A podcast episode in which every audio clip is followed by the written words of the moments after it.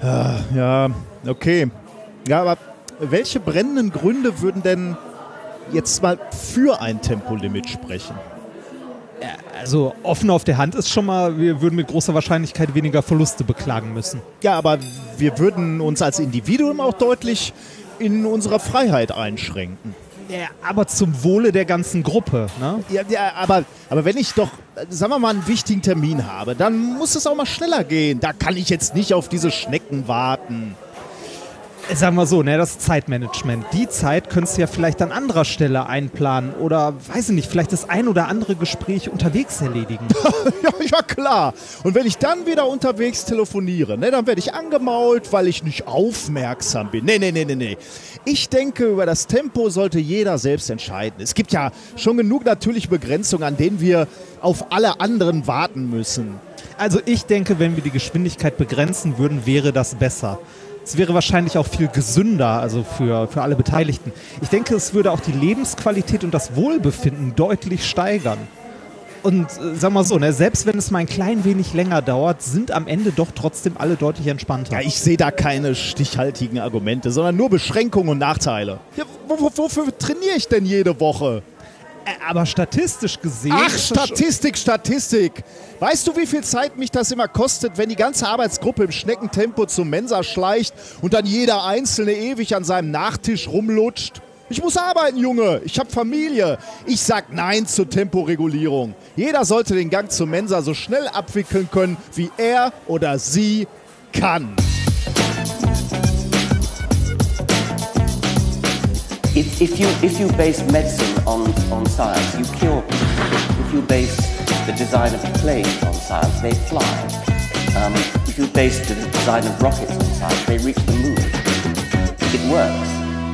Bitches. Methodisch inkorrekt Folge 159 vom 4.2.2020 direkt von dem Gang zur Mensa der Wissenschaft. Mit mir heute wieder mein Mensaschleicher Reinhard Remfort. Platz da, ich fahr rechts. Und ich bin der rasende Rüpel der Wissenschaft Nikolaus Wörl. Glück auf. Glück auf. Das Dabei ist ja, du, hatten äh, wir du, ja immer Mensa-Regeln, die auf Effizienz abgezielt hatten. Ja, ne? Äh, genau. Effiziente Verspeisung, nee, wie war es nochmal? Essensabfertigung, Verspeisungsordnung, ich weiß es nicht mehr. Genau, wir hatten uns mal eine Verspeisungsordnung äh, überlegt, die nur darauf abzielte, dass man möglichst schnell und effizient essen konnte. Ah. Essen zur Wiederherstellung der Arbeitskraft. Das waren noch kapitalistische genau, Ideale, damals, die wir ne? damals noch hatten als es noch egal war, ob es schmeckt oder vegan ist. Stimmt. Das gab es damals noch gar nicht, ne? Vegane Gerichte? Nee, vegan gab es gar nicht. Vegetarisch gab es mal. Mit, schon, ja. Also mit, mit Glück gab es mal was Vegetarisches. Tja. Tja. Da sind wir wieder. Das freut uns. Unter anderem auch durch eure Unterstützerinnen. Ja. Hä? Das war doch gar kein Satz. Egal, wir wissen, was, wir wissen, was gemeint ist. Ihr habt uns wieder kräftig unterstützt mit kleinen und größeren Beiträgen auf unser Konto. Wir freuen uns sehr. Auch äh, es ist mir aufgefallen, viele Leute schreiben mir dabei, es tut mir leid, ich bin nur Student, ich kann nur einen Euro geben. Das reicht, das ist sehr nett, das ist besser als nichts und besser als 20 Cent an uns zu spenden und 80 an irgendeine Plattform. Richtig. So, ähm. Uns haben diesmal unterstützt unter anderem Julia und Albrecht, wenn auch methodisch inkorrekt, so doch politisch korrekt. Jetzt gibt es jede Menge Leute. Hol die Fackel raus und die Mistgabel. Genau. Naja. Äh, wäre ich kreativer, stünde hier ein origineller Betreff. So ist es nur ein kleiner Beitrag zum Erhalt des Podcasts von Andreas. Es war der Pausengong und nicht der oh. Gasalarm. ein Klassiker. Von Marc. Das, das ist mein Lieblingsintro tatsächlich, bis heute. Es ist also eins meiner Lieblingsintros wahrscheinlich. Ähm, wir hatten ja zur, als Einlassmusik hatten wir ja alte Intros laufen bei der letzten Show. Und da war das Show, bei. Ne? Und da war das ja. bei und wir standen äh, immer und haben, haben die Sachen gehört und das war ja. so schön. Ja, ich fand's auch super. Dann äh, von äh, Simon und Corinna, Verwendungszweck Doppelpunkt zum Zwecke des Verwendens. Fand ich auch sehr schön. Deutscher wird's heute nicht mehr. Ja. Äh, Sergej, auch sehr schön. Ich fand die cool, als die noch in kleinen Clubs gespielt haben. Ja. Und dann zu guter Letzt noch von Nina ähm, für die Wissenschaft in dieser Schmierenkomödie namens Alltag. vielen, vielen Dank. Ja. Ähm, wie ist es uns ergangen? Äh, gut. ich äh, gucke gerade mal in meiner Aufzeichnung. Oh, wir haben äh, unser ähm, Hörer Jens, der hat ja was Gutes getan, ne? Der hat bei GitHub äh, eine Liste ähm, erstellt mit Krankenkassen, ah. die ja. homöopathiefrei sind. Ähm, er sagt selber, das ist äh, zwar alles hier noch Work in Progress und gerne, ich meine, liegt auf GitHub, da können sich ja auch noch beliebig Menschen einbringen. Ähm, aber äh, er, er sagt selber, die Liste hat jetzt schon einen gewissen Nutzwert. Äh, also da kann man jetzt schon reinschauen äh, und sich mal informieren, ob es schon etwas gibt, was einem hilft. Wobei er selber auch schon schreibt, ähm, es konnte noch keine Krankenkasse gefunden werden, die wirklich gleichzeitig keine Osteopathie und Homöopathieleistung anbietet. Also ist alles noch nicht so rosig, aber es ist ja schon mal ganz gut, wenn es zumindest mal eine Liste gibt. Ähm, den Link zu dieser Liste haben wir in die Shownotes getan. Da könnt ihr da mal gucken. Und ich habe gesehen, dass es auch so ein bisschen für Aufmerksamkeit sorgte, als wir das bei Twitter geteilt haben. Ähm, unter anderem ähm, hat diese, ja, ich sage, ich, ich, möchte jetzt nicht Anti-Homöopathie, aber die, diese Plattform, äh, wo die ähm, Frau Grams dran beteiligt ist, Meinst du das ähm, Informationsnetzwerk Homöopathie? ich glaube das nicht. Wie heißt denn das nochmal mit dem kleinen Mädchen? Ah, ähm, äh, kleine, kleiner Mädchenname braucht keine Homöopathie, aber. ja, genau, ja, genau, ja. Ich weiß es nicht mehr. Genau so. Jedenfalls äh, haben die uns schon angeschrieben, ob wir die Adresse von Jens weitergeben können, damit äh, die da mal Kontakt aufnehmen. Weil die wollten, hatten wohl irgendwie zu manchen äh, ähm, Krankenkassen unterschiedliche Angaben gefunden und äh, haben sich dann ah. ausgetauscht, um die äh, Informationen abzugleichen sozusagen. Das fand ich auch schon mal ganz gut. Und manche Leute haben eben auch schon diese Liste genommen und äh, ihre Krankenkassen angeschrieben und gesagt, so hier, äh, ich wollte wechseln die Krankenkasse, äh, es sei denn, ihr schafft es noch auf diese Liste hier drauf, dann würde ich bleiben. Das fand ich natürlich auch ganz cool, weil man jetzt einfach mal auch äh, etwas hat wo, als Referenz, wo man mal drauf gucken kann. Ja, der, wo man sagen kann, hier. Welche da. Krankenkassen besser sind, genau. Wenn es einem denn so, äh, so stört. Ist. Genau. Ja. Das muss ja jeder jetzt selber entscheiden. Genau, das war äh, etwas, was ich ähm, gesehen hatte. Ähm, das andere, hat mich auch gefreut. Ich hatte äh, neulich mal ein Gespräch mit, ähm, mit der, wie heißt denn das, Nachhaltigkeitsabteilung unserer Uni.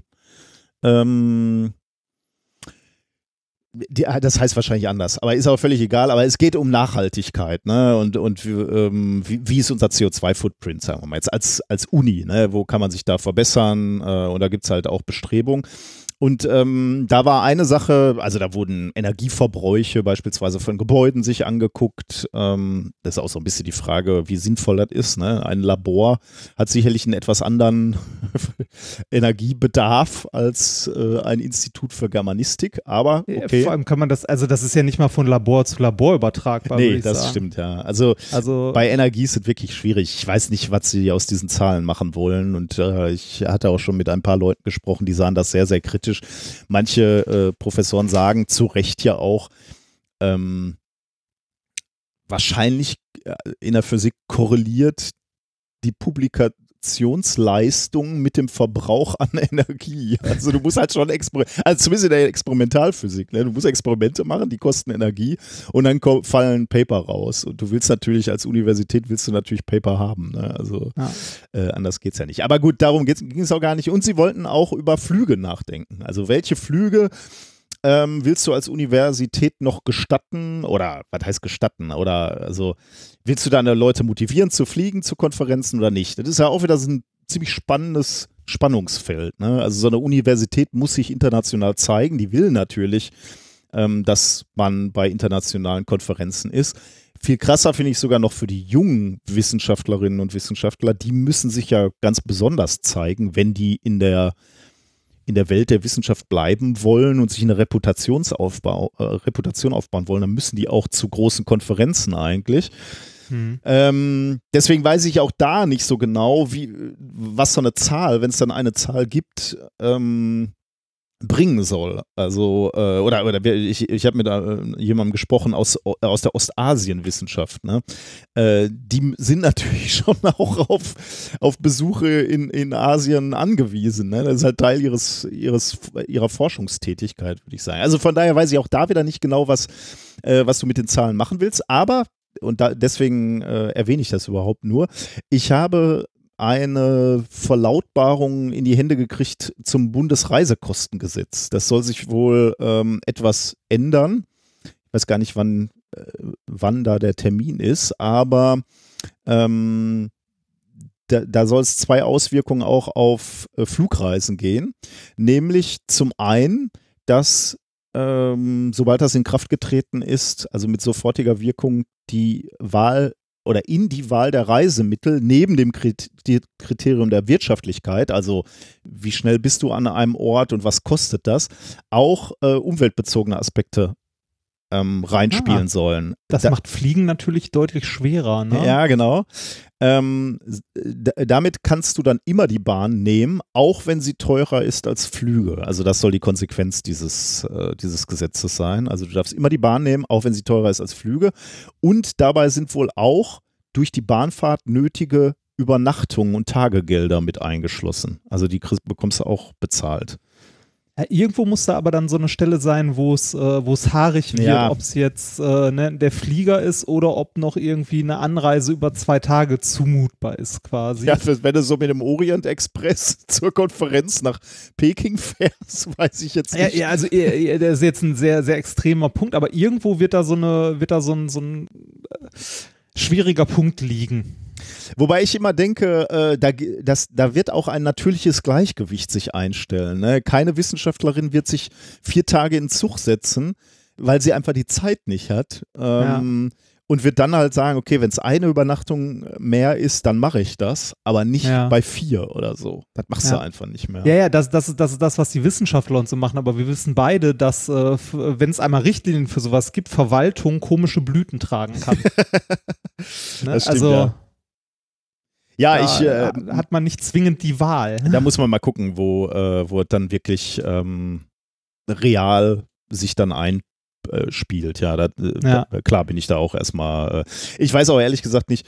Äh, okay, nötige Übernachtung und Tagegelder werden auch bezahlt, äh, aber bezahlt heißt ja wahrscheinlich, also ich meine, das kommt ja von von meinem Konto, ne? von meinen Drittmittelprojekten oder von, ja. von unserem Haushalt. Also von daher kriegst, kriegst du ja auch nichts geschenkt oder so, sondern das ist das, was du dir ähm, hart äh, erarbeitet durch Anträge besorgt hast. Genau, ja. Also von daher wird allein dadurch dann natürlich auch irgendwann sich die Frage stellen, ähm, also wenn, wenn jetzt die Frage ist, kann ich zwei Doktorandinnen irgendwo hinschicken oder nur eine, äh, dann ist auch wieder die Frage, was ist da sinnvoller, ne? Also klar, ja. ultimativ ist es sinnvoller, die Umwelt zu schützen, das ist mir schon klar, aber äh, der zweite Punkt, der auch in diesem neuen Bundesreisekostengesetz stand, war, dass, äh, und die Frage habe ich mich lange gestellt, ich weiß gar nicht, ob wir die hier auch mal diskutiert haben, CO2-Kompensationen werden als Nebenkosten erstattet in hm. Dienstreiseabrechnung.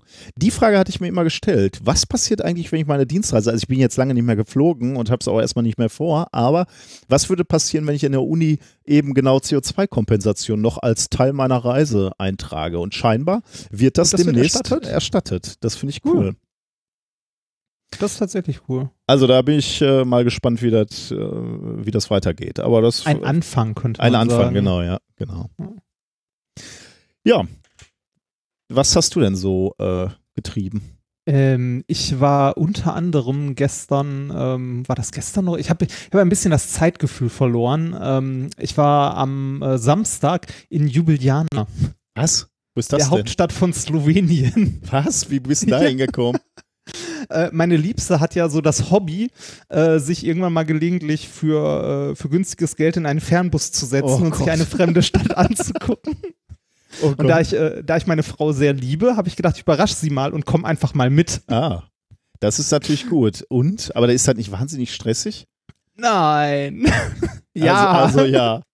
Ja, ist es. Also der, ähm, wir sind äh, mal so zur Einordnung, ähm, wir sind Freitagabend um, oh, wie viel sind wir losgefahren? Um neun, zehn, irgendwie sowas, also abends ähm, in Mannheim und dann mit dem Bus, ich glaube, der fährt so zehn Stunden. Oh Gott bis Jubiliana, also bis, äh, bis zur Hauptstadt von Slowenien. Dann den Samstag dort ein bisschen den Tag verbracht in der Stadt, uns äh, eine Stadtführung gemacht, uns etliche Museen angeguckt und so weiter und so weiter. Und dann abends um neun wieder mit dem Bus zurück und sind dann Sonntagmorgen um acht oder so wieder in Mannheim aufgeschlagen. Also diese Faszination kann ich nicht. ich sag mal so, ich habe ich hab zu meiner liebsten Frau gesagt, du, ich habe einen Vorschlag. Sag du mir, wo du hin möchtest, ich organisiere Transport und ähnliches. äh, war, war nett, war nett, ist auch echt eine schöne Gelegenheit, wenn man irgendwie wenig Geld hat, sich mal eine andere Stadt oder so anzugucken. Ist aber auch schwierig. Also ich bin nicht so der äh, Busschläfer. Ähm, und besonders toll ist es dann auf dem Rückweg, wenn man zweimal geweckt wird. Einmal, wenn man nach Österreich reinfährt mhm. und einmal, wenn man nach Deutschland reinfährt, weil äh, Grenzkontrollen. Wir sind, ist ja nicht so, dass, äh, ist ja nicht so, dass wir durch, äh, durch irgendwie Europa, also durch die EU gefahren sind. Ach nee, doch sind wir. Aber trotzdem. Oh Gott. Ja. Nee, das wäre nichts äh, für mich, glaube ich. nee, für, für mich auch nicht, für mich auch nicht. Aber ich äh, habe gedacht, ich probiere es mal aus äh, und mache meiner Liebsten eine Freude. Äh, sie hat sich auch sehr gefreut, es war ein wunderschöner Tag, aber ähm, äh, ich war danach Matsche. Also ja, richtig, ja. richtig Matsche. Ich bin irgendwie, äh, wir sind ja um acht in Mannheim angekommen, waren dann so, so um neun oder so wieder zu Hause.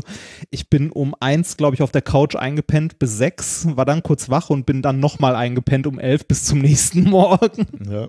Also den Sonntag konnte ich äh, fast komplett in der Pfeife rauchen. Aber es war, war ganz nett in äh, Juliana. Was gibt es denn da wissenschaftlich zu sehen? Äh, wissenschaftlich nicht ganz so viel, ähm, mehr so, so Stadtgezeugs. Es ist vor allem ein sehr kleines Land, was mir nicht bewusst war. Also Gesamtbevölkerung zwei Millionen. Hm. Ähm, in Jubiliana waren, glaube ich, irgendwie 200.000 oder so. Also das, was man in Deutschland eher, also was schon so an der Grenze zu Kleinstadt. Da kannst du auch nach Gelsenkirchen fahren, Kratzt, nächste ja, ja, Wochenende. Ja, das, ja, Essen ist größer. ja, ja, ich weiß. Ja, ähm, war, war aber insgesamt sehr nett. So, es gibt die alte Burg und äh, weiß nicht, relativ viel Geschichte, weil äh, die, die Gegend äh, ziemlich viel, also ziemlich viel durchgemacht hat, was verschiedene Länder angeht und verschiedene Herrschaftshäuser von den Habsburgern über was weiß ich nicht was. Und ähm, wir haben uns unter anderem ähm, das House of Illusions angeguckt. Das ist so ein, so ein kleines Museum äh, mit optischen Täuschungen. Hm. Das war, das war ziemlich cool. Also ich kannte, ich kannte leider alle davon, aber es gab eine schöne Sache dort und zwar ein äh, Ames-Raum. Ein was? Ein Ames-Raum, also Ames Room. Das ist ähm, ein äh, optisch verzerrter Raum mit einem schrägen Bogen, einer schrägen Decke und so weiter, was dazu führt, dass wenn du aus einem bestimmten Winkel guckst, äh, die Größenverhältnisse davon ah. äh, da drin falsch sind, beziehungsweise dein Gehirn ist falsch interpretiert, weil es automatisch annimmt, es würde äh, der Alltagserfahrung nach halt einen ähm, rechtwinkligen Raum. Genau, einen rechtwinkligen Raum sehen und dem ist natürlich nicht so. Ich kann dir mal, wir, wir haben Bilder gemacht, ich kann dir mal eins schicken. Ähm, warte, und dann sieht es so aus, als wärst du ganz klein oder, oder ganz groß oder so. Ja, ja, genau, genau. Je nachdem, je nachdem, in welcher Ecke man steht. Und der Effekt ist krass. Oh ja, also der ist, ist, das ist wirklich krass. Der ja. ist wirklich, äh, wirklich groß. Ich schicke dir noch mal eins, wo wir andersrum stehen. Ja, das ist nicht ganz so groß, aber der Effekt ist wirklich riesig. Es ist und es liegt nur daran, dass äh, halt, wie gesagt, Decke und Boden eigentlich schief sind. Mm, ja, Die, cool. in dem, also in dem Ames, äh, Ames Room, im, in diesem House of Illusions, war es auch noch so, dass sie noch so ein Schachbrettmuster auf dem Boden gemacht haben, was den Effekt nochmal verstärkt. Mm. Das ist aber eigentlich nicht nötig. Also es mm. reicht eigentlich, dass äh, an der rechten Seite der Raum äh, weniger hoch ist als links und halt alles ein bisschen schräg ist. Das reicht komplett für den Effekt. Ja, krass. Ja schönes Ding. Also das äh, hat mich sehr gefreut, dass die so einen Teil da hatten zum Ausprobieren. Aber sonst, wie gesagt, das meiste, also nein, nicht das meiste, alles. Also äh, bleib, bleibt halt nicht aus. Ne? Die hat noch ein schönes Experiment da, das kannte ich aber auch zur äh, additiven und subtraktiven Farbmischung und zwar eine weiße Wand und ähm, du kannst in den Raum reingehen und, und, von der gegenüberliegenden Wand wirst du mit einer roten, einer äh, gelben und einer ähm, blauen, also hier Cyan, Magenta, Gelb, bla, diese Farben, also ne, diese ja. drei, drei Grundfarben, wirst du angestrahlt und wenn alle drei Lampen halt auf die Wand strahlen, ist sie weiß. Wenn du aber davor gehst, also dich davor stellst, dann wirfst du drei Schatten, weil ja, die alle ein bisschen versetzt sind und jeder Schatten hat dann halt eine andere Farbe, der sich aus der Farbmischung der anderen Farben ergibt. Sehr schönes Ding. Ja, cool.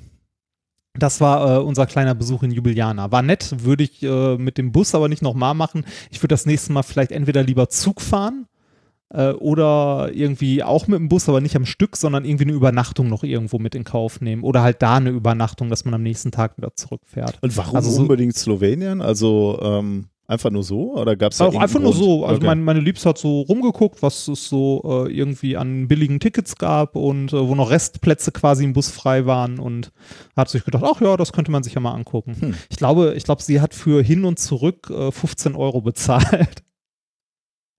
für ein Ticket. Naja, diese, diese Art von äh, Tourismus können wir uns auch bald nicht mehr leisten. Ja. Das stimmt wohl. Aber der Bus war voll. Zweimal proper voll. Ja, also klar. von der, CO, 2 bilanz her war das, das okay. Stimmt. Das hat's mit dem Autofahren, das stimmt. Ja. Ja, ja. Ja. Ich glaube, äh, tatsächlich so ein vollbesetzter Bus ist gar nicht so schlecht, ne, glaube ich. Ähm. Nee, äh, tatsächlich sehr gut sogar. Also von der, von der Bilanz her ist der, ähm, ist der tatsächlich sehr gut, weil da passen irgendwie 100 Leute rein mhm. und am Ende hast du auch ein dickes Dieselaggregat, das die ganze Zeit ja. irgendwie mit 90 km/h über die Autobahn kriecht. Das könnte schlechter sein. Das könnte schlechter sein, ja. Äh, wir beide haben einen Preis gewonnen. Ja, einen Preis. Und jetzt kommt das Beste für unseren po YouTube. ja, wir haben den Julius Award gewonnen. Äh, der Julius Award ist ein Award für kleine YouTube-Kanäle. Und zwar klein heißt, glaube ich, äh, unterhalb von 7000 Abonnenten.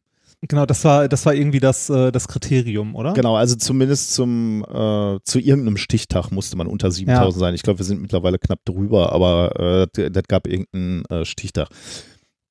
Und dann waren wir eingeladen, also waren wir nominiert quasi und äh, durften dann letzten Samstag zu einer, also vorletzten Samstag, zu einer äh,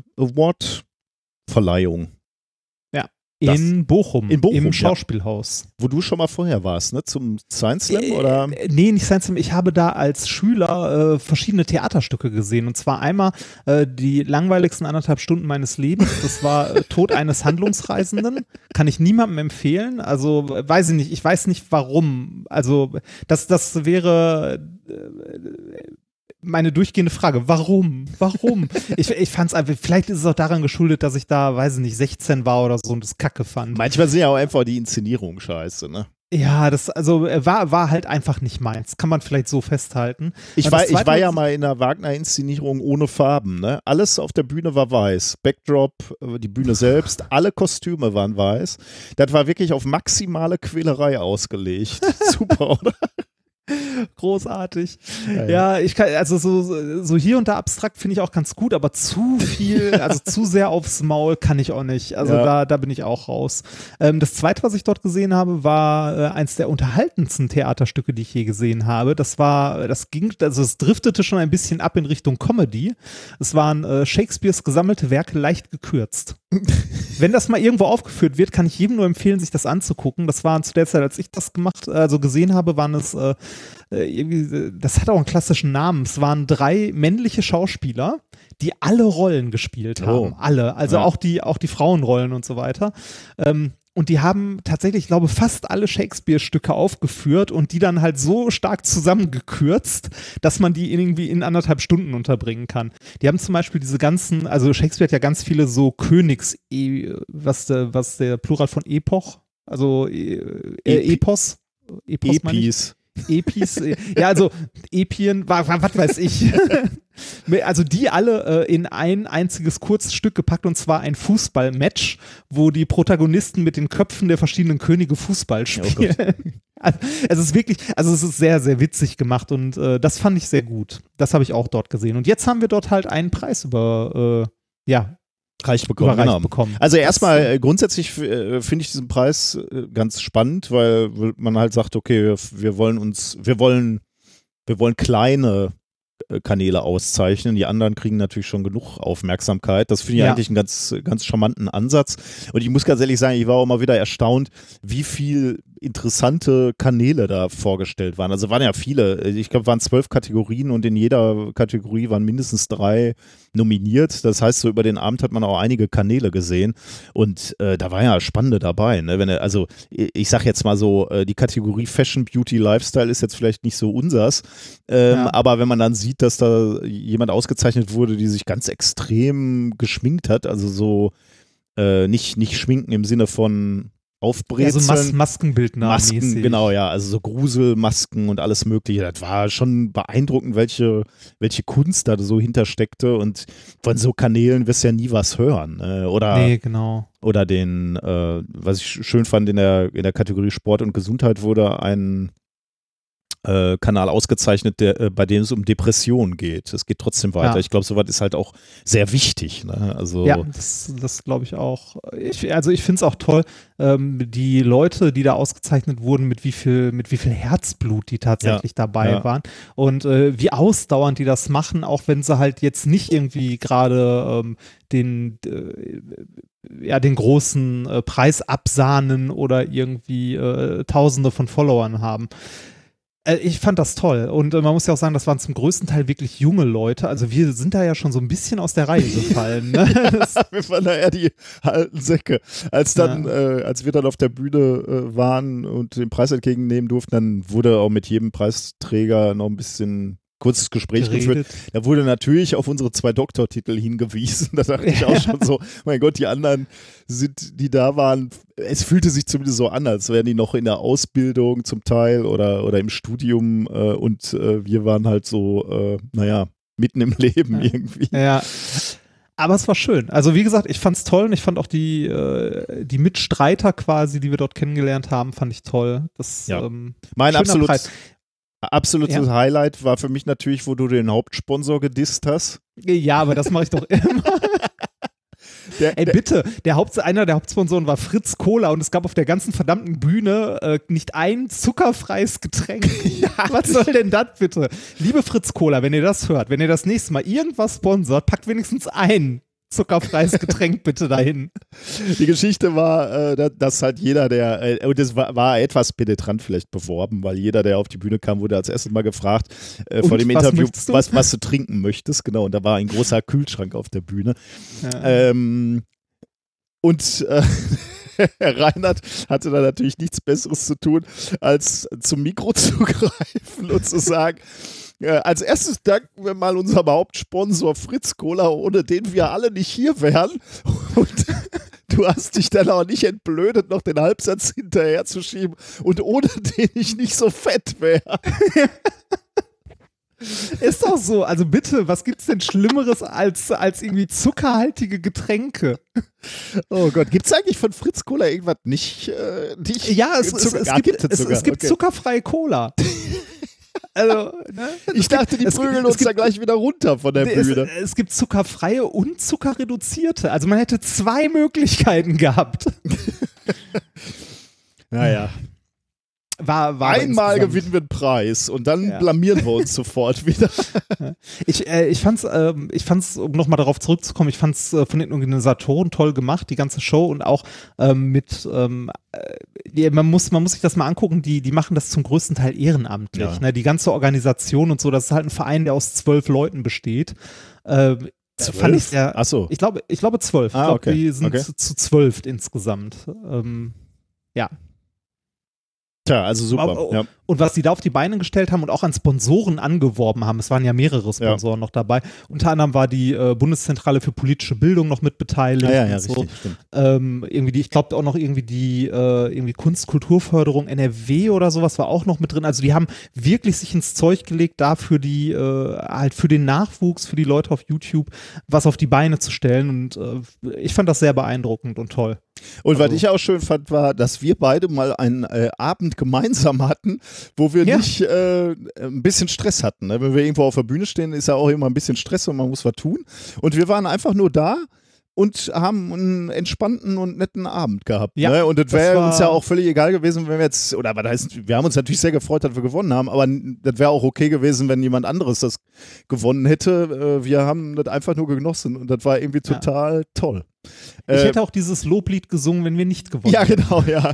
Ich, äh, aber ich könnte mich dran gewöhnen, mit dir mal zur Preisverleihung zu gehen. Ich würde ja auch gerne mal einen Preis äh, nochmal für den Podcast kriegen. Genau, verleiht uns mehr Preise, die nicht von Springer gestiftet sind. Ja, richtig. Okay, naja, dafür machen wir es ja nicht. Wir machen es einfach nur so. Ähm, du hattest auch noch was, oder? Äh, hatte ich noch was? Ich muss noch ganz kurz auf mein. Ah ja, äh, ich hatte noch was. Ich war am Freitag hatte ich äh, ein Seminar an der Uni, also an der Hochschule, das angeboten wurde und zwar ähm, fundamentalistischen Argumentationsmustern begegnen. Uh.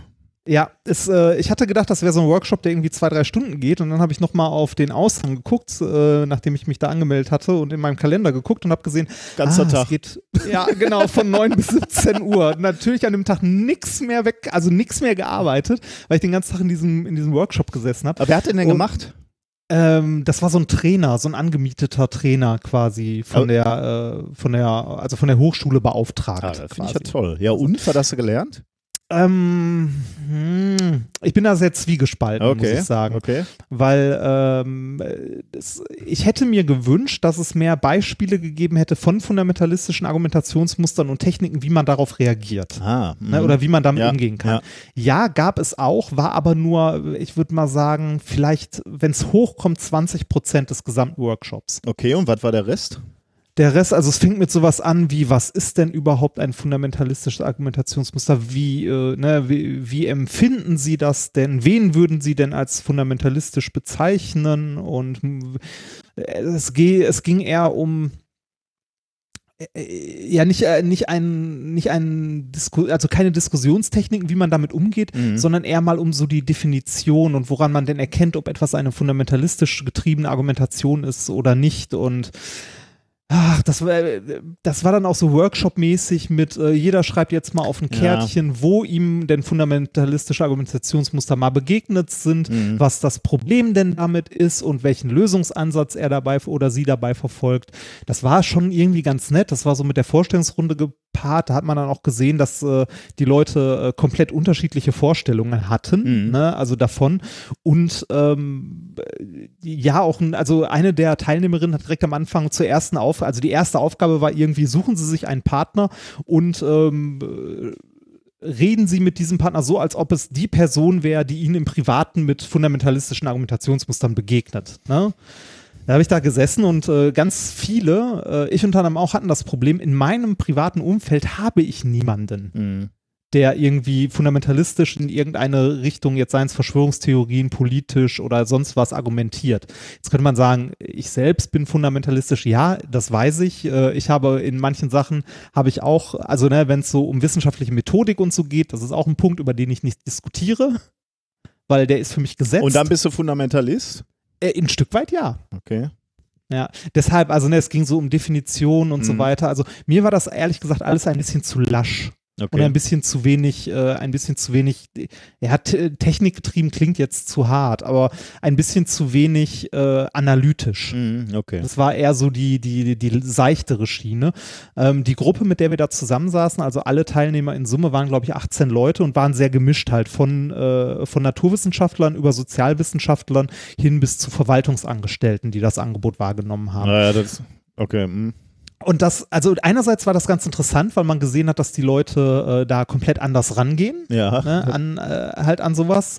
Ähm, zum Beispiel haben die äh, Sozialwissenschaftler, die da waren, sehr hartnäckig über Begrifflichkeiten diskutiert. Oh ja, das kann ich mir vorstellen, ja. Ne?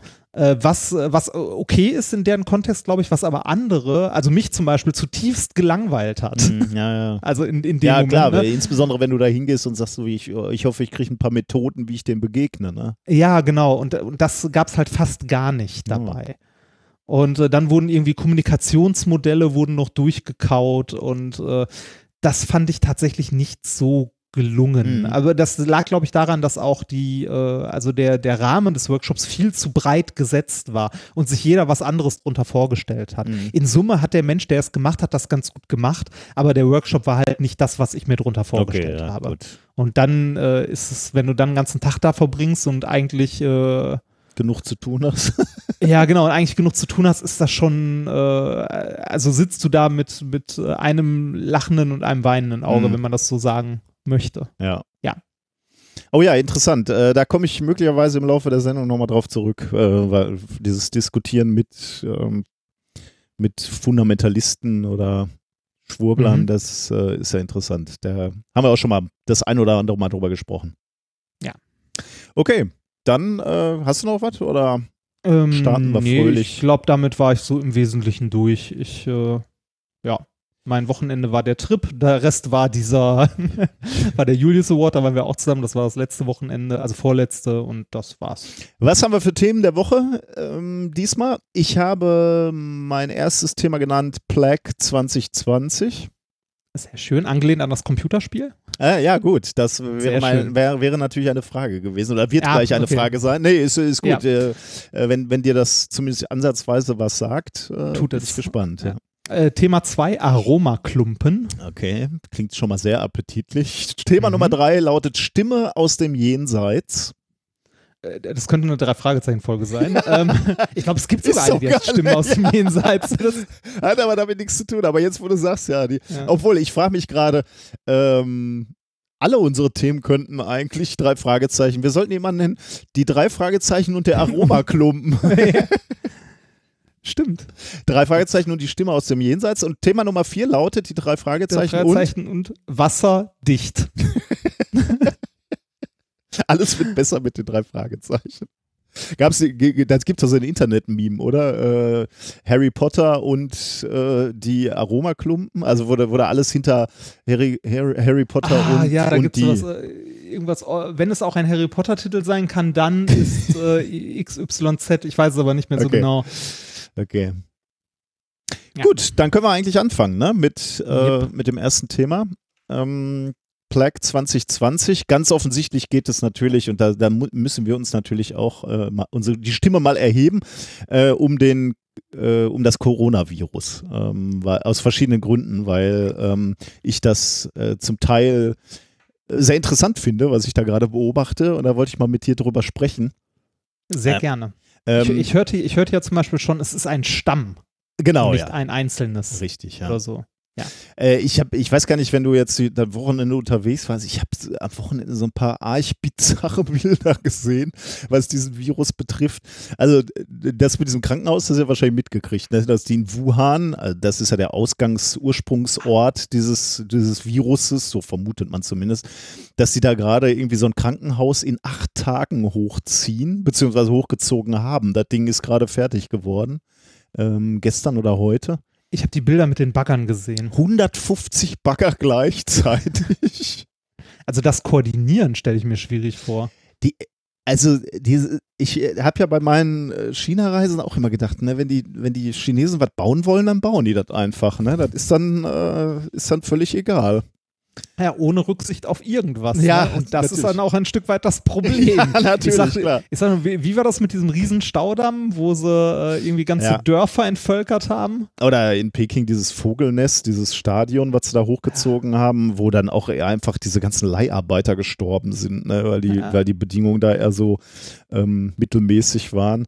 Äh, das ist, ich will halt überhaupt nicht äh, jetzt, jetzt übermäßig loben, ne? aber irgendwo in diesem Spektrum zwischen acht Tagen und, und vielen, vielen Jahren für einen Flughafen äh, würde man sich das eigentlich auch für Deutschland wünschen, oder? Ja, es ist, es, ist, es ist krass, was, also was theoretisch möglich ist, ne? Ja, da denke ich ja auch immer mit dem Klimawandel, ne? wenn man jetzt sagen würde, komm, lass doch einfach mal jetzt alles einfach wirklich regenerativ machen. Ne? Pack's, ja. Also so ein Land wie die USA, ne? die, die wollen das natürlich am allerwenigsten, ist mir schon klar, aber wenn die sagen würden, unsere Wüsten packen wir komplett mit Solarzellen voll, das kostet Geld, ja, aber ist doch egal, wir geben für anderen Scheiß halt viel mehr Geld aus.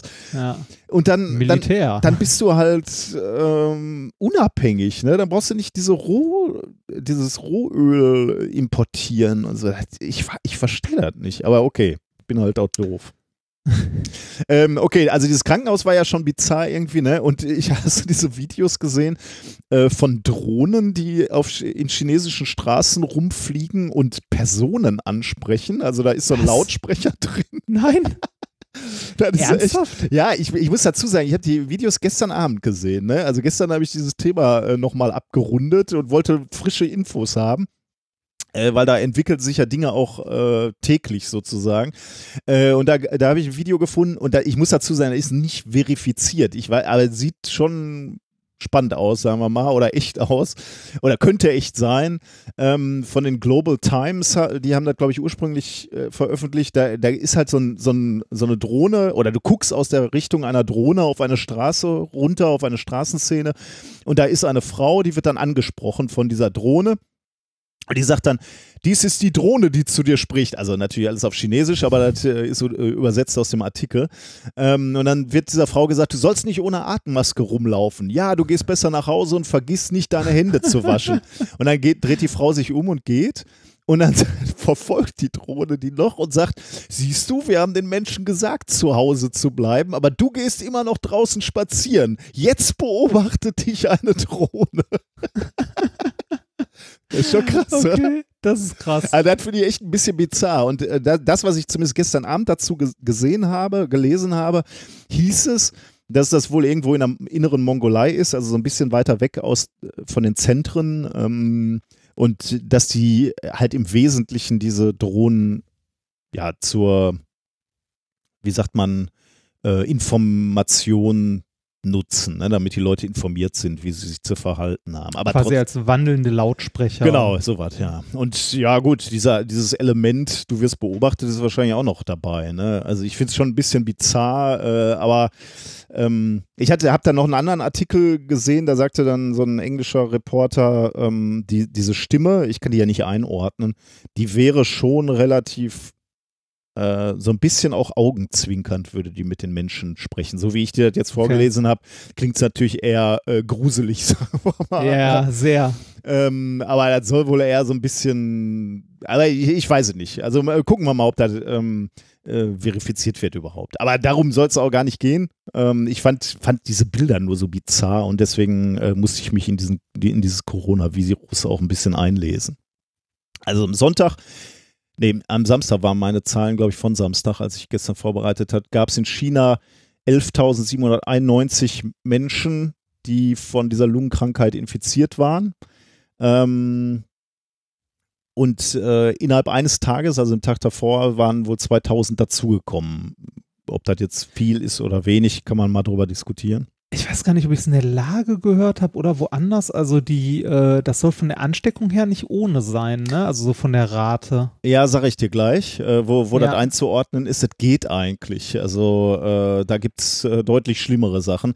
Aber da, das Problem ist natürlich, dass das alles ein bisschen frisch ist. Ne? Deswegen muss man das schon, schon beobachten und sich angucken, wie sich das entwickelt. Weil im Moment sind die Fehl Fehlerbalken halt auch noch relativ groß. Ja. Ne? Äh, ich sag gleich nochmal, warum auch die Fehlerbalken so groß, groß sind. Todesfälle sind wir bei 46, also sind, sind, äh, sind Gäste, also von Samstag auf Sonntag gestiegen um 46, glaube ich, auf 259. Also die Größenordnung jedenfalls. Das ändert sich. Die Daten ändern sich natürlich stündlich. Wenn ihr das jetzt hier hört, ähm, dann ist das eher alles nicht mehr aktuell.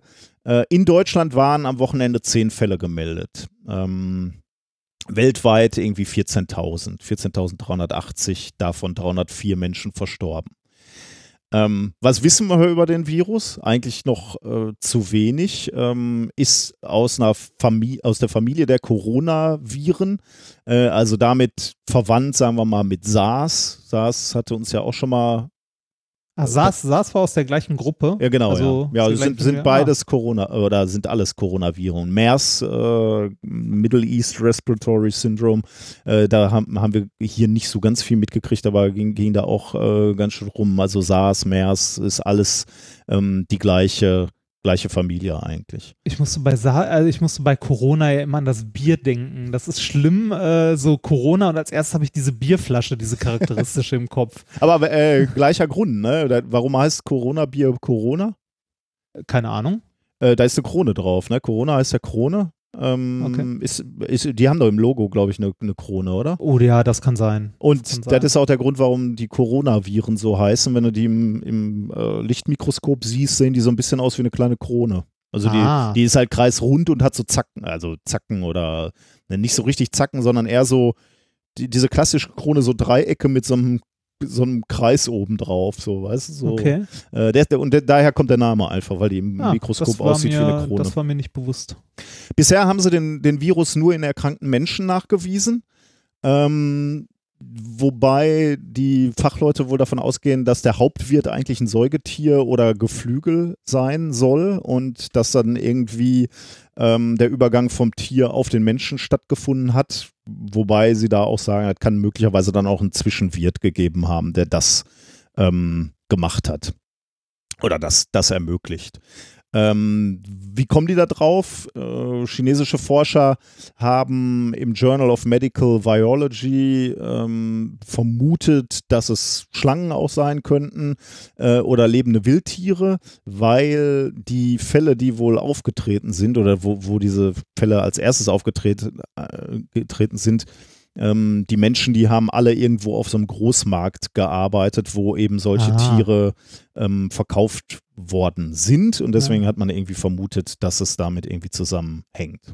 Und sagen wir mal so, wenn man im asiatischen Raum schon mal auf einem Großmarkt war, wo so Geflügel und Fleisch verkauft ja. wird, dann hat man plötzlich andere Vorstellungen von äh, davon, also was so hygienische Mindeststandards sind. Also ja, mhm. auf der anderen Seite ist es natürlich auch erstaunlich. Äh, ich meine, äh, die laufen da ja nicht die ganze Zeit krank rum. Ne? Also nee, genau, genau, genau. Das, also das fand ich auch immer wieder erstaunlich. Wenn ich da war, habe ich mir auch mal gedacht, so, okay, alles, was ich jetzt irgendwie in einem Restaurant oder so gegessen habe, kommt jetzt halt auch von hier. Ne? Also da muss man sich ja keine Illusionen machen.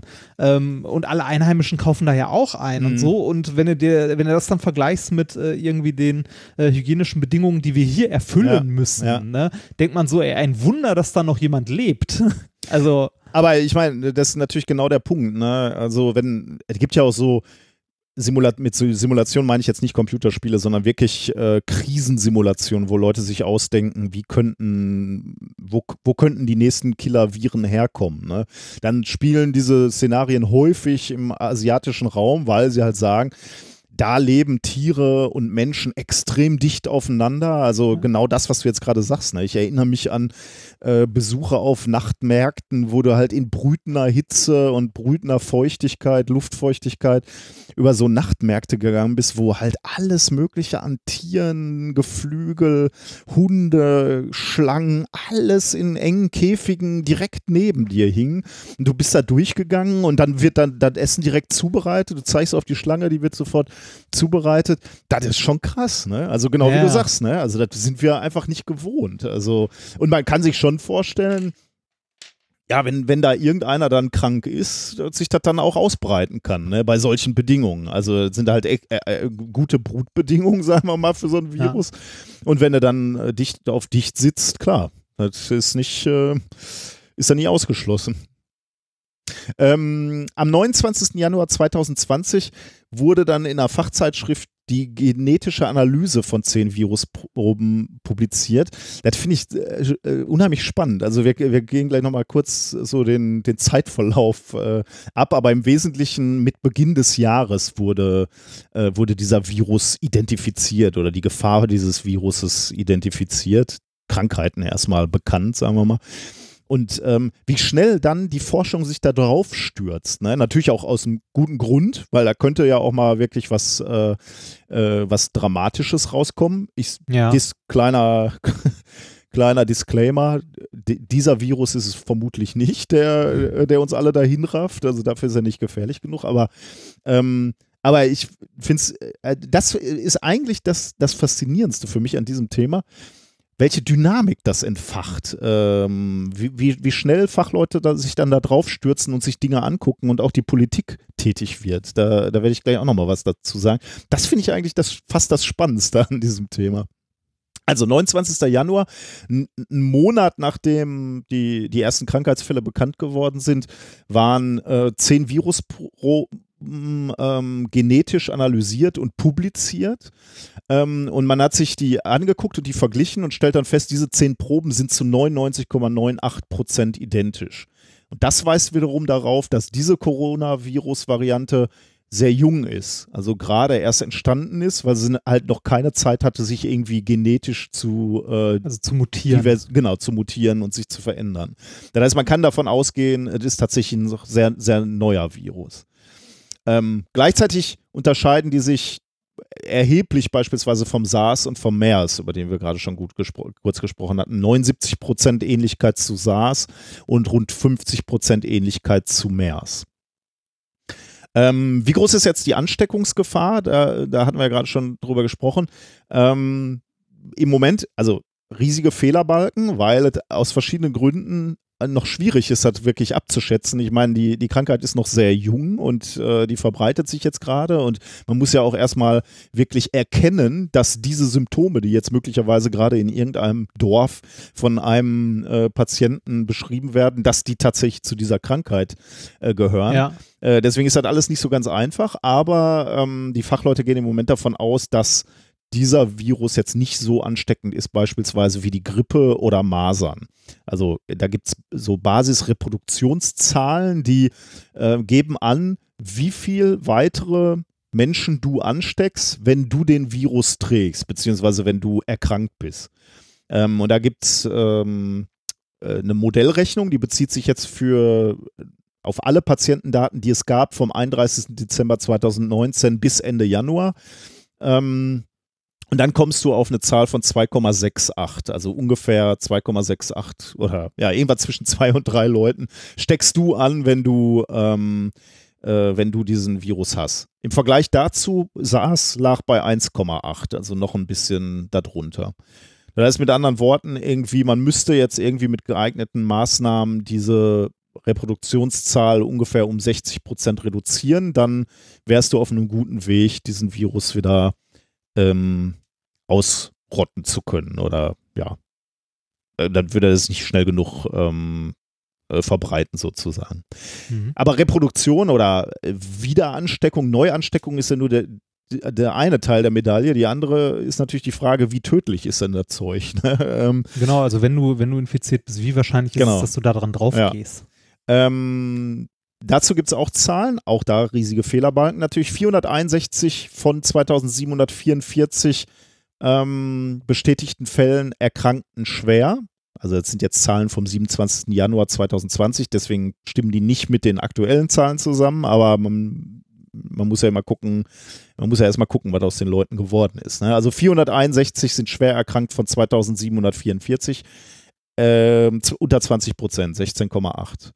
Ähm, von 99 Fällen, die ins Krankenhaus eingeliefert wurden und dort beobachtet wurden, bis zum 25. Januar sind 11 Prozent gestorben, 31 Prozent entlassen und 58 Prozent noch im Krankenhaus. Auch daran siehst du natürlich, äh, Tödlichkeit jetzt abzuschätzen, ist immer noch ein bisschen schwierig. Ne? Solange 58 Prozent noch im Krankenhaus sind, muss man natürlich erstmal warten, äh, was, was, passiert, passiert mit denen da? noch. Ne? Genau, ja. ja.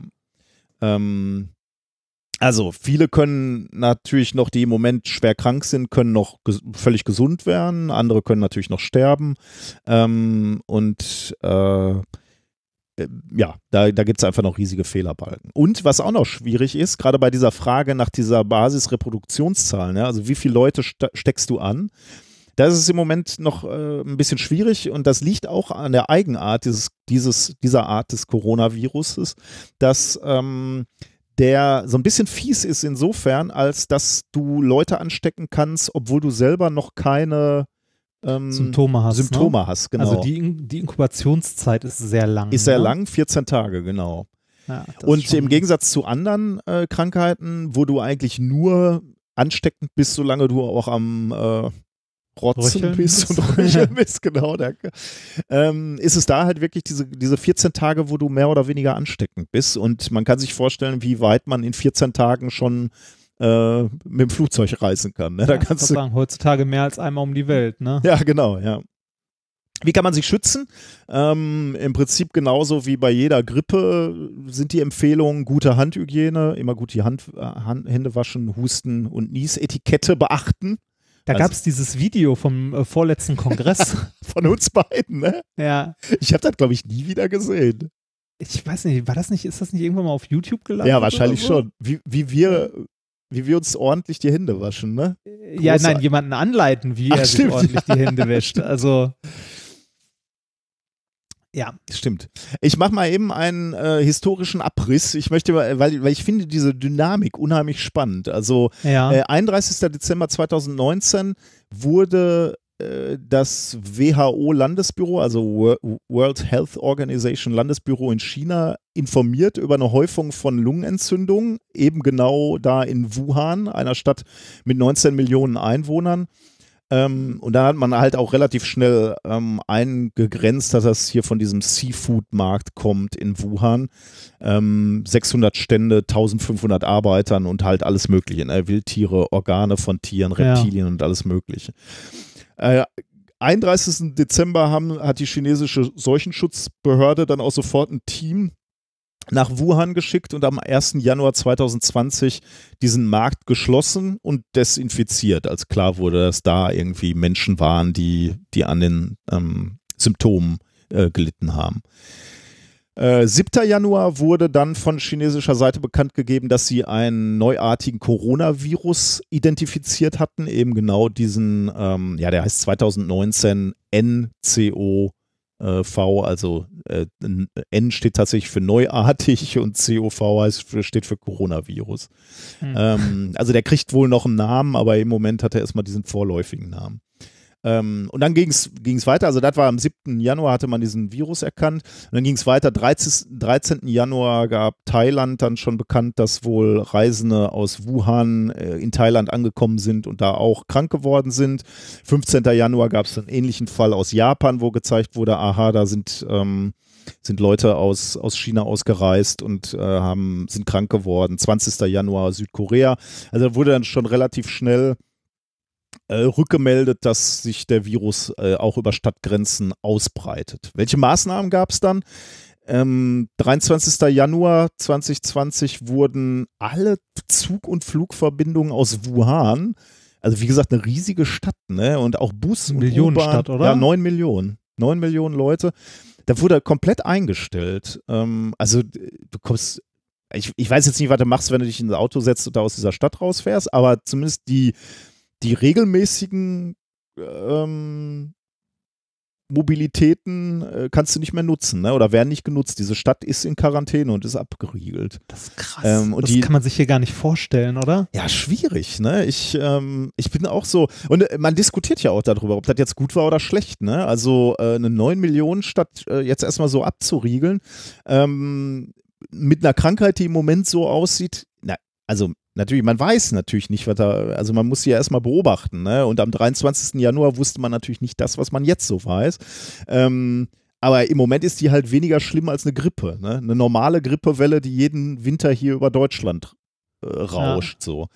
Und dann sofort eine ganze Stadt abriegeln, ist schon krass durchgegriffen, sagen wir mal so, von den Chinesen.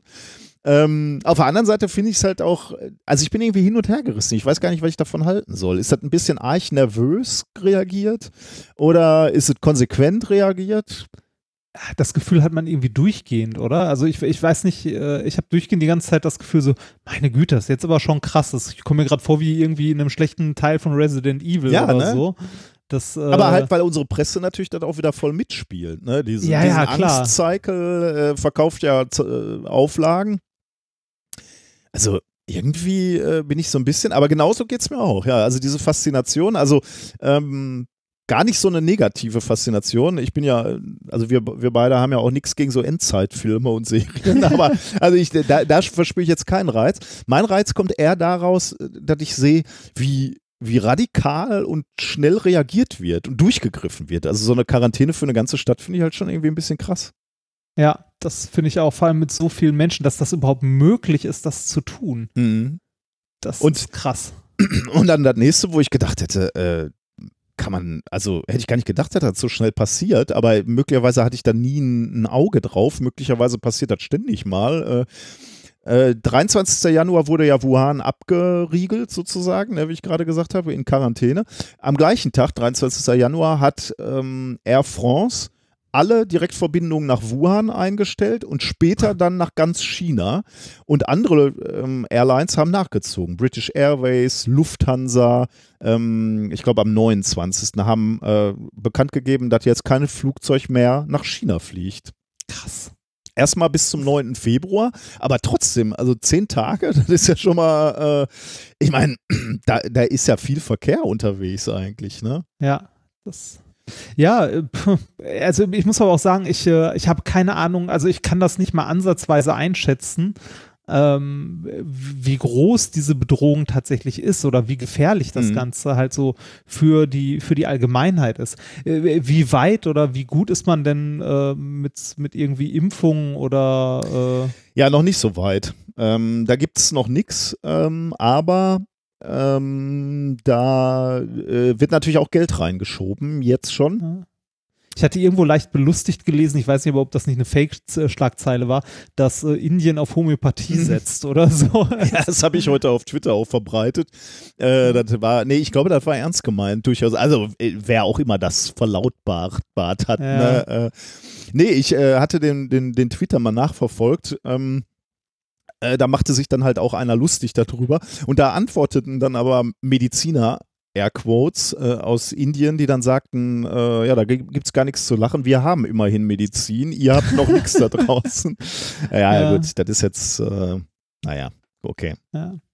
Ähm, ja, gucken wir vielleicht mal, also in China natürlich dann noch viel passiert, ne? Also äh, Neujahrsfest und so abgesagt und, und weitere Städte äh, ähm, in Quarantäne gesetzt. 18 Städte mittlerweile in China, 56 Millionen Menschen. Also das ist schon, schon nicht, nicht wenig.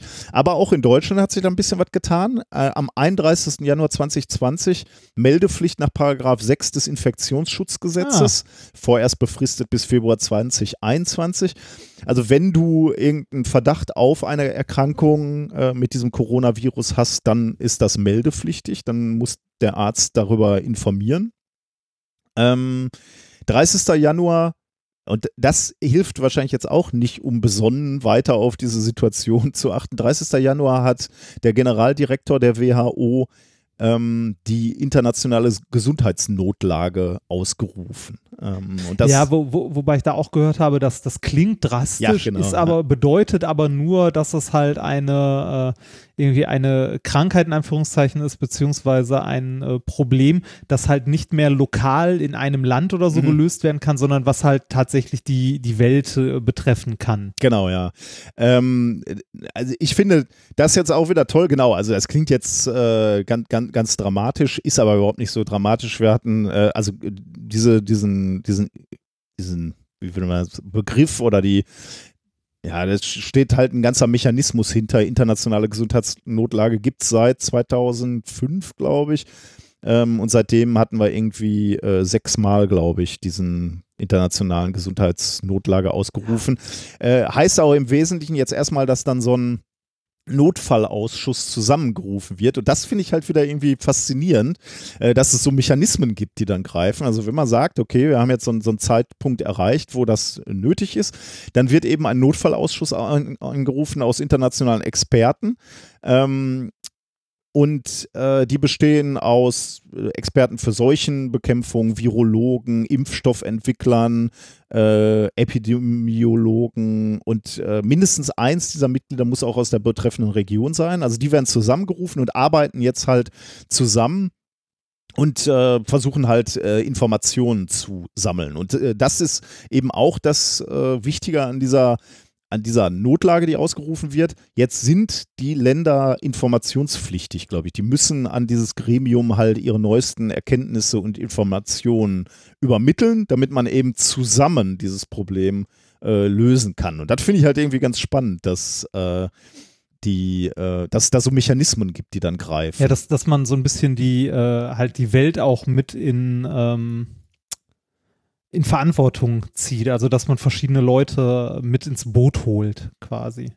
Ja, genau, und halt auch erkennt, dass es halt nichts ist, was irgendwie ein Land lösen muss. Ne? Ja. Also bei, bei ja. manchen sagen sie, ja gut, wenn ihr da hungert, kann, können wir jetzt auch nichts machen. Tut uns schrecklich leid, aber, äh, aber in dem Fall sagt man halt, ähm, das kann halt dann irgendwann mal übergreifen und dann an alle gehen. Und deswegen müssen wir das zusammen ähm, ja, äh, dem, dem begegnen, das finde ich irgendwie äh, ganz spannend. Ah. Äh, weil du das gerade gesagt hast, internationale Gesundheitsnotlage, was soll, das bedeuten? Du hattest, äh, hast, hattest das eigentlich schon ganz gut äh, beschrieben.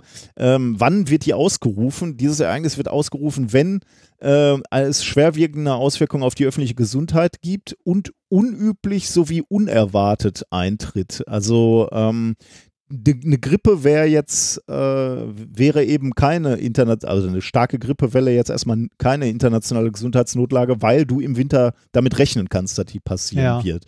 Und deswegen, äh, das ist aber auch natürlich so ein bisschen schwammig. Ne? Da muss halt irgendeiner dann entscheiden, ähm, dass das äh, jetzt eine solche Situation ähm, ist.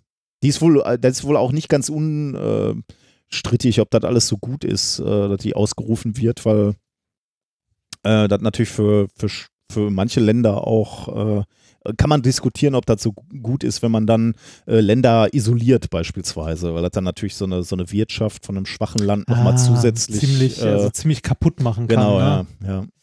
Ja, verstehe ich.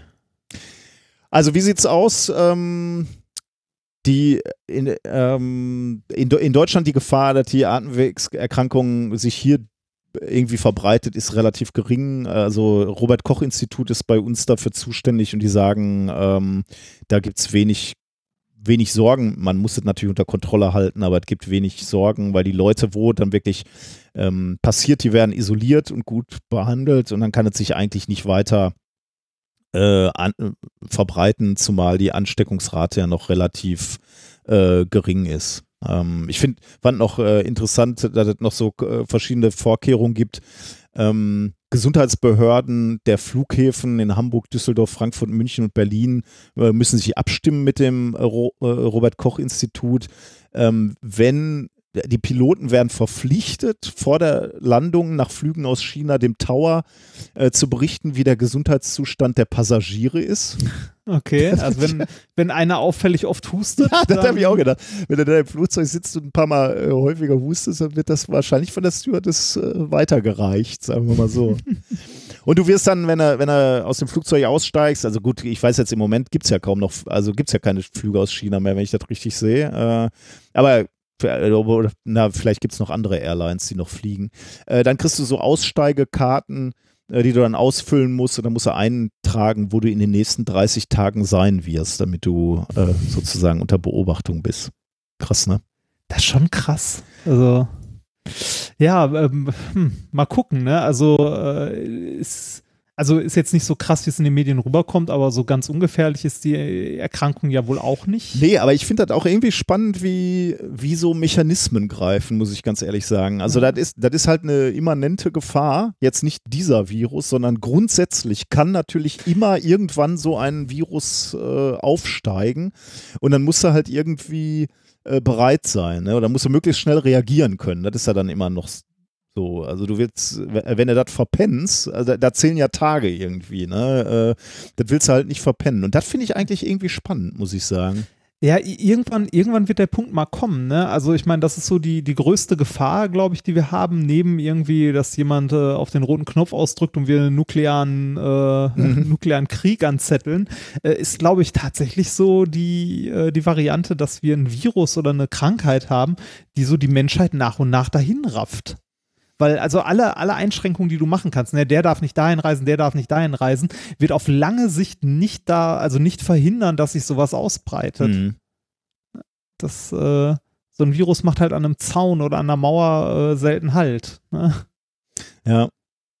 Also die, äh, vielleicht ein Kommentar noch zur Wissenschaft. Da gibt es ja jetzt so eine, oder die gibt es dann wohl immer bei so, bei so Fällen, The Coalition, Coalition for Epidemic Prepared Preparedness Innovations, CEPI, äh, die koordinieren dann so die Suche nach einem Impfstoff. Also da gibt es dann eben auch Wissenschaftler, die dann eng zusammenarbeiten.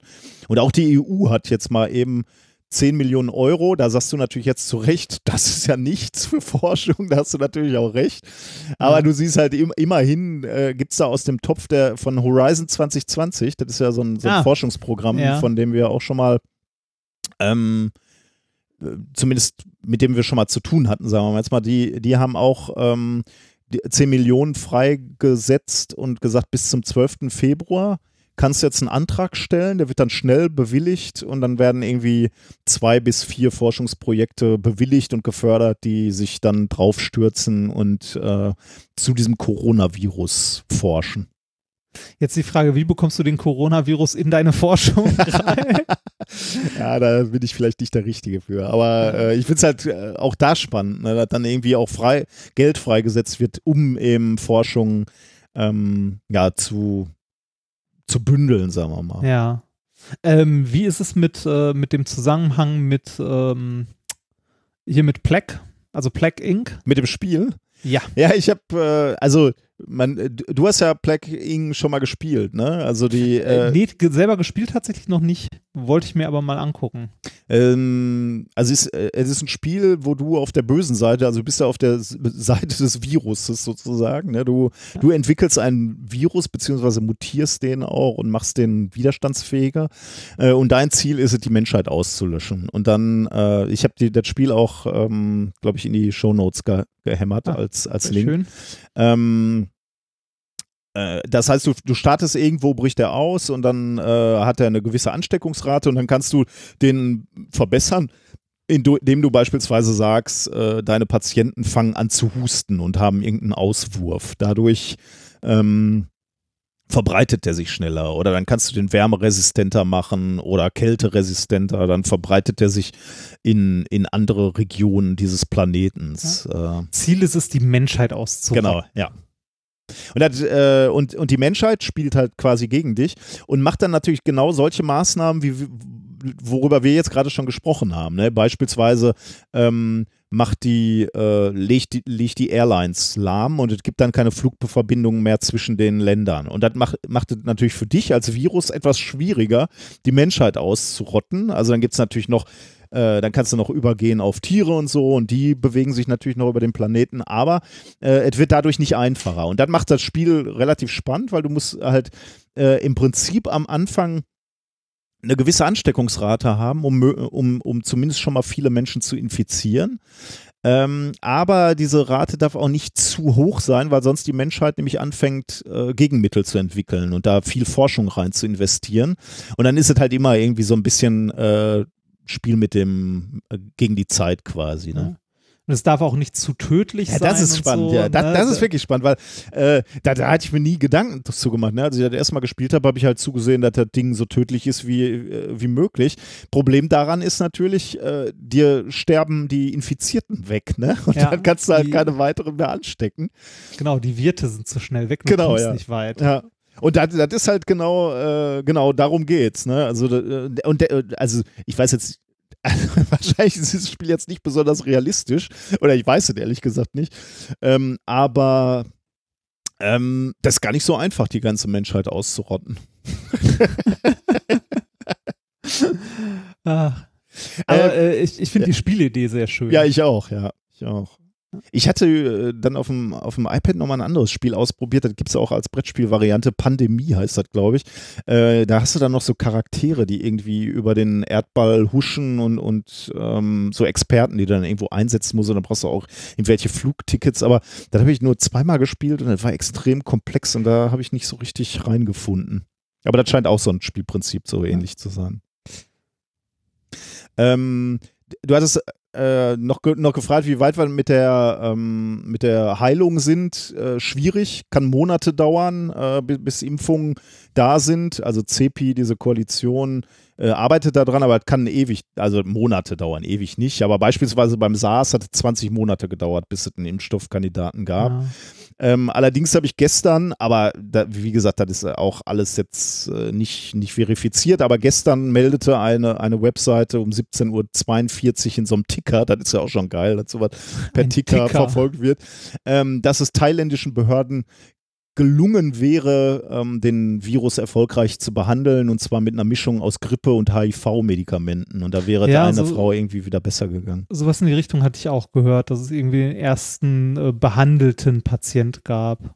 Aber ich meine, nutze, wenn es erstmal einer ist, nutzt ja noch nichts. Ja, ja, das ist also. Aber Ja. ist, ist natürlich, gibt dann Ist schon erstaunlich, also in so kurzer Zeit, dass da überhaupt was passiert in ist. einem Monat, ne? Also Ja. alles das, was ich jetzt gerade erzählt habe, ist ein Monat, ne? Also da, da werden, kriegen, kriegen ein paar Leute auf irgendeinem chinesischen Markt, also nicht irgendein, ne? ist ja schon großer, aber kriegen eine Lungenentzündung, dann muss darauf ja erstmal einer ansprechen und sagen, Moment, jetzt fünf Fälle in diesem Wochenmarkt da, das ist Und aber so schon ein bisschen tödlich, viel. irgendwie ein bisschen. Da muss man mal genauer hingucken. Ne? Dann meldet Ja. er das hoch und dann geht's, dann geht's los. Dann, dann greifen da Menschen durch. Äh, ja. also, ich weiß nicht, ich bin ganz seltsam fasziniert von diesen Mechanismen. Äh, ein Fun Fact noch: die, Es gibt so eine, äh, die Gates Stiftung ähm, ist da auch dran beteiligt. Gab es irgendwie ähm, eingeladen, unter anderem von irgendeinem Weltwirtschaftsforum und eben genau dieser Gates Stiftung, gab es eine internationale Gruppe, die hat mal so ein Szenario durchgespielt. Was passiert, wenn in China ein Coronavirus tatsächlich auch ausbricht und 65 Millionen Menschen weltweit tötet? Das war eine Simulation einfach, ne? Oktober Ja. 2019. Äh, aber weil das so realistisch war, also so nah dran an dem ist, was jetzt gerade passiert ist, musste der Veranstalter ähm, ein Statement rausgeben, wo er darauf hinweist, dass das damals keine Vorhersage war, da das alles nur fiktiv war, aber natürlich irgendwie auch zu erwarten war. Ne? Also, dass jetzt wieder mal ein Coronavirus ausbricht, ist halt nicht. Ähm, äh, ist halt nicht äh, ganz erstaunlich. Es gibt ja die, ähm, es gibt ja die äh, Verschwörungstheorie, dass, äh, dass das Coronavirus in einem Labor gezüchtet wurde Oh. und Ja. Ne, äh, auf die Menschheit, mit Absicht auf die Menschheit losgelassen wurde und so weiter und so weiter. Äh, da hat uns jemand erzählt bei, ähm, äh, bei diesem Workshop, dass die genau die gleichen Verschwörungstheorien und Geschichten äh, vor 30 Jahren oder so beim AIDS-Virus auch Echt? hatten. Und zwar exakt die gleichen Geschichten. Nur halt mit einem anderen Virus. Das ist ja auch beim, äh, das ist ja auch das Gute und Schlechte am Internet. Ne? Also du hast zwar immer jeder, jederzeit irgendwelche Infos, aber dann hast du halt auch diese, diesen Hype-Cycle, ne? Und so Leute, die dann irgendwelche Scheiße ins Netz stellen. Ja, das. ähm, äh, also da, da gibt es auch so Videos, wo jetzt Leute auf irgendwelchen angeblichen chinesischen Straßen gezeigt werden, die kollabieren, ne? zusammenbrechen. Und dann äh, wird da halt drunter geschrieben, Coronavirus. Das ist er. Ja. Einfach nur um Panik zu machen, ne? ja. Ja. Ich habe eine, uns hat heute auf Twitter einer eine- einen Link geschickt, wollte ich dir eigentlich noch, aber das ist auch so ein, das ist, ist ein Link zu so einer, das Thema ist jetzt abgeschlossen, ne? Also jetzt, Ja. jetzt wird es nur Ja, noch okay. äh, albern. Ähm, da, zu so einem Schwurbler. Der Schwurbler heißt Ali Erhan, glaube ich. Also, das ist seine, seine eigene Webseite, auf der, der er Dinge schreibt. Ähm, ich habe mir die, die mal angeguckt. Ähm, Maschinenbauingenieur und IT-Berater nach eigener ähm, Aussage. Ähm, und er kam durch eigenes Leid zu alternativen Heilmethoden. Ah. Äh, und zwar unter anderem zur MMS-Behandlung. Weißt du, was MMS ist? Äh, das warte mal, ist, ist das Bleiche? ja Chlordioxid, ja. Ja, das ist ja auch so ein Klassiker. Oh, ne? das macht mich fertig, ne? Also da, da gibt, da hat ja irgendeiner rausgefunden, angeblich das Chlordioxid ist das stärkste Viren- und Bakterienkiller der Menschheit. Das ist übrigens auch geil, ne? Chlor, ne? Chlor ist, ich meine, die, die Schwurbler haben Angst vor allem, ne? 5G, vor allen möglichen ähm, Habwellen, die uns äh, manipulieren oder irgendwelche Dinge, die äh, mit den Chemtrails in, den- in den Himmel gestreut werden. Alles, ne? Aber Ja. dann nehmen die selber Chlordioxid und Ja. trinken das Zeug. Es reinigt von innen. Ja, genau. Also, genau, das ist die Idee. Chlordioxid trinken und dann, ähm, weil das so ein toller Viren- und Bakterienkiller ist, ähm, tötet das alles in deinem Körper ab. äh, Und dann danach bist du gereinigt. Auch Schwermetalle werden ausgespült und so. Alles total super. Ist natürlich im Prinzip Körperverletzung. Ne? Es gibt ja Leute, die geben das ihren Kindern. Ne? Die sind dann vergiftet eigentlich. Ja, die, die kotzen sich die, äh, die, die, den Magen aus. Und das Argument ist dann, ist doch gut, kommen die ganzen Giftstoffe raus. ist ein gutes Zeichen. Schlimm. Also sowas, also der, da ist es, da wird es dann wirklich schlimm, ne? Und jeden- jedenfalls dieser Typ, ne, und das ist dann auch so klar, ne, dann, dann so, so Leute da auch noch wieder aufspringen, ne. Und dieser Typ schreibt dann auch auf seiner Webseite, ähm, ich, ich zitiere das mal, weil das so lustig ist, Wuhan, Wuhan, Wuhan. Dreimal Wuhan, drei für sich völlig verschiedene Meldungen. Erst wenn man sie in Beziehung zueinander setzt, wird es plötzlich hochexplosiv. Und dann schreibt er selber noch, Achtung, Verschwörungstheoretiker Alarm der höchsten Stufe. Aber ist halt so, er schreibt selber, ne, klingt jetzt vielleicht ein bisschen absurd, aber ich schreibe es trotzdem mal auf. Ähm, und dann kommt ein, eine Argumentationskette, die muss ich dir vorlesen, weil die ist wirklich spitze. Also er schreibt von drei Ereignissen. Ne? drei Ereignisse, die nichts miteinander zu tun haben eigentlich. Äh, aber er sieht einen Zusammenhang. Warte mal, ich, äh, da, da, weil da wir ja ein Wissenschaftspodcast sind, lege ich da mal eine Tonspur drunter, damit das auch klar ist, dass das ein satirischer Beitrag hier von uns ist. Warte mal ganz kurz, ich lege mal irgendwas drunter. Bist du bereit, mein lieber Padawan? Ja. Es sind warte, ich, ich, muss, ich muss mir noch kurz meine Zigarre holen. Es sind drei Ereignisse, ne? Die, der, die liest jetzt hier dieser Erhan, äh, Ali Erhan mal vor. Also ich lese sie vor. Ähm, und dann kannst du dir mal überlegen, ob die vielleicht in einem Zusammenhang sind. Erstens. In der chinesischen Metropole Wuhan sei der Ground Zero des mutierten Coronavirus gefunden worden. Millionen Menschen in mehreren Städten kamen in Zwangsquarantäne. Angeblich besteht die Gefahr einer Pandemie. Komischerweise sieht man neben den in voller Schutzkleidung agierenden Personen auch viele vollkommen ungeschützte Menschen auf den Bildern und Videos vorbeigehen. Das ist der erste. Die erste das, Geschichte. Das ist schon hart, ja. Das, das sind dann, also die, die da ungeschützt vorbeigehen, das sind die, die zum System gehören. die haben den Impfstoff nämlich schon von der, äh, von Warte, der Großfinanz du, da, du darfst mir doch nicht die, Entschuldigung. den Gag vorwegnehmen. Ja, bitte weiter. Zweitens. Ganz in der Nähe der chinesischen Stadt Wuhan ist ganz zufällig auch ein Biowaffenforschungslabor der höchsten Sicherheitsstufe, das auch mit dem Coronavirus forschen darf. Nein! Interessanterweise tauchen jetzt auch vermehrt Berichte auf, dass erst kürzlich Patente auf den Coronavirus anerkannt wurden. Wurde hier erst die Lösung patentiert, um exklusiv abzukassieren und nun mit dem Ausbruch einer Epidemie das passende Problem zur Lösung geschaffen. Jetzt kommt der dritte Teil. Es kommt nämlich noch dicker. Drittens. Wuhan gehört auch zu den ersten Pilotstädten China, sogar der ganzen Welt, die jetzt schon voll mit 5G Nein! in der Endausbaustufe bestückt. Über 30.000 zusätzliche 5G-Sendemasten pflastern engmaschig die ganze Stadt. In Den Haag fielen während 5G-Tests tausende Vögel tot vom Himmel. Da haben wir neulich mal drüber gesprochen, das stimmt ja. ja gar nicht, aber ist egal. Forscher sagen, dass diese hochfrequenten Mikrowellen genau in dem Bereich arbeiten, die erheblichen Einfluss auf Organe und Regelmechanismen von Menschen und Tieren haben.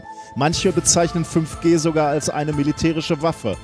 Wenn es tatsächlich Tote in Wuhan gab, waren es eventuell 5G-Opfer?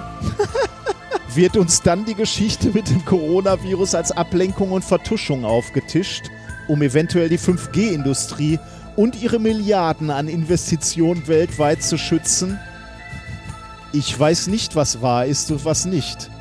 Das kann ich auch nicht in diesem medialen Informationskrieg, aber der Zeitpunkt für diesen erneuten Virus kommt denkbar gelegen. Jetzt kommt, jetzt kommt echt noch der, jetzt kommt der allerletzte Bogen. Da, da kann man noch einen draufsetzen. Da kann er noch.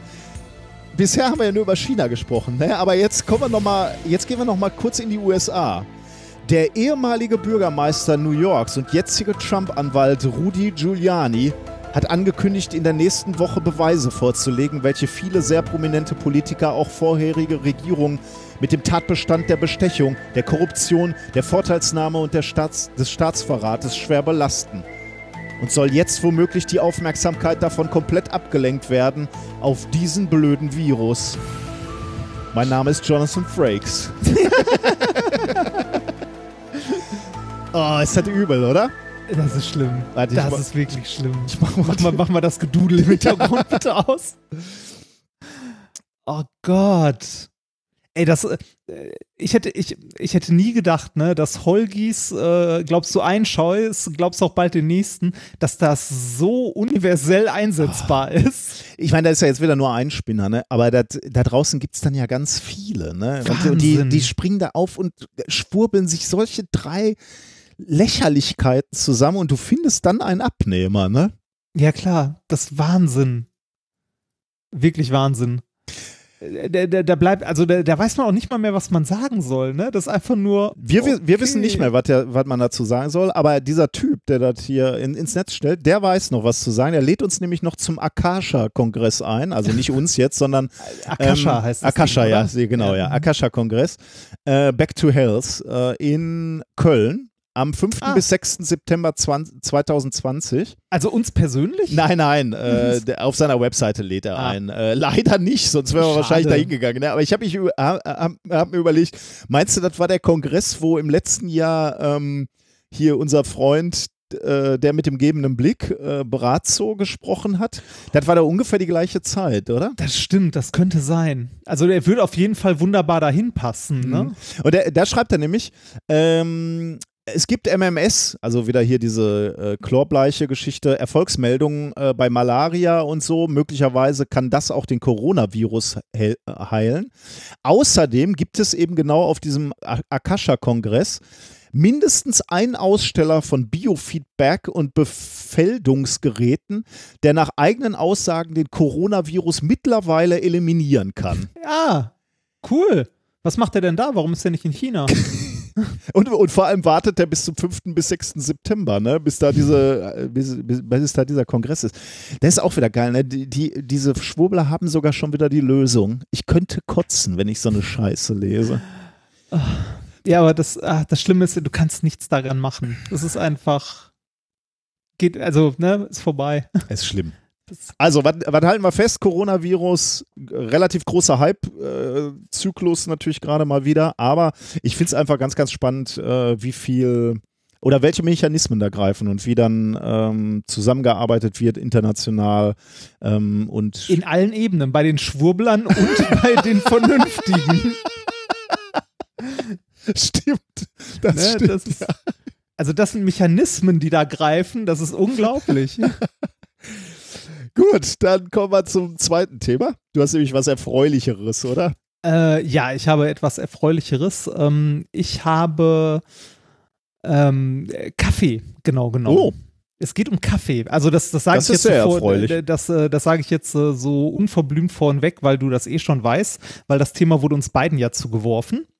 Ich hatte, ähm, aber ich habe mich sehr gefreut, dass du das übernommen hast. Dann habe ich natürlich gar nicht erst weiter reingeguckt. Ich habe mir ja. ein, zwei Bilder angeguckt aus dem. Es sah sehr mathematisch aus, ehrlich gesagt. Ja, ja, ja, ja, ist es tatsächlich auch. Ähm, aber so, also ich habe, äh, ich habe nicht angefangen, mich durch die Mathematik davon zu wühlen, weil da geht es um Simulationen und das wird dann doch schon, also übersteigt sehr schnell das, was wir äh, einfach oder das, was man einfach so mal eben äh, aus so einem Paper rauslesen kann. Also ja. das würde, das würde dann auch nicht irgendwie zwei Tage dauern, sondern eher so eine Woche oder mhm. so, bis man sich da reingearbeitet hat und das dann doch ein bisschen zu viel des Guten. Aber nichtsdestotrotz, äh, die Ergebnisse kann man ja lesen, also die Summary und so aus den Papern. Ähm, aber erstmal, es geht um Kaffee. Ne? Ähm, wir sind ja beide als Wissenschaftler sehr nah an Kaffee. Die, ja, wir, wir machen aus Kaffee Entdeckung, pa Paper, ne, eigentlich. Mhm. Trinkst du gerade Kaffee? Nein, ne? Nein, ich trinke gerade Tee. Ich wollte ich sagen, hatte, ist viel zu spät jetzt. Ja, ich hatte heute auch schon genug Kaffee. Ähm, unter anderem äh, in der Kaffeerösterei, die hier in Neustadt ist. Und äh, ich war auch noch kurz bei meinem Nachbarn. Ähm, Wie viel Kaffee trinkst du so pro Tag? Das kommt sehr hart auf den Tag an. Äh, dadurch, dass ich gerade auf Diät bin, also nein, auf Diät bin ist falsch. Ich achte gerade sehr auf meine Ernährung, weil ich ja äh, joggen gehe und ähm, das Beste beim Joggen, habe ich mir sagen lassen, ist ein paar Kilo zu verlieren. Und ähm, das funktioniert gerade ganz gut. Also jetzt im Januar äh, inklusive Wasser und allem drum und dran habe ich fast 10 Kilo verloren. Ui, wie? Was ja, heißt denn inklusive Wasser? Ja, du hast doch immer plus minus ein, zwei Kilo so, halt mit Wassereinlagerung okay. ja, ja. in deinem, äh, ne, also irgendwie, also ich habe irgendwas zwischen acht und zehn Kilo ähm, diesen Januar durch Sport und vor allem weniger Essen ähm, verloren. Ja, das klingt krass, aber wenn man überlegt, dass ich 111 Kilo gewogen habe am Anfang Januar, ist das ja. auch nicht so krass, dann sind es halt 10 Prozent, ne, ist auch noch gut, aber wenn du halt dicker bist, nimmst du eh schneller ab. Hm. Am Anfang.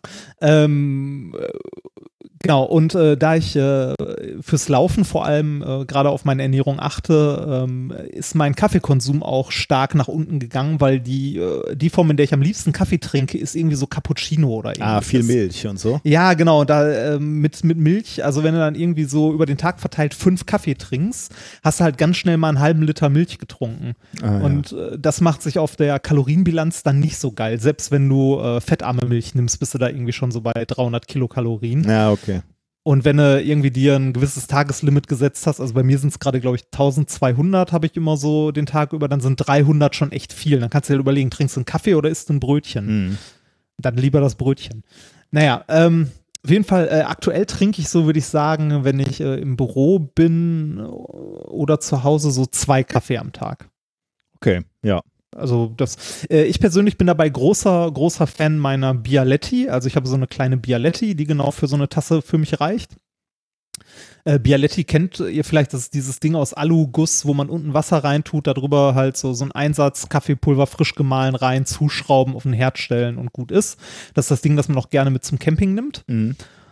Äh, und die kostet so gut wie nichts mehr. Also die wird in großen Produktionen hergestellt. Die kriegt man, also eine Original Bialetti äh, kriegt man echt günstig und die sind sehr, sehr robust und halten eine halbe Ewigkeit. Man kann auch für alle, also jedes Teil als Ersatzteil an den Dingern bestellen. Hm. Ähm, ich habe auch diverse andere Sachen äh, als Kaffeetrinker schon ausprobiert. Äh, eine French Press hatte ich lange. Das war irgendwie, wenn man größere Mengen Kaffee trinken möchte, ist das ganz nett, wenn man dann mal so eine Kanne machen kann. Äh, eine Aeropress hatte ich mal. Das war mir aber zu viel rumgebastelt und so. Äh, Kaffeekapseln natürlich, die unsäglichen. Ähm, da gibt es ja auch diverse Varianten. Irgendwie inkompostierbar, nicht kompostierbar, verschiedene Hersteller und so weiter und so weiter. Äh, ich bin aber am Schluss bei meiner Bialetti hängen geblieben, was dazu führte, dass ich auch meinen Lieblingskaffee hier aus der äh, Rösterei in Neustadt Neustadt verarbeiten kann. Was mich sehr freut. Aber. Verarbeiten äh, kann heißt, äh, du hast eine Kaffeemühle und malst die dann. Genau, ich habe ne, hab so eine kleine Kaffeemühle, äh, die genau passend ist für die, äh, für die Bialetti, so eine japanische irgendwas äh, mit so einem Keramikmalwerk und äh, damit kann ich genau einmal die Menge für meine Bialetti malen. Hm. Das ist, äh, ist ganz nett. Äh, nichtsdestotrotz habe ich gelegentlich die Gelegenheit, ähm, sehr hochwertig gemachten und sehr hochwertigen Kaffee zu trinken. Einer meiner Nachbarn, den du auch beim Junggesellenabschied kennengelernt hast, ist nämlich, äh, der hat Kaffee so ein bisschen als Hobby. kann man sagen. Also. Entschuldige, dass ich lache. Ja, ein Hobby ist gut. Also äh, ja, also sagen wir so, er, also es gibt ja Leute, die für ihr Hobby äh, viel in Kauf nehmen und so und so ist es bei ihm beim Kaffee. Äh, also äh, der gute Nachbarn ist der liebe Ersin und der Ersin, also ich habe beim Ersin so nach und nach äh, verschiedene Iterationen von Kaffeemaschinen mitgemacht. Äh, so von, von so einer kleinen, irgendwie mit so einem kleinen Boiler, also so eine, also sind alles so Siebträger, ne? Mhm. Und äh, jetzt die letzte, bei der angekommen ist, die ist vor einer Woche oder so äh, quasi äh, ja angekommen, ähm, geliefert von dem Lieferanten aus Italien. Und äh, das ist schon eine krasse Kaffeemaschine, wo er auch irgendwie mit den Herstellern noch in Kontakt steht und denen Feedback gibt und so weiter. Also für den ist, also der trinkt nicht einfach nur gerne Kaffee, sondern für den ist das so ein Ritual und ein Hobby, der findet die Technik toll und so weiter, ne? Sei ja jedem gegönnt. Ja, klar. Äh, hat halt äh, zum Vorteil, also ist für mich der Vorteil, da der äh, Ersin in der IT viel ähm, äh, ja, hin und wieder viel im Homeoffice arbeitet, kann ich, wenn ich auch gerade Homeoffice habe, mal kurz klingeln und einen Kaffee trinken gehen, einen sehr guten. Ähm, äh, da habe ich auch erfahren, das war mir vorher gar nicht bewusst, welche Wissenschaft das sein kann, einen guten Kaffee zu machen. Die Kaffeemaschine, die er jetzt hat, ist eine äh, Lamasotto, schieß mich tot, linear, ich weiß es nicht. Es ist so eine mit so einem riesigen Hebel, wo der Druck, den du aufbaust, um, den, um äh, das heiße Wasser durch den Kaffee zu pressen, nicht über einen Kompressor passiert, sondern über eine Feder, die du spannst. Und warum? Also kann man äh, dann noch weil, mehr Druck erzeugen? Oder nee, was? nicht mehr Druck, aber kontinuierlich. Ah, okay. du, hast, du hast keinen Anlauf und so und oh du kannst, du kannst noch bei niedrigerem Druck aus dem Kessel eine Präinfusionsphase vor die eigentliche Extraktion. ja, das ist, also die, die, die Kaffeemaschine ist tatsächlich krass. Du hast so ein kleines Display, wo du so dir die Druckkurve drauf angucken kannst, oh um halt Gott. halt den perfekten Espresso-Shot. Okay. Also, das ist ein krasses Teil. Also so viel zu Hobby, ne? Ja, genau, so viel, so viel zu Hobby. Ähm, es ist nicht nur ein Hobby, also einen, einen guten Espresso zu machen, ist tatsächlich eine Kunst. Also, okay. ne, das ist, äh, es ist, ähm, wenn man es nämlich genau nimmt, äh, tatsächlich ein multidimensionales Problem.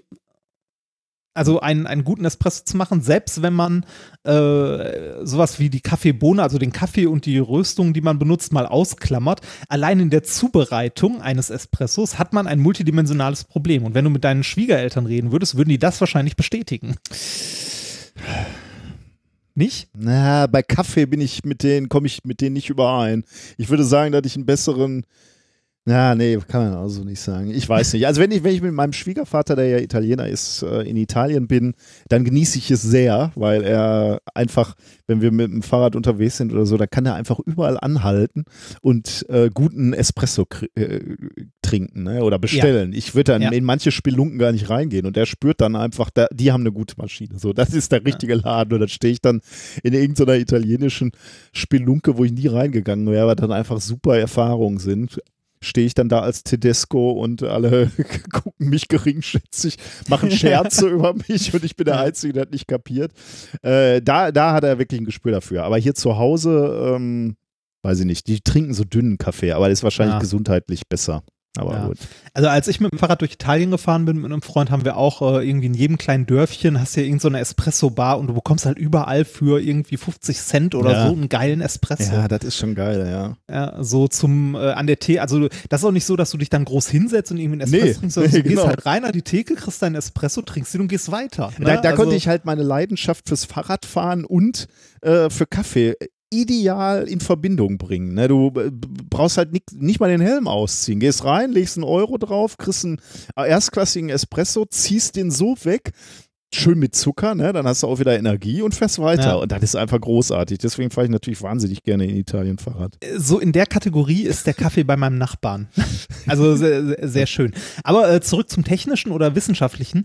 Ähm, selbst, also wie gesagt, selbst wenn man Bohnen und alles ausklammert, hat man einen, äh, einen Parameterraum, der wirklich multidimensional ist bei der Zubereitung. Weil eigentlich das, was wir da, das, was man macht, wenn man einen Espresso zubereitet, ist ja chemisch gesehen ein Extraktionsprozess. Mhm. Ne, mit einem, Ge also mit den Parametern Temperatur, Druck, ja. Dauer, Menge ja. an Pulver, Malgrad, der Druckverlauf, also die Kurve und so weiter und so weiter. Also wirklich viele, viele ähm, Parameter, an denen man drehen kann, wenn man möchte.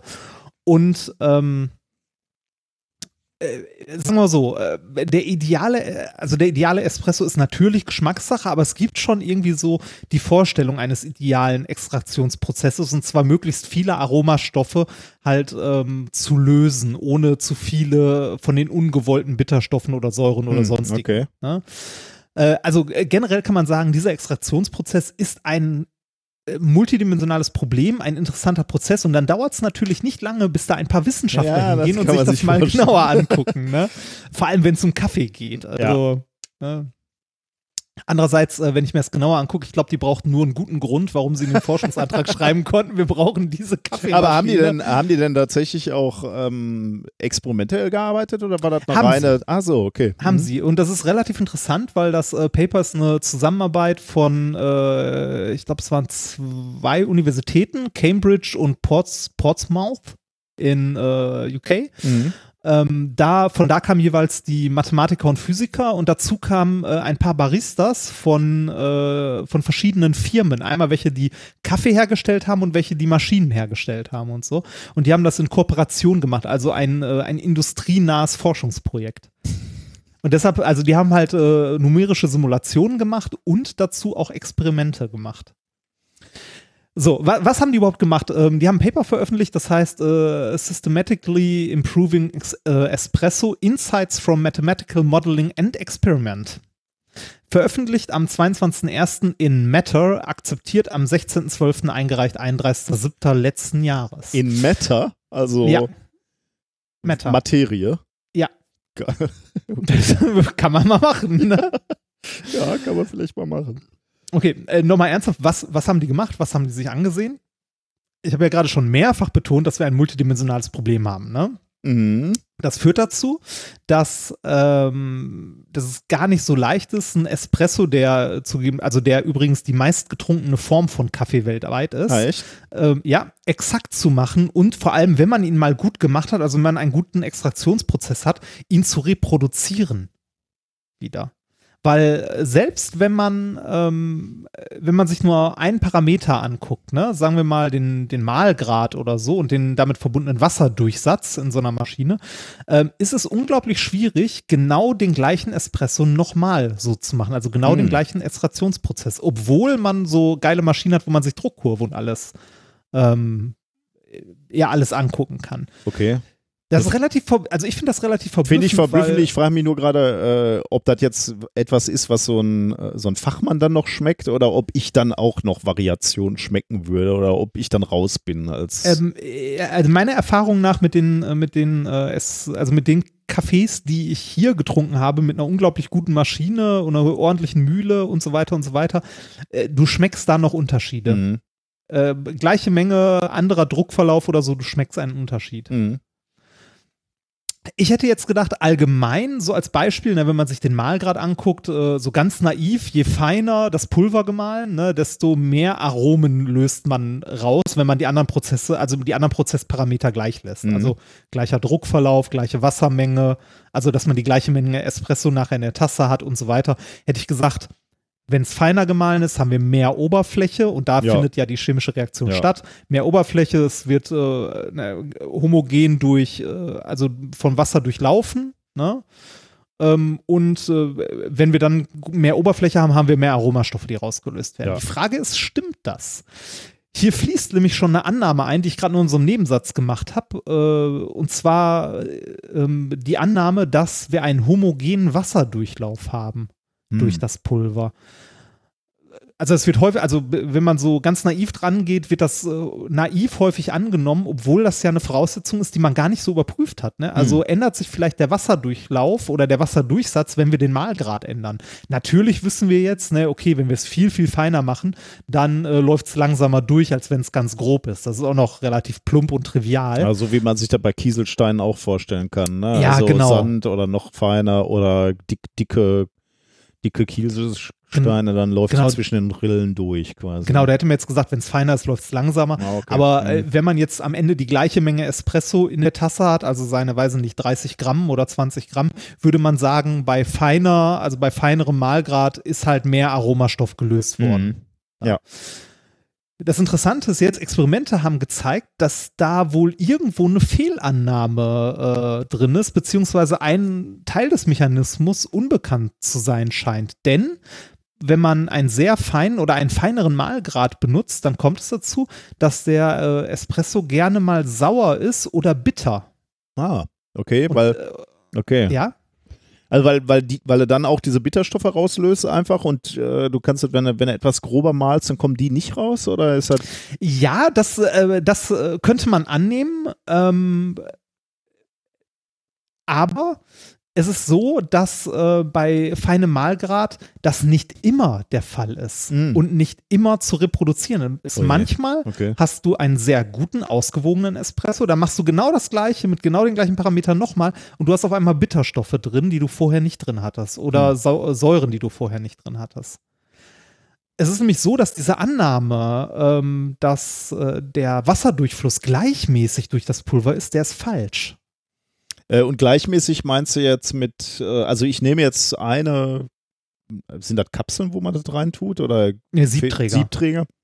Also packst ein Sieb voll und mit gleichmäßig meinst du jetzt, bei meinem ein, einmaligen Aufbrühen läuft das Wasser nicht gleichmäßig durch diesen, dieses Sieb durch oder wenn, wenn ich jetzt einen Kaffee mache und gleich wieder, dann läuft er zwischen den beiden unterschiedlich durch quasi. Ähm, sowohl Beides als auch. wahrscheinlich. So, genau, so, sowohl als auch. Also äh, die das heißt, Annahme, bilden, bilden also ich, sich Kanäle ich, mit Wasser? Äh, genau, genau, ich nehme jetzt mal eine der Ergebnisse von, vorweg. Äh, diese Annahme, dass das Wasser, also dass der ähm, Siebträger mit dem Pulver drin homogen durchflossen wird, mhm. also dass alles Pulver gleich ah, benetzt ja, ja, genau. wird, der ist falsch. Ah, okay. Und zwar äh, ist der ab einem gewissen Malgrad falsch. Und das ist interessant. Wenn man, die haben nämlich hier im Paper folgendes unter anderem gemacht, mhm. neben anderen Experimenten, die sind mal, also haben alle Parameter gleich gelassen, haben nur an einem Parameter den Malgrad gedreht und sind den mal von ganz grob bis ganz fein durchgefahren mhm. in mehreren Reihen. Und dann sieht man, dass ähm, also dass äh, man ganz links bei grob, ne, also bei groben Malgrad, werden weniger Aromastoffe gelöst. Ne? Mhm. Wenn wir feiner werden, werden komplexere Aromen gelöst, also mehr Aromen, Mhm. aber äh, nicht zwingend. Man hat plötzlich einen riesigen Fehlerbalken an der Stelle. Es kann auch sein, dass weniger, ähm, also dass weniger äh, Aromastoffe gelöst werden, als bei ein bisschen groberem Malgrad. Also ähm, je feiner wir werden, desto größer schwingt das hin und her. Also desto ungenauer wird das und desto schwerer zu reproduzieren wird's. Oh, okay. Das willst du natürlich nicht, so eine instabile Situation. Nee, ne? genau, du, du, möchtest, du möchtest ja eine, äh, einen immer wieder gleich reproduzierbaren, guten, ausgewogenen Kaffee Mhm. quasi haben, also Extraktionsprozess. Und das sind jetzt auch Malgrade, die realistisch sind. Da? Die haben jetzt nicht Ja, ja, die- irgendwelche. Nee, nee, die, die haben das mit einer, äh, die haben eine, äh, so eine Siebträgermaschine genommen, auch eine aus dem höherpreisklassigen ähm, Segment und höherpreisklassig. Also wenn man mal in so einen ähm, in so einen Laden geht, wo wirklich so eine große Espressomaschine steht, da reden wir nicht irgendwie von 200, 300 Euro oder auch nicht von 1000 Euro, die man sich noch so in die Küche stellt, Mhm. sondern wenn man da so eine richtige große Maschine mit einem ordentlichen Boiler und so weiter hat, da reden wir von fünfstelligen Beträgen. Also so eine Kaffeemaschine aus einem professionellen Café kostet mehr als mein Auto. Oh Gott. Ne, Also da sieht man mal, was, also von was für Maschinen man da redet. Mhm. Und obwohl man so gute Maschinen hat und halt Mühlen, die auch möglichst wenig Totraum haben, also Totraum heißt da ähm, Bereiche, in denen Kaffeepulver liegen bleibt und dann erst im nächsten Ah. Malvorgang wieder Und dann rauskommt. wahrscheinlich auch bitter wird oder so. Genau, ne, weil ja, genau. Also, ist, ne? genau, also ordentliche Mühlen, also richtig gute Mühlen, da bist du auch so im Bereich von, von weiß nicht, 1,5 bis 2,5, Meine also Güte. 1000, die man dafür ausgeben kann. Ja, die, die dann idealisiert wenig Totraum haben und so weiter und so weiter. Ähm, mit sowas haben die da schon gearbeitet. Ich habe die äh, Mühle mal gegoogelt, die die benutzt haben und die kostete zweieinhalbtausend Euro. Aber das ist ja krass, ne? wenn es so eine, so eine Technologie jetzt gibt, also so teure Kaffeemaschinen und, und, und Mahlwerke.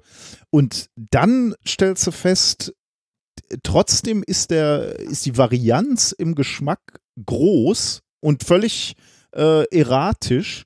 Das Ja. ist dann ja schon irgendwie krass. Also, da dann nicht viel früher mal einer gesagt hat, wir müssen diese, wir müssen das in den Griff kriegen. Wir versuchen hier Ja. eine Kaffeemaschine für 20.000 Euro zu verkaufen, aber das schmeckt mal besser, mal schlechter. Äh, wie gesagt, es ist halt ein Stück weit auch eine Kunst. Ne? Also es kommt halt auf den Barista an, ob der fähig ist, einen richtigen Mahlgrad zu wählen, was wohl auch von Bohne zu Bohne ein bisschen anders sein kann. Äh, die Ah, richtige okay. Ach so. Druckkurve und so weiter und Also so weiter. äh, ich hatte dich gerade so verstanden, dass das völlig erratisch hin und her springt. Äh, Ähm, da- das, das tut es auch. Das tut es auch, ähm, wenn man äh, alle anderen Parameter äh, gleich lässt und nur den Mahlgrad verändert, dann kommt man bei dem Mahlgrad irgendwann an eine Stelle, wo der Prozess nicht mehr reproduzierbar Ah. ist, sondern erratisch hin und her springt. aber da geht natürlich ein erfahrener Barista nicht hin in dem Bereich. Genau, Ne? Ja, ja, genau, okay. sondern, ja, sondern der macht halt ein, zwei Shots mit irgendwie der, mit der, äh, mit der Bohne oder was auch immer, mit der Maschine. Es hängt ja von vielen Sachen ab. Und der bekommt irgendwann den richtigen Parametersatz halt raus und macht dann mit der Maschine und dem Pulver und so Einen weiter ordentlichen Kaffee. Ja, ja, ja, okay. Genau. Aber wirklich mal äh, systematisch untersucht hat das halt niemand und auch nicht sich angeguckt, warum dem so ist. Und genau das haben die in dem Paper hier gemacht. Die haben dann nämlich angefangen, ähm, mal äh, Computersimulationen zu machen von dem Siebträger mit Pulver drin in verschiedenen Malgraden und haben sich mal angeguckt, ähm, weil man ja in so eine Kaffeemaschine schwer reingucken kann, deshalb erstmal simuliert, ähm, was bei verschiedenen Malgraden passiert, was das Wasser macht.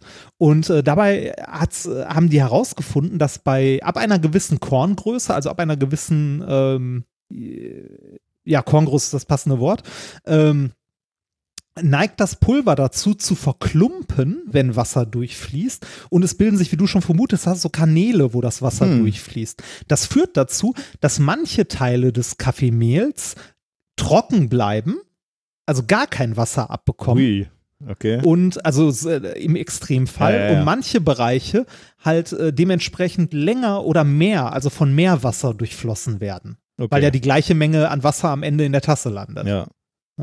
Das führt dazu, dass äh, aus diesen Bereichen, die quasi trocken bleiben, gar keine Aromastoffe gelöst werden, aber aus den anderen Bereichen, wo Wasser viel länger oder viel mehr Wasser vorbeifließt, als es sollte, natürlich ähm, Aromastoffe gelöst werden, die nicht gelöst werden sollten, weil eigentlich in der Zeit, in der oder mit der Wassermenge, die homogen gemessen vorbeifließen sollte, das nicht ausreicht, um Mhm. diese Bitterstoffe zu lösen.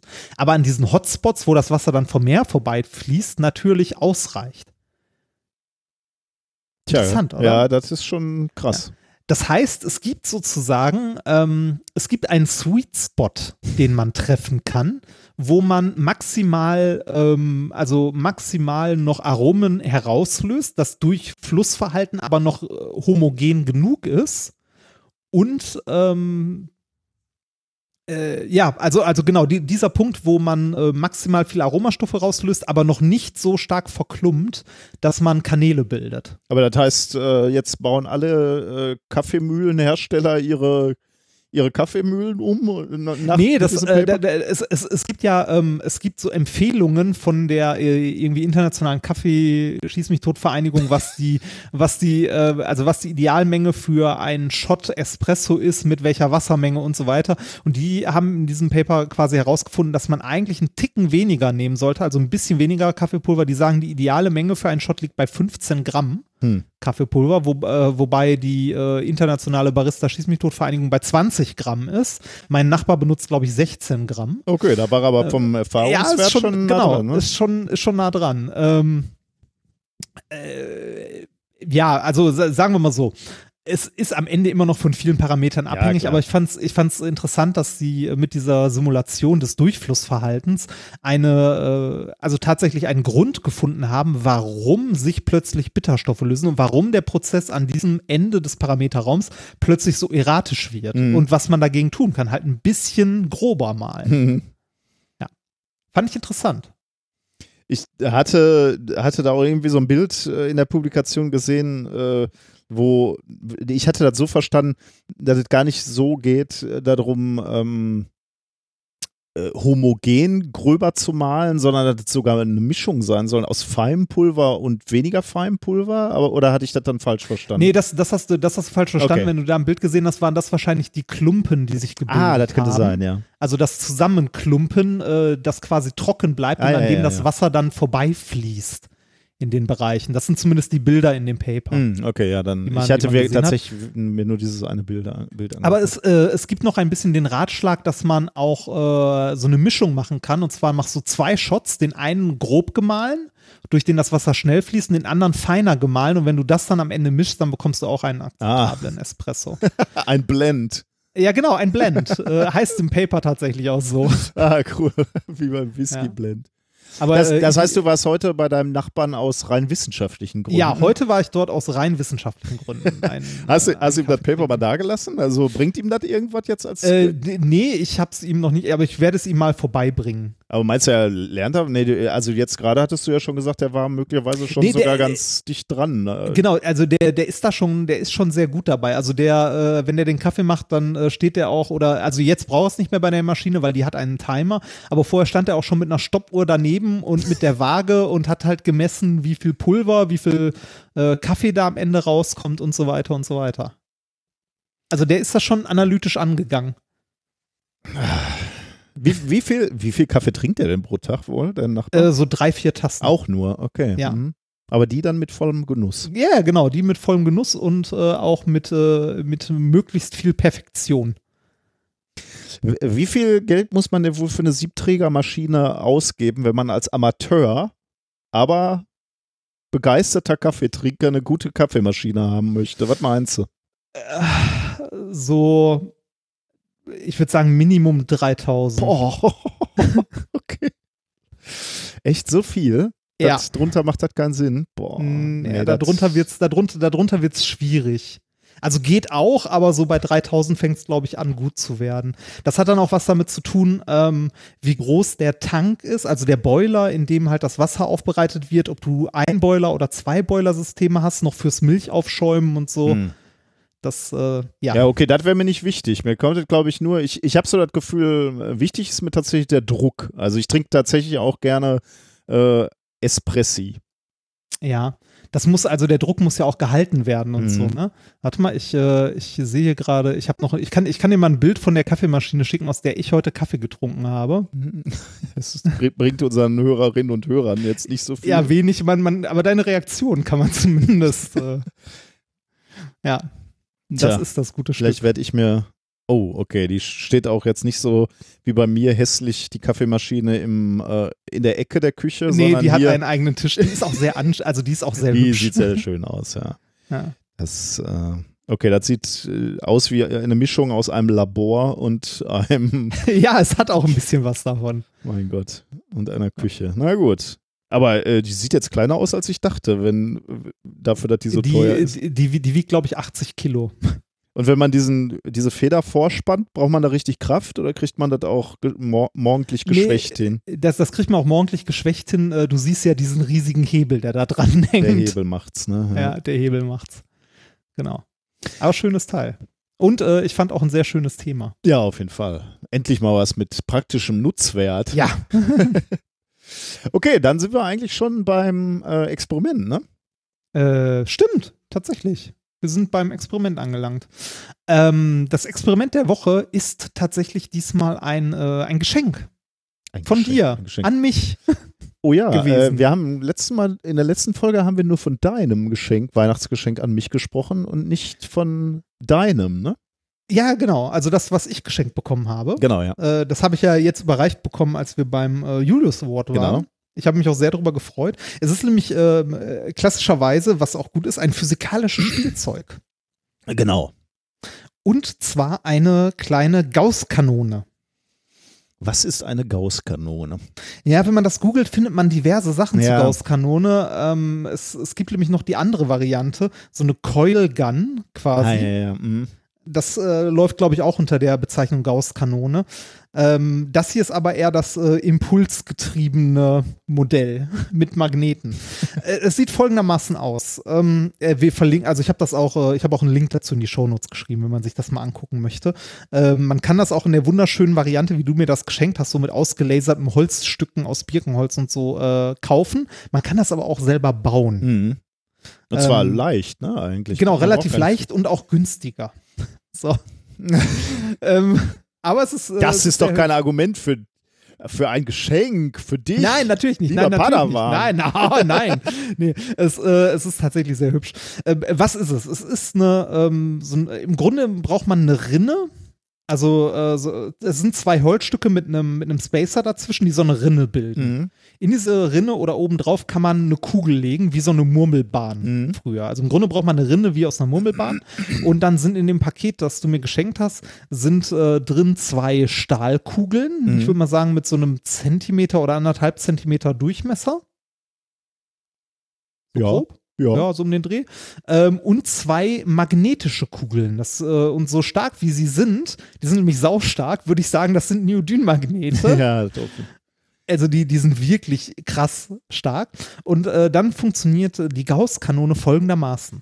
Man legt in seine Rinne vor sich eine magnetische Kugel und äh, daneben eine, ähm, eine ähm, Stahlkugel und daneben noch eine Stahlkugel. Was heißt so, dass die daneben? Äh, man Daneben muss ja, direkt dran. Direkt also dran, man muss so ja eher von davor oder dahinter sprechen, glaube ich. Ah, stimmt. Ne? Ja, äh, also in der Rinne davor. Nee, dahinter. Von, hinten. also, wir haben die Rinne vor uns stehen und wir sehen Magnetkugel, Stahlkugel, Stahlkugel. Okay. Hm? Hintereinander in der Rinne. Ja, genau. So. So dass die Magnetkugel ganz hinten liegt und die Stahlkugeln beide vorne. Ja. Die natürlich von der Magnetkugel angezogen werden. Ja. So, jetzt lassen wir eine zweite Magnetkugel, also die zweite, die wir haben, von hinten von einer leichten Erhöhung in der Rinne runterrollen auf dieses Paket aus Magnet, Stahl und Stahl zu. Mhm. Und jetzt passiert folgendes. In dem Moment, wo sich die zweite Magnetkugel der ersten nähert, wird die natürlich, also kommt die in den äh, Einflussbereich des Magnetfeldes der ersten Kugel Mhm. und wird angezogen. Und zwar sehr schnell. Mhm. In dem Moment, wo die beiden Magnetkugeln aufeinandertreffen, haben wir, äh, kommt etwas zum Tragen, halt die Impulserhaltung. Das kennen wir auch von diesem äh, Schreibtischspielzeug, wo wir vier Kugeln hintereinander haben, die immer so klick, klack, klick, klack, Ah, klick, New klack. Newtons hinten- Cradle, ne? Also wie heißt Genau. das nochmal? Äh, Newtons New- Waage, glaube ich, im Deutschen. Ja, oder ne? Wiege oder so, Wiege, ich weiß Wiege, nicht. Ja. Also Ja, genau, Wiege, also genau. Die, die, dieses, dieses Newton-Pendel. Ja. Ähm, und genau den gleichen Effekt haben wir da auch. Wir haben drei Ah. Kugeln in Reihe liegen und die vierte kommt von hinten angeschossen und klatscht dagegen.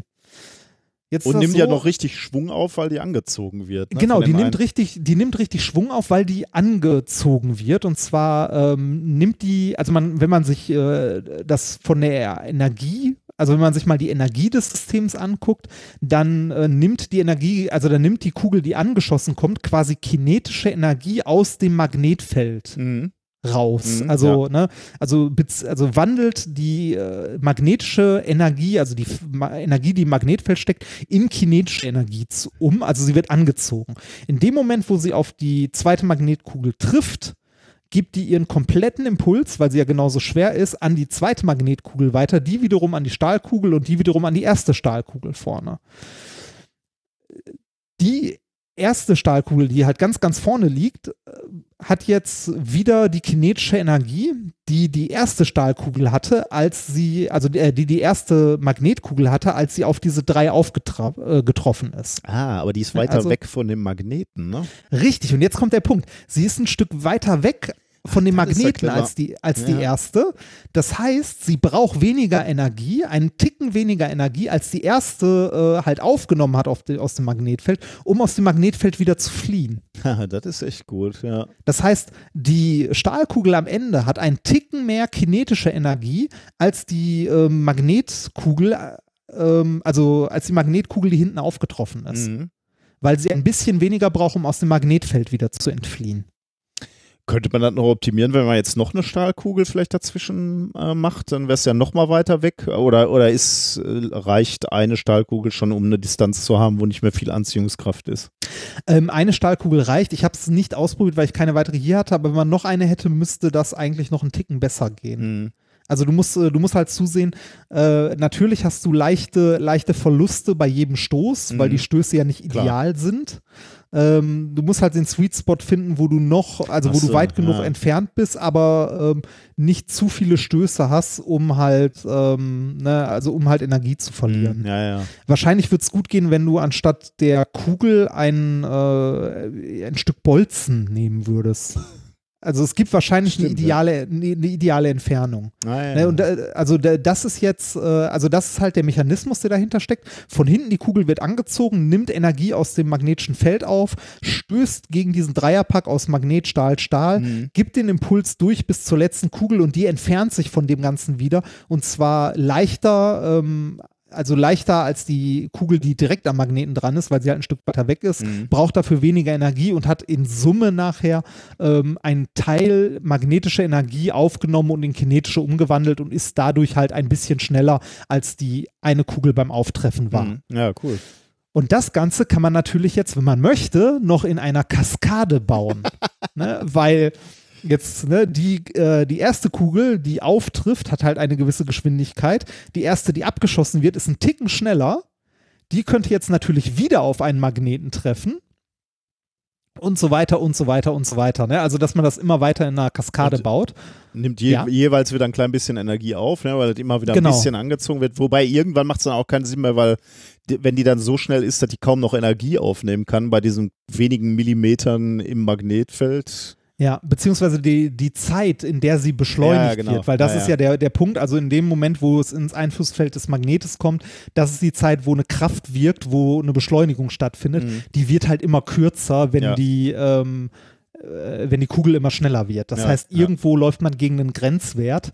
Äh, selbst in, unter Idealbedingungen würde man irgendwo gegen einen Grenzwert laufen, weil halt die Kugel nicht mehr lang genug, also immer kürzer beschleunigt wird nur mhm. noch und der Energiezuwachs äh, immer geringer wird, also der Geschwindigkeitszuwachs. Dazu kommt natürlich unter Realbedingungen hast du beim Stoß hast du Verluste, du hast Luftreibung, du hast Reibung auf der Bahn, die Kugeln sind nicht ideal, äh, Wärme, die verloren geht und so weiter und so weiter. Mhm. Äh, ich hatte irgendwo gelesen, ähm, so unter normalen Realbedingungen ist es, äh, wenn man so eine Kaskade baut, so bei der fünften hört es schon langsam auf, sinnvoll okay. zu sein. Ja. Also das geht relativ schnell. Aber ähm, nichtsdestotrotz, so mit fünf, sechs kann man das mal versuchen zu bauen. Und äh, als Physiker, wenn man ein bisschen drüber nachdenkt, sieht man natürlich direkt den Optimierungsbedarf. Also wo kann man da noch optimieren? Stärkere Magnete sind eine mhm. Möglichkeit. Die sind dann aber auch ein Stück weit problematisch, weil die natürlich auch die Kugel beim Abschuss stärker bremsen. Ne? Mhm, ja. Da muss man den Abstand vergrößern. Ja. Aber man könnte ja einfach mal die Kugeln größer machen, also schwerer, damit mehr Masse im Spiel ist und die Kugeln immer kleiner werden lassen. Oder ah. nur die letzte oh, Kugel, die nice. weggeschossen ja. wird, kleiner werden lassen. Ne? Also ähm, ein schönes Video, das ich gesehen habe, was jemand gebaut hat mit, ich glaube, es waren, äh, ich glaube, es waren vier, also vier gleich große Kugeln mit Magneten und auf dem letzten Magnet hinten saß keine Kugel mehr, sondern eine Mutter mit einem Nagel. Ja, das habe ich auch gesehen, ja. ja. Und äh, also wir könnten mal überlegen, also wenn man das ein bisschen optimiert mit, äh, mit halt relativ starken Magneten und größeren Kugeln, ich glaube, dann kann man den Nagel am Ende schon auf eine unangenehme Geschwindigkeit bringen. Und wir haben ja eine gewisse Tradition von selbstgebauten Waffen bei unseren ja, Shows. ja, ja. Da könnten wir mal drüber nachdenken, finde ich. Da denken wir mal drüber nach, ja. Wir sollten nur, wir sollten nur vorsichtig sein, weil äh, starke Magnete sind ja problematisch. Wie wir, also erstmal verletzungstechnisch relativ problematisch, wenn man so einen Finger dazwischen hat und so, aber auch transporttechnisch problematisch, äh, falls du dich an die Experimenta, äh, nee, nicht Experimenta, das, doch, das war die Experimenta, oder?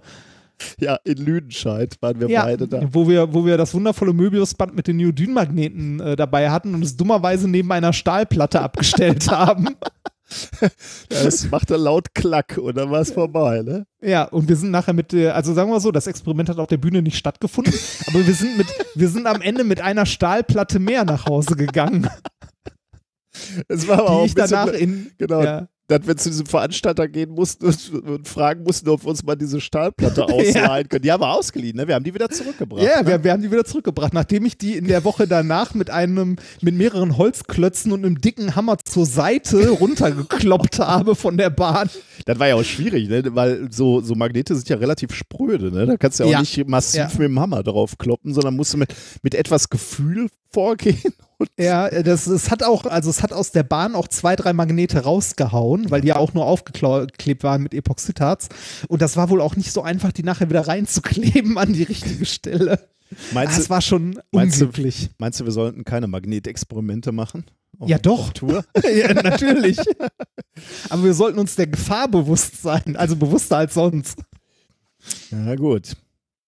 Okay, dann Ja, so viel äh, zum Experiment. Sehr es schön. ist äh, wirklich, wirklich schön. Ähm, äh, also ich habe dazu jetzt kein Video gemacht. Ich kann noch irgendwie Nee, äh, das, das Ding glaube, mal aufnehmen. äh, aber man findet dazu eigentlich genug Videos online, um, um Und den, so den Link von dem Geschenk äh, hast du doch ins Dings gestellt. Genau, den ne? habe ich, den Ja, habe ich in ja. die Shownotes gepackt. Also Das reicht, glaube ich. Ähm, Gut, dann kommen wir zur Musik. Ne? Du hast, äh, beziehungsweise der liebe Alvin hat uns was geschickt.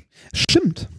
Ja, der äh, gute Alvin hat uns was geschickt. Äh, ein, ein Rap war es, glaube ich. Ich hatte nur mal kurz reingehört und dachte dann, ach, ist vom Alvin, packen wir mal rein. Okay, du kannst dazu jetzt äh, nicht so viel sagen wahrscheinlich, ne? Nein. Okay. Dann ähm, viel Spaß damit. Wie heißt der nochmal? Äh, Newton Äh, Wolves. New Newton Wolves, genau. Ja, ist aus einem, äh, das vom Alvin kommt natürlich aus einem Comic, beziehungsweise einem Zeichentrick. Viel Spaß damit.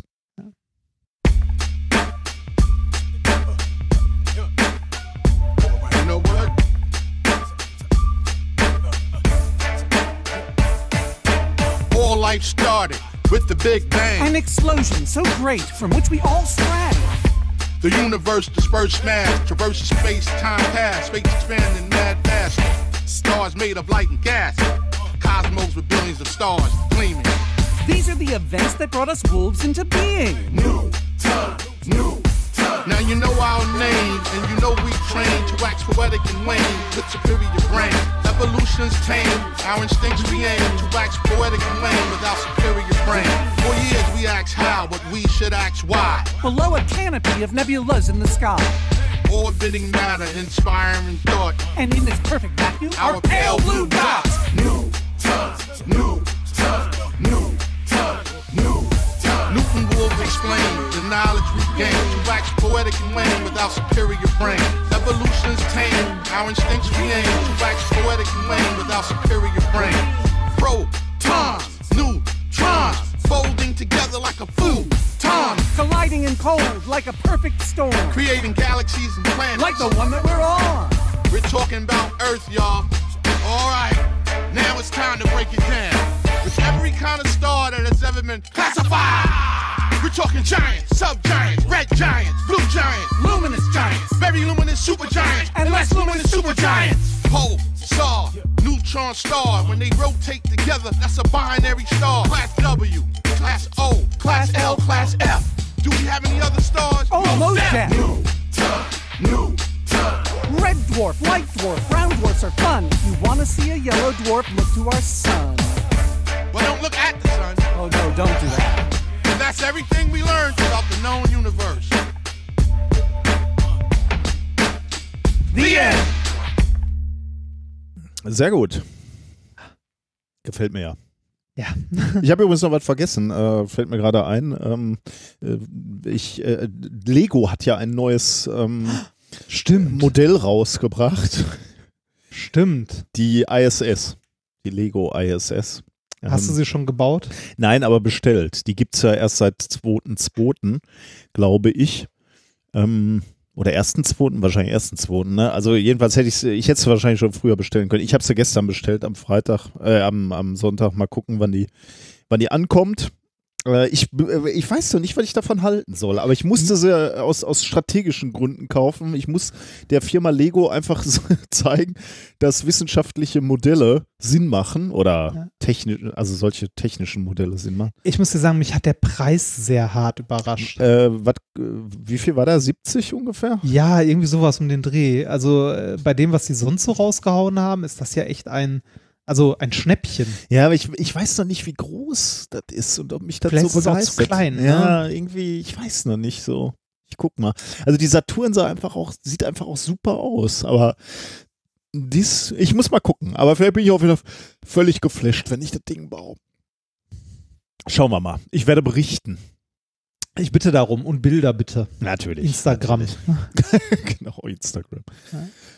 Ähm, können wir eigentlich mit dem nächsten Thema weitermachen sofort, oder? Äh, ja. wir. Thema, Thema Nummer drei, Stimme aus dem Jenseits. Ähm, Die drei Fragezeichen und die Stimmen aus dem Jenseits. ja, stimmt.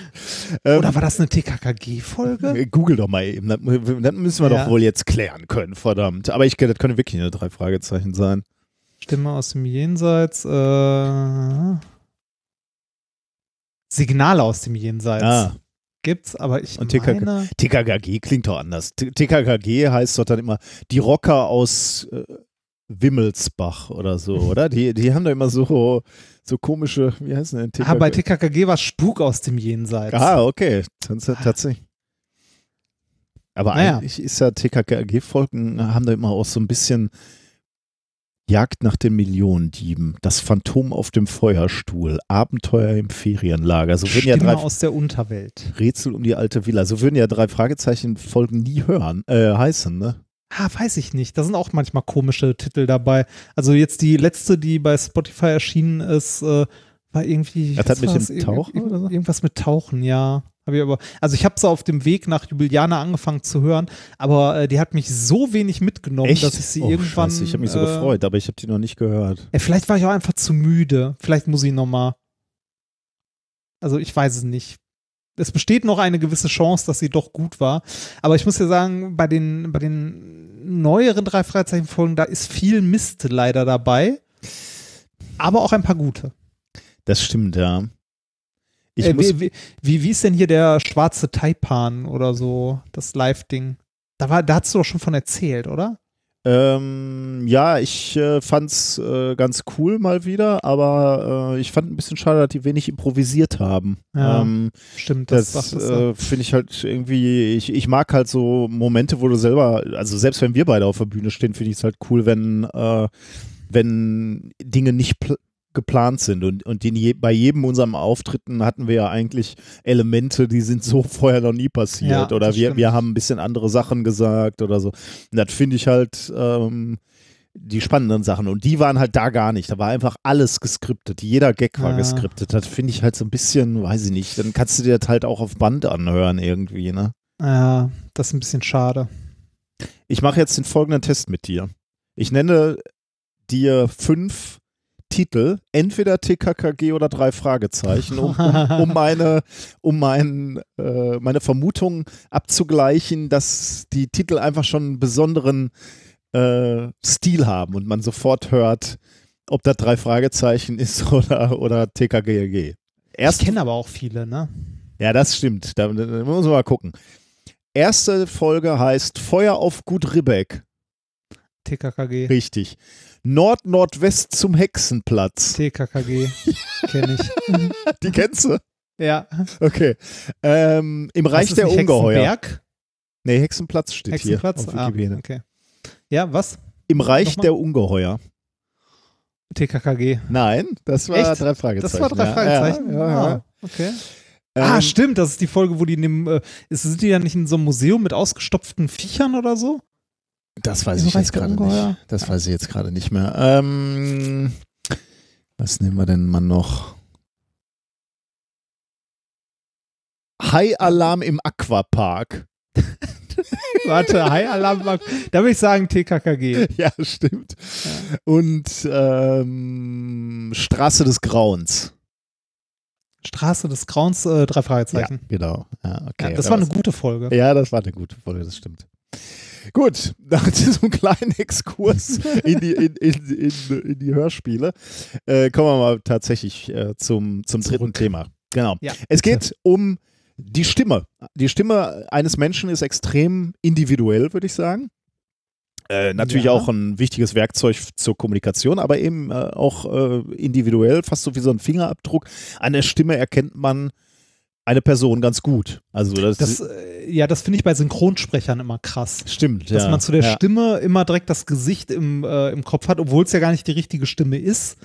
Ähm, und manchmal äh, muss man, also manchmal ist ja so, dass diese Synchronstimmen dann auch irgendwelche Werbung sprechen oder Mhm. so, wo nicht äh, deutlich ist, dass das äh, Promi XY sein soll, aber sobald es einem jemand sagt, hört man es sofort. Stimmt, ja. Stimmt, ja, genau. Das, das passiert mir auch oft, ja.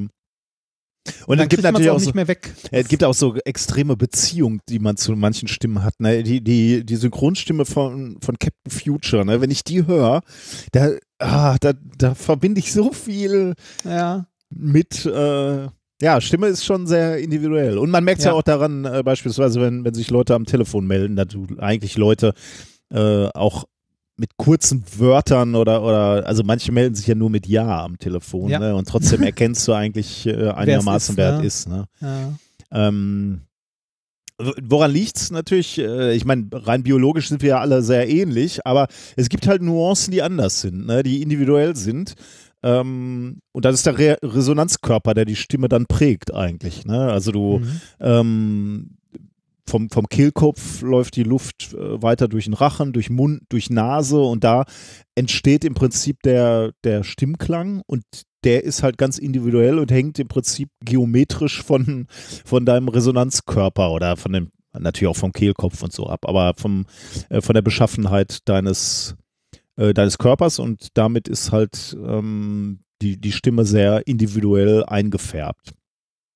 Ähm, das heißt aber auch im Umkehrschluss, wenn du so, so quasi so Reverse Engineering, wenn du einen ähm, Vokaltrakt hättest eines Menschen, also geometrisch hättest, dann kannst Ja. du möglicherweise Rückschlüsse Ah. auch auf die Stimme des Menschen ähm, äh, ziehen und du könntest möglicherweise auch die Stimme synthetisch nachbilden.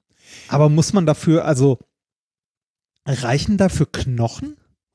Äh, nein, das reicht nicht. Äh, das, Okay. das reicht nicht. Und das ist natürlich äh, schade, ja, genau, weil so eine Stimme synthetisch nachzubilden von einem lebenden Menschen ist natürlich okay, aber natürlich noch nicht spannend genug. Du denkst natürlich gleich in die richtige Richtung. Spannend wäre es ja, jemanden zu hören, der möglicherweise nicht mehr lebt. Ne? Der ja, weil du, weil du ja auch das Thema so genannt Natürlich, hast. Deshalb klar. komme ich auf die Idee, dass es, äh, von Lebenden wäre auch relativ langweilig, weil da könnte man ja einfach Samples nehmen natürlich, genau. ja. und dementsprechend was bauen. Ja, also, ja, ja. mittlerweile vor allem. Naja, also jetzt, äh, man hätte ja noch das Argument machen können, ja, aber du möchtest ihm vielleicht was sagen lassen, was er so nie gesagt hat. Aber ja, genau, das kannst du natürlich über Samples alles schon, schon einfach machen. Nee, es geht eher um Leute, die tot sind. Ähm, beziehungsweise sogar Leute, die man also entweder lange nicht gehört hat oder vielleicht noch nie gehört hat. Äh, weil sie schon sehr, sehr lange tot sind. Genau. Ähm, Echt? Also es geht nicht um Cäsar, Ah, nein, schade, nee, ganz, ja. so, ganz so nicht. Aber es geht um, um ähm, Leute, die ähnlich lange tot sind. Aber du hast natürlich gerade schon eine, eine wichtige Einschränkung gemacht. Ich meine, wie kommst du an eine Leiche, die so alt ist und die gut erhalten ist? Hast du eine Idee? Mumien. Sehr gut, genau. Mumien, äh, die einbalsamiert sind, die sind zum Teil echt gut erhalten, offensichtlich. Und hier hat man sich auch eine Mumie vorgenommen, nämlich eine 3000 Jahre alte Mumie eines ägyptischen Priesters, Nesjamun. Und das reichte? Also, ich meine, die sind ja auch vertrocknet bis zum geht nicht mehr, ne? Ja, aber äh, da, also in dieser, dieser äh, Mumie scheint, also es wird nicht mit allen Mumien gehen und wahrscheinlich mit den allerwenigsten. Aber hier, das ist eine Mumie, die liegt im Stadtmuseum von Leeds seit 1823 und die muss wohl ähm, sehr gut erhalten sein. Insbesondere auch dieser Vokaltrakt muss extrem Ah. gut erhalten sein. Cool. Ich keine Ahnung, ob das ein Zufall war oder Glück, aber jedenfalls da äh, haben sie gesehen, dass sie den eben sehr gut nachbilden konnten, weil sie festgestellt haben, okay, also gerade das Vokaltraktgewebe ist gut konserviert, inklusive Kehlkopf und Rachenstruktur und da haben sie halt gesagt, okay, damit können wir arbeiten. Äh, da versuchen wir eben genau diesen Vokaltrakt nachzubilden. Und die Ergebnisse haben sie dann auch publiziert in einem Paper äh, mit dem Namen Synthesis of a Vocal Sound from a 3000 Year Old Mummy. Ähm, und äh, äh, im Titel steht noch sein Name, Nessia Moon True of Voice, äh, so nannte er sich möglicherweise. Scientific Reports Volume 10, äh, 2020 veröffentlicht, also gerade frisch. Ähm, dieser Mensch, Nessia Moon, war Schreiber und Priester in der Karnak-Tempelanlage. Äh, das macht es nochmal insofern vielleicht ein bisschen spannender, weil äh, bei solchen Menschen war die Stimme natürlich auch wichtiges Werkzeug. Ne? Also der ähm, musste halt hier seine gesamten rituellen Pflichten als Priester kommst du ja irgendwie vokal nach, sagen wir mal, Gebete Mhm. sprechen, singen und so. Da ist die Stimme schon ähm, ja, schon Nicht relativ unwichtig. nicht unwichtig, genau. Und dann fragt man sich natürlich, wie hat der wohl geklungen, als wenn der so in so einem Tempel gesungen hat. Deswegen haben sie sich diese Mumie vorgenommen und haben die durchleuchtet mit Hilfe von Computertomographie, CT.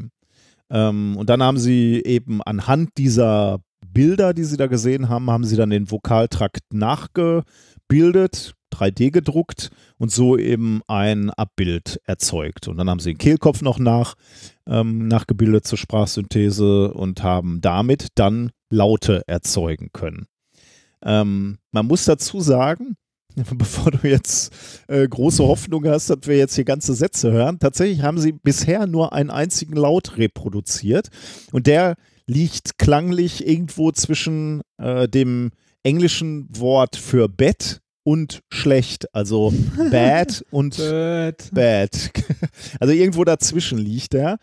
Ähm, ganze Sätze oder ganze Worte haben sie den, haben sie den noch nicht sprechen lassen, weil sie selber sagen, das ist schwierig, weil äh, du dann wissen müsstest, wie der Mensch artikuliert hat, also wie er sich auch bewegt hat, also welche, welche Sprachmuster der, der benutzt hat, wie, wie er seine Muskeln im Rachenraum dann äh, benutzt hat und so. Mhm. Und die sagen halt, ähm, es wäre dann halt nicht mehr authentisch. Sie könnten ihn natürlich jetzt was reden lassen, aber das wäre dann halt nicht mehr, ja, nicht zwingend genauso, wie er geklungen hätte. In gewisser Weise finde ich das ganz gut, muss ich sagen. Also ich, ich spiele dir mal den Laut vor. Ich wollte gerade sagen, hast du ein Beispiel Natürlich, dabei? natürlich, natürlich. Äh, warte, ich suche den gerade mal hier. Da ist er. Äh, der ist kurz, aber wir können ja mehrfach rein äh, anmachen. Hier kommt er jetzt, Achtung. das war's? Hier kommt Das noch, war's? Hier kommt er nochmal. Äh, Hammer, ne? Wahnsinn. Ein, einmal noch. Wahnsinn. Oh. Äh, Ja, das ist. Wahnsinn. ja, ich. äh, Wahnsinn. Äh, Das, das, Das- ist recht für ein Paper. Äh, Naja, Äh. gut. Ähm, ich, ich weiß nicht, ich finde das irgendwie, ja gut, ich hätte mir auch gewünscht, dass er ein bisschen mehr gesagt hätte. Bei dem Titel des Papers dachte ich auch, jetzt höre ich mal wenigstens so, so ein, äh, äh, so ein Stück so ein weit Satz, ne? Ja, äh, Ja. dass nur dieses mehr ist, ähm, ich weiß nicht, vielleicht wollen sie noch ein zweites Paper hinterher schicken. Ich weiß gar nicht, ja, ich weiß auch nicht. Ich hätte dem vielleicht mal Nachrichten vorlesen lassen oder so, einfach nur um mal ein bisschen mehr zu hören. Aber vielleicht, Ja, vielleicht klingt das wirklich total scheiße. Das ist schon ein ganz klein bisschen traurig, oder? Aber da wird wahrscheinlich noch ein bisschen, Äh. da wird wahrscheinlich noch was nachkommen. Äh, als, als, Äh.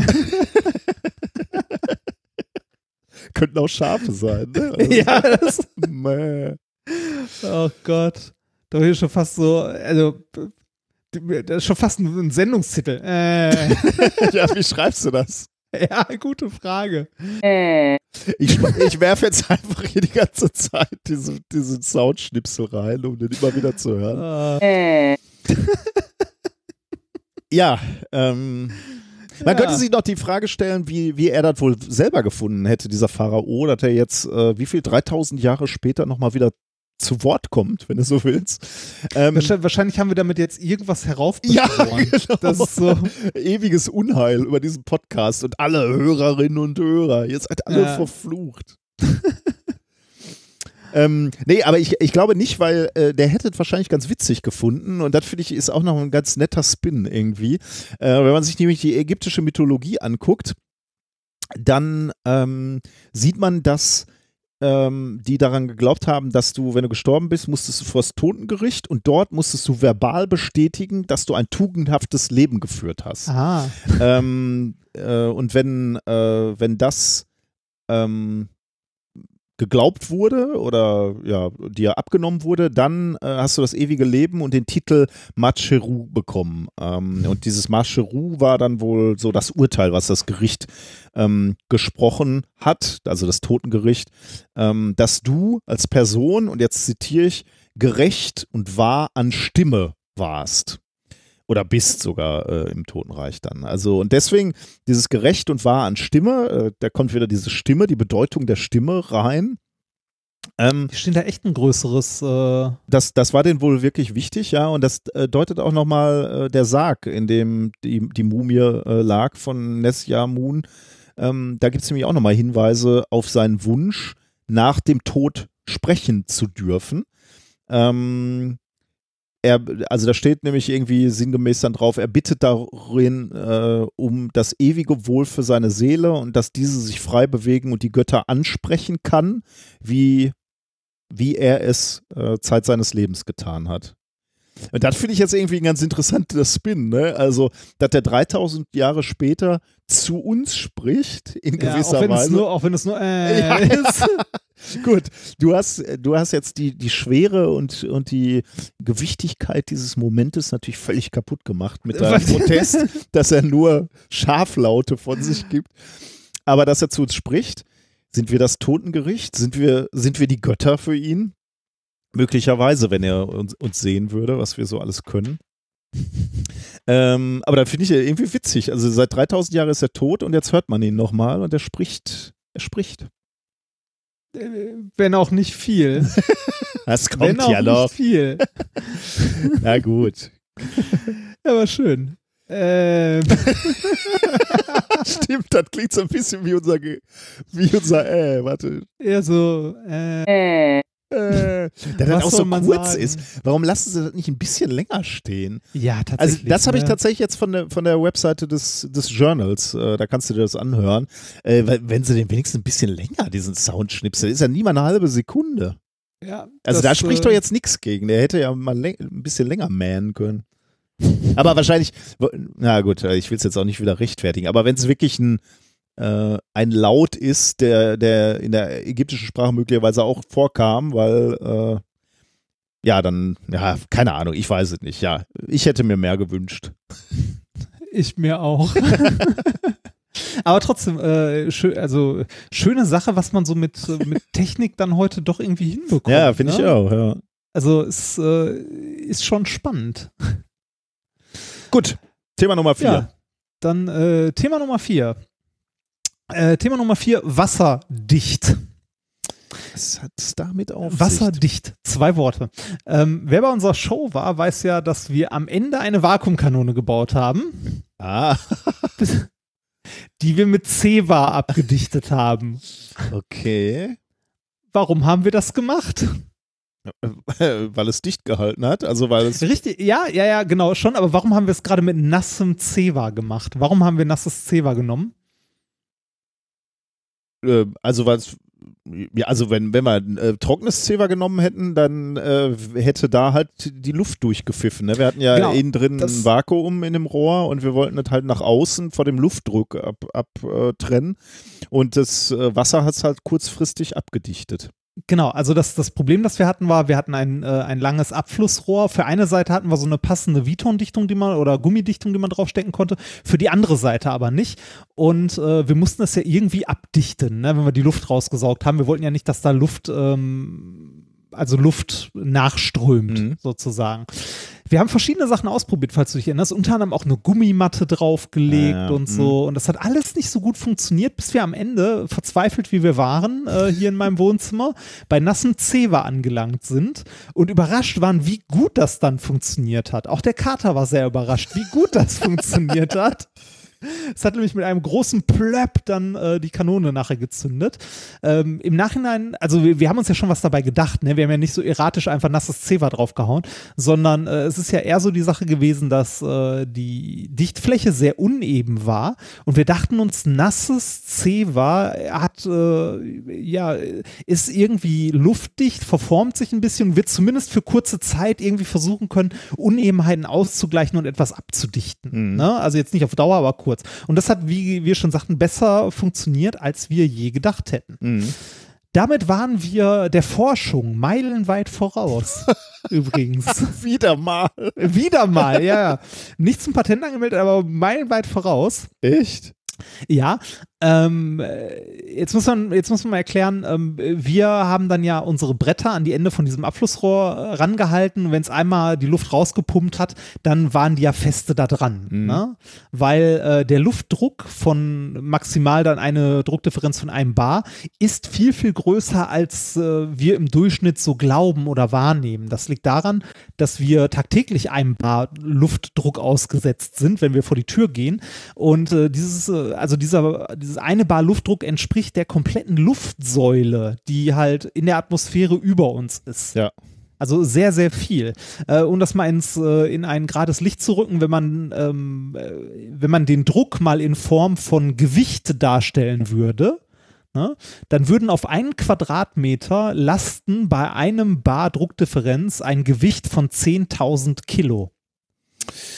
Ja. Es ist Also- kein Wunder, dass man bei so einer Vakuumanlage nicht einfach die Tür aufreißen kann. Nee, ne? genau, das, genau, das sind, das sind halt 10 Tonnen auf einen Quadratmeter an Last. Das heißt, auf unsere kleinen Abschlussplatten, die wir da auf unserem Rohr hatten, ne, lasten so, ich habe so ganz grob überschlagen, so um die 100 Kilo, Ja. die da drauf Ja, ja. gelastet haben. Das ist schon, das ist schon ordentlich, ne? Und äh, ich finde es faszinierend, weil diesen Druck halten wir tagtäglich ja aus, Ja. ähm, ohne es zu merken. Und, Und wir- wir merken, also wir merken auch Druckunterschiede kaum. Und wir sind ja Weil- nur so Wassersäcke, ne? Ja, genau. Und äh, Druckunterschiede können wir auch kaum wahrnehmen, weil uns, wie gesagt, das Sinnesorgan dafür fehlt. Das Einzige, was wir mal merken, wenn wir irgendwie äh, auf einen hohen Berg fahren oder durch so Berg und Tal ähm, mit einem Fahrrad oder Auto, dass wir in unseren Ohren so einen leichten Druck spüren oder so ein Plöppen. Und äh, das liegt tatsächlich an der Druckdifferenz. Mhm. Und die ist nicht groß. Also da sprechen wir von einer Druckdifferenz von, was haben wir da, so 100 Millibar oder so? Ja, je nachdem, wie, wie hoch du gehst, ne? Also ja, kann, ja, ja, kann, natürlich. Kann auch, in, also in Extremsituationen wird es auch noch mehr, aber ich hätte jetzt gesagt, so in unserem Alltag. ja, dann ist äh, 100 Millibar ist viel, würde ich sagen, ja. Ja, genau. Aber ähm, also wie, wie gesagt, das ist eine, eine Kraft, die man unglaublich unterschätzt. Ähm, die ersten Versuche zum Vakuum, so die ersten Showversuche, äh, erinnerst du dich noch grob an die Vorlesung oder auch äh, an das ein oder andere Geschichtsding, äh, wann das war oder wo? Ja, Mag- Magdeburger Halbkugeln beispielsweise, ne? Ja. Genau, ja, die Magdeburger Halbkugeln. Das war der, der Kollege mit, äh, mit dem Pferdegespann, ne? der so Genau. Halbkugeln aneinander hatte. War das nicht so ein so ölgetränkte Lappen oder sowas? Ja, da, da, da war es, ich glaube, Leder. Ich glaube, Ah, es war okay. Leder Mhm. oder Öl, Ja, ja, also kann auch sein, mit ja. Öl geschmeidig gemachtes Leder. Das war Otto von Gericke äh, im 17. Jahrhundert, also Mhm. 1600 irgendwas. Ähm, die, also ein paar dieser Kugeln, es gab davon mehrere Sätze, äh, die damals hergestellt wurden. Ein paar dieser Kugeln liegt im Deutschen Museum. Oh, das ist cool. Ja, fand ich auch. Ich frage mich gerade, ob ich das schon mal vorstand, weil im Deutschen Museum war ich einige Male, aber äh, boah, die Original äh, Kugeln, äh, also kann ich mich jetzt nicht dran erinnern, dass mich das so umgehauen hätte. Dann habe ich sie vielleicht nicht gesehen. Also einer der Sätze, die er hat anfertigen Ja, ja, lassen, er mehrere anfertigen ja, ja, lassen. Also, und einer von den Originalsätzen liegt da im Deutschen Museum. Ui, krass, da muss, da muss ich äh, mal wieder ich hin finde an, irgendwann. ich find andauernd Sachen, wo ich sehe, ah, liegt im Deutschen Museum und ich denke so, fuck, ich muss da noch mal hin. Ja. Letztes Mal, als ich da war, habe ich die Hälfte nicht gesehen. Wir spielen ja nochmal wieder in München. Vielleicht haben wir Ja. die Gelegenheit, da einen Tag früher mal anzureisen und dann nochmal ins Deutsche Museum. Wir beide Das zusammen wäre ja das schon fände geil. ich sehr geil, ja. Ja. Da ist, äh, unter anderem habe ich letztes auch gelesen, äh, da bin ich wahrscheinlich dran vorbeigelaufen, aber ohne es entsprechend zu würdigen, der Schreibtisch von Galileo. Boah. ja, genau, der steht da auch. Ja, mich machen ja so Originalstücke machen mich ja fertig. Ne? Ja, also, mich auch. Deshalb, das mag ich ja auch sehr. Ja. Das, äh, was ich auch nicht wusste, was ich jetzt Ich, nebenbei, vielleicht muss ich, ich, dann weinen. Ja, also, ja. Vor dem Schreibtisch von Galileo Galilei, das könnte sein, dass ich dann Tränen in den Augen ich finde auch die Magdeburger Halbkugeln finde ich Ist auch, auch sehr geil, ja. Das ist ja. ähm, äh, unnützes Wissen, das ich nebenbei äh, jetzt, als ich darüber gelesen habe, bekommen habe, ist äh, das äh, Bild auf dem alten Logo von äh, von Levi Strauss Jeans. Okay. Hä? Also von Levis, wie Ja, man ja. auch so schön sagt, Levis Jeans, äh, sind zwei Pferde, die eine Jeans, also die, Ah. äh, die eine Jeans Stimmt, auseinanderziehen. das das ist ja. angelehnt an die äh, an die Radierung beziehungsweise die Zeichnung, die damals äh, für diesen Versuch angefertigt Ah, wurde. cool. Ja, das ist so unnützes Wissen ist nicht wichtig, aber ist schön, das nebenbei mal Ja, zu ja. wissen. Naja, aber äh, worauf ich eigentlich hinaus wollte, wir waren damals mit unseren äh, in Wasser getränkten Cevas äh, Bleeding Edge. Wirklich. Warum? Bleeding Edge, Bleeding Edge äh, was, äh, was Material Wie hoch hätte ich publizieren können? Äh, gucken wir mal. Ähm, wir haben ein Paper äh, von zwei Forschern aus China äh, veröffentlicht in Physics of Fluids. Ich guck mal, was das für einen Impact-Faktor hat. Ja, die, die haben ein bisschen mehr gemacht, muss man dazu sagen, aber ein Ticken. Ähm, das Paper heißt äh, Vacuum Suction Unit Based on Zero Pressure Difference Method. Okay, das sagt mir erstmal noch nichts. Ich kann ja mal beschreiben, worum es geht in dem Paper. Ähm, es geht um eine Art von Dichtung für Vakuumroboter. Dichtung für Vakuumroboter. Ja, man, man, man kennt Vakuumroboter beziehungsweise in, äh, Industrieroboter mit Vakuumgreifsätzen, Ah. Die so äh, Okay. Glasscheiben heben ne? oder Mhm. ähm, Karosserieteile, ähm, Metallplatten, also wirklich schwere Gewichte, ähm, dadurch, dass sie halt so einen Saugnapf aufsetzen, Vakuum erzeugen und damit halt die Sachen hochheben und positionieren Mhm. können. Funktioniert super, wird äh, hoch, also wird in weiten Teilen eingesetzt. Ein großer Nachteil bei den, also dabei ist, äh, ein ähnliches wie, also es ist ein ähnliches Problem wie das, was wir hatten.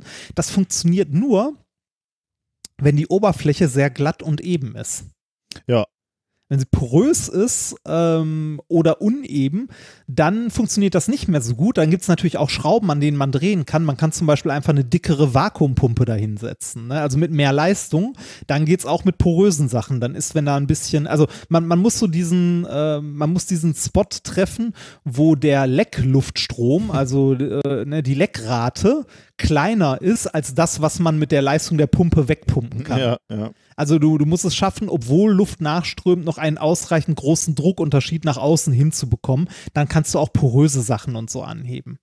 Ja. Das geht. Das Problem ist, äh, der, ähm, äh, also der, der, der Dimensionierung der Pumpe sind ja irgendwann Grenzen gesetzt. Ne? Also du kannst irgendwann nicht mehr mehr pumpen. Also du kannst die Saugleistung nicht beliebig hochdrehen, weil alleine schon die Schläuche und alles, die du benutzt, ja einen gewissen, äh, einen gewissen Strömungswiderstand und so weiter haben. Und dann kann am Ende eine Pumpe sitzen, die noch so dick ist. Irgendwann reicht es einfach nicht mehr. Mhm. Ja. Und das ist ein Abriss, der relativ schnell kommt, weil wenn du, sagen wir mal, du hast einen Saugnapf, der einen gewissen Leckstrom hat, also eine gewisse Leckrate, ähm, wenn irgendwann diese Leckrate zu groß wird, dann lässt halt die Haftung nach und damit werden die Lecks größer und das ist so ein exponentieller Anstieg. Das heißt, es wird nicht langsam, also es ist nicht so, dass es irgendwann langsam nicht mehr greift, sondern so ruckartig. Ne? Mhm. So bis da und da geht's noch und dann plötzlich nicht mehr. Ja.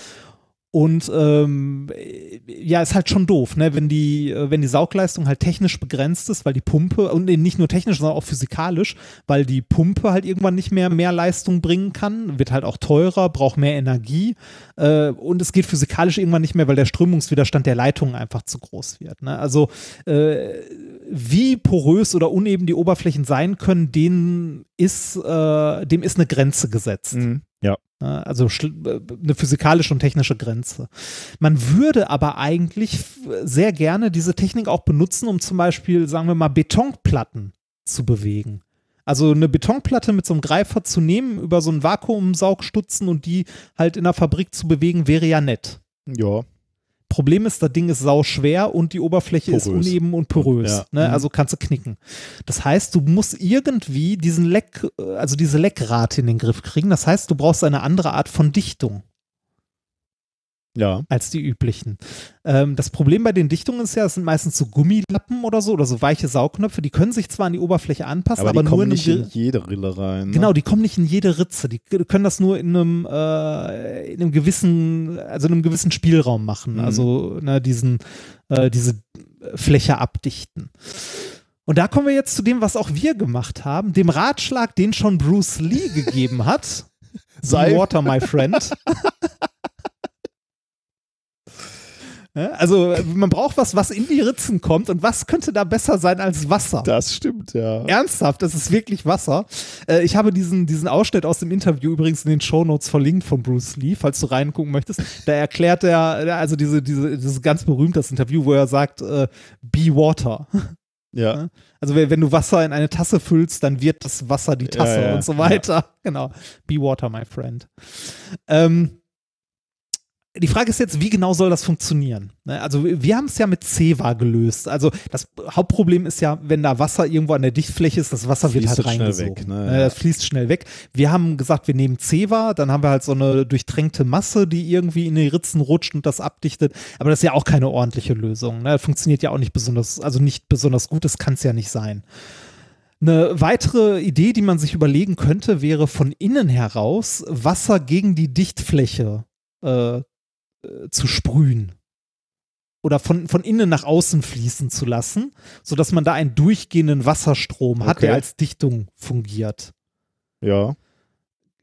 Ist natürlich unglaublich großer Wasserverbrauch, den man da hat und ähm, äh, man hat auch noch das Problem, dass Wasser vielleicht reingesaugt wird. Äh, wenn man das Ganze abhebt, hat man auch ein Problem und so. Also ist auch nicht die, nicht die ideale Lösung. Mhm. Aber es geht schon mal zumindest in die Richtung. Ähm, man muss irgendwie dafür sorgen, dass das Wasser äh, nicht nach innen gesogen wird und nicht nach außen läuft. Eigentlich möchte man ja, dass es an der Dichtfläche bleibt und sich da eigentlich nicht wegbewegt. Ja. Das ist aber schwierig, weil ja eine Druckdifferenz besteht Ja. von innen nach Ja. außen. Was kann man also machen? Man lässt das Wasser fließen und zwar im Kreis. Okay. Im Kreis. zwar- das, okay. Im Kreis, also ähm, das Ganze wurde folgend, die haben auch ein Testgerät gebaut und so in dem Paper, die haben das folgendermaßen realisiert. Die haben eine Saugglocke von oben mit einer runden Dichtung. Mhm. Dann sitzt in der Mitte der Saugglocke sitzt ein äh, so ein Propeller, ein Rotor, wie bei einer Pumpe.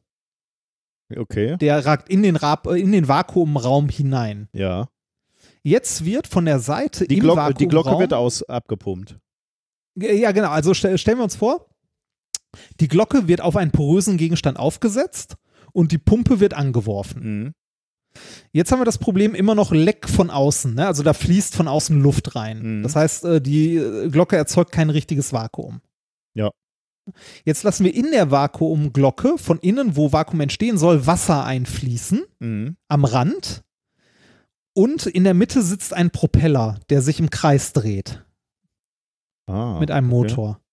Das sorgt jetzt dafür, dass das Wasser von diesem Propeller an den Rand gedrückt An- wird ja. und die ganze Zeit im Kreis fließt. Okay. Und jetzt haben wir zwei Kräfte, die gegeneinander wirken. Und zweimal die Zentrifugalkraft, also die Scheinkraft, die das Wasser nach außen drückt durch diesen Propeller, weil der das ja die ganze Zeit im Kreis rumwirbelt. Und der Druck von außen, der nach innen drückt. Und der Druck von außen, der es nach innen bringt.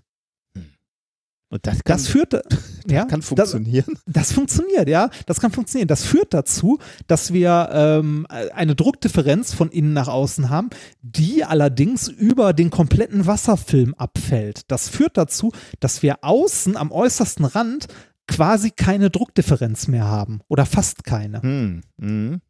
Und das führt dazu, äh, innen haben wir halt eine hohe Druckdifferenz noch zwischen Wasser und Vakuum, aber dort wird das Wasser die ganze Zeit durch den Propeller, also durch, die, durch das im Kreis fließen, nach außen gedrückt. Krass, ja. Ich gucke mir gerade die Bilder mal an in dem Paper. Äh, war, Ah. war leider äh, Closed Access, aber Ja, ja. Ich habe Möglichkeiten gefunden. ja, Sci-Hub. ja. Aber ja, es ist gut dazu ein Bild zu sehen. Ja. Ja. Interessant, ja. Es ist eine coole Idee, ne? Ja, da wäre ich nicht drauf gekommen, natürlich. Ja. Also ne, eine Sauglocke, da drin ein Schaufelrad, ähnlich Mhm. wie, eine Pumpe, wie eine einfache Pumpe. Das Schaufelrad sitzt mittig äh, auf der Drehachse, Mhm. die oben quasi Ja, aus der. Glocke rauskommt. geil, ja. Und das dreht die ganze Zeit das Wasser im Kreis, das mit einer Düse innen eingespritzt wird. Dadurch hat man relativ wenig Wasser, das nach außen fließt, Mhm. aber auch kein Wasser, das nach innen gezogen wird, weil es durch den Rotor halt am Rand gehalten wird und äh, halt nach außen gepresst wird. Ja, Und geil. halt diese zwei ja. Kräfte, die sich äh, nicht genau, aber die sich zum Großteil halt aufheben. Mhm. Ja, krass. Das ist super, ne? Und das Wasser, das jetzt im Kreis fließt, hat natürlich die Eigenschaft, dass es wirklich in jede Ritze gehen kann. Mhm. Ja. Und das Ergebnis ist jetzt, wir haben eine ordentliche Dichtung und wir müssen mit der Pumpleistung nicht hochgehen. Mhm. Dafür haben wir aber einen anderen einen kleinen Trade-off. Wir müssen, wir müssen Energie reinstecken und zwar in den Motor, der Ja, das okay. Wasser im Kreis dreht. Ja. Trotzdem ist das energietechnisch deutlich, deutlich besser. Und ähm, so als Demonstrator haben die eine Hebeeinheit gebaut, ne, die selber 800 Gramm wiegt und einen 10 Kilo Betonklotz heben kann. Und zwar mit einer 10 Watt Pumpe. Hui. Boah, krass. Okay. Das ist krass? Ja. Also wirklich, wirklich eine gute Dichtung. Und äh, die haben verschiedene äh, Experimente an Oberflächen gemacht, und zwar sehr definierten Oberflächen, und zwar Schmiergelpapier. also Schmiergelpapier ist dafür wirklich eine schöne Oberfläche, weil es das in verschiedenen Körnungen ja, gibt. ja. Und da haben sie von glatt bis P24 Körnung. Also so, ne, je, je kleiner die Zahl, desto gröber die, Ja. Die Körner auf der Oberfläche. Und P24 ist schon sehr grob. Mhm. Das haben sie äh, gemacht mit einer konventionellen Pumpe, also mit einem normalen Saugansatz und mit ihrem halt wassergedichteten Saugansatz. Und ähm, haben dann äh, verschiedene Experimente gemacht und mal in verschiedenen Graphen aufgetragen. Einmal die Leckrate in Liter pro Minute, die, ähm, ja, die, die benötigte Power, um etwas anzuheben Mhm. und das Gewicht der Gesamteinheit, also des, der Ja, Vorrichtung. ja. Dabei ist rausgekommen, ähm, Leckrate beim konventionellen äh, ist die beim äh, bei, halt beim, äh, beim immer körniger werdenden Papier äh, von null auf, also von nahezu null auf 10 Liter pro Minute hochgegangen. Also ein deutliches Leck bei Mhm. der groben Körnung.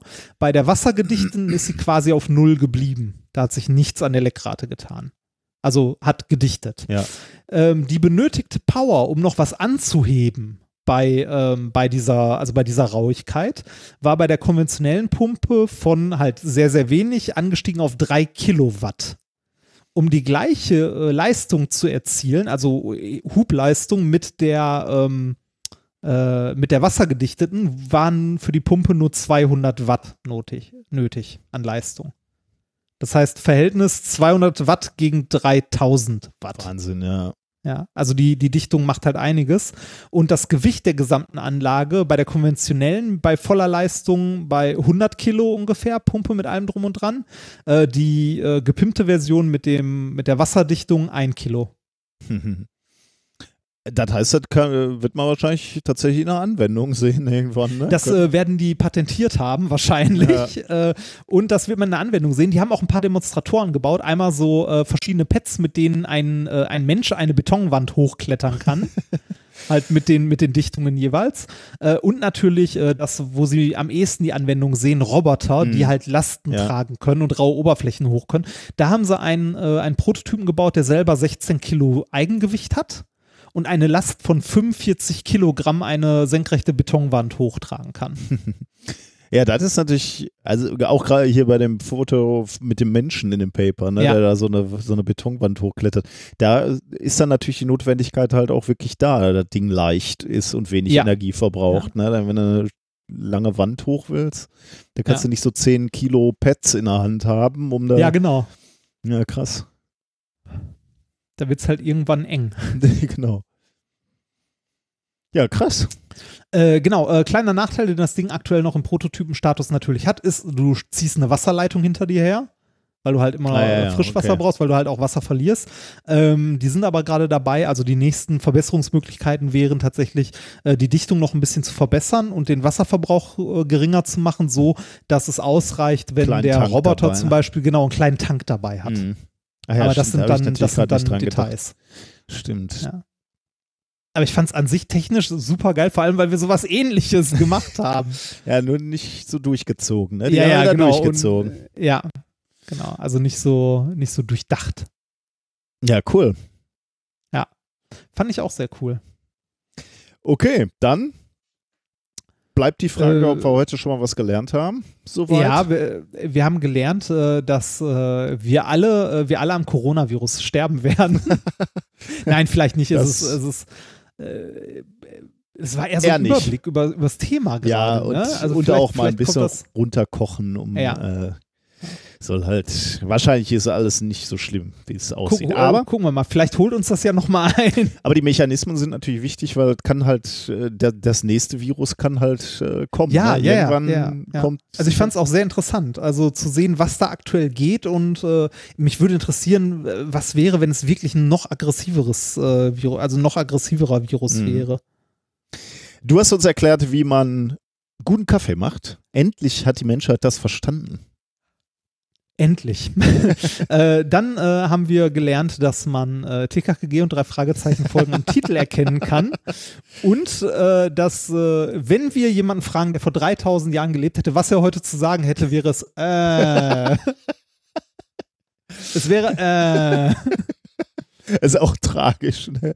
Ein Steigst bisschen. aus den Toten auf. Und, dann und du hast uns eine Wasserdichtung für Vakuumdichtungen gezeigt, die dann dazu benutzt werden können, raue, aber schwere Gegenstände hochzuheben.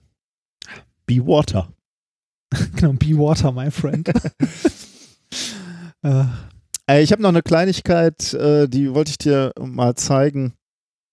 Ähm, wir haben ja sonst immer einen Schwurbel der Woche, aber ich wollte mal, äh, also ich, ich war bei den Scientists for Future äh, letzte Woche und wir haben uns irgendwie, hatten uns mal überlegt, wir hatten so die ähnliche Frage uns gestellt, sind wir eigentlich rhetorisch gut aufgestellt, wenn es um die Diskussion mit so äh, Schwurblern geht, ne? also so Klimawandelleugnern. Und du hattest, äh, hattest ja auch gerade von deinem Workshop gesprochen.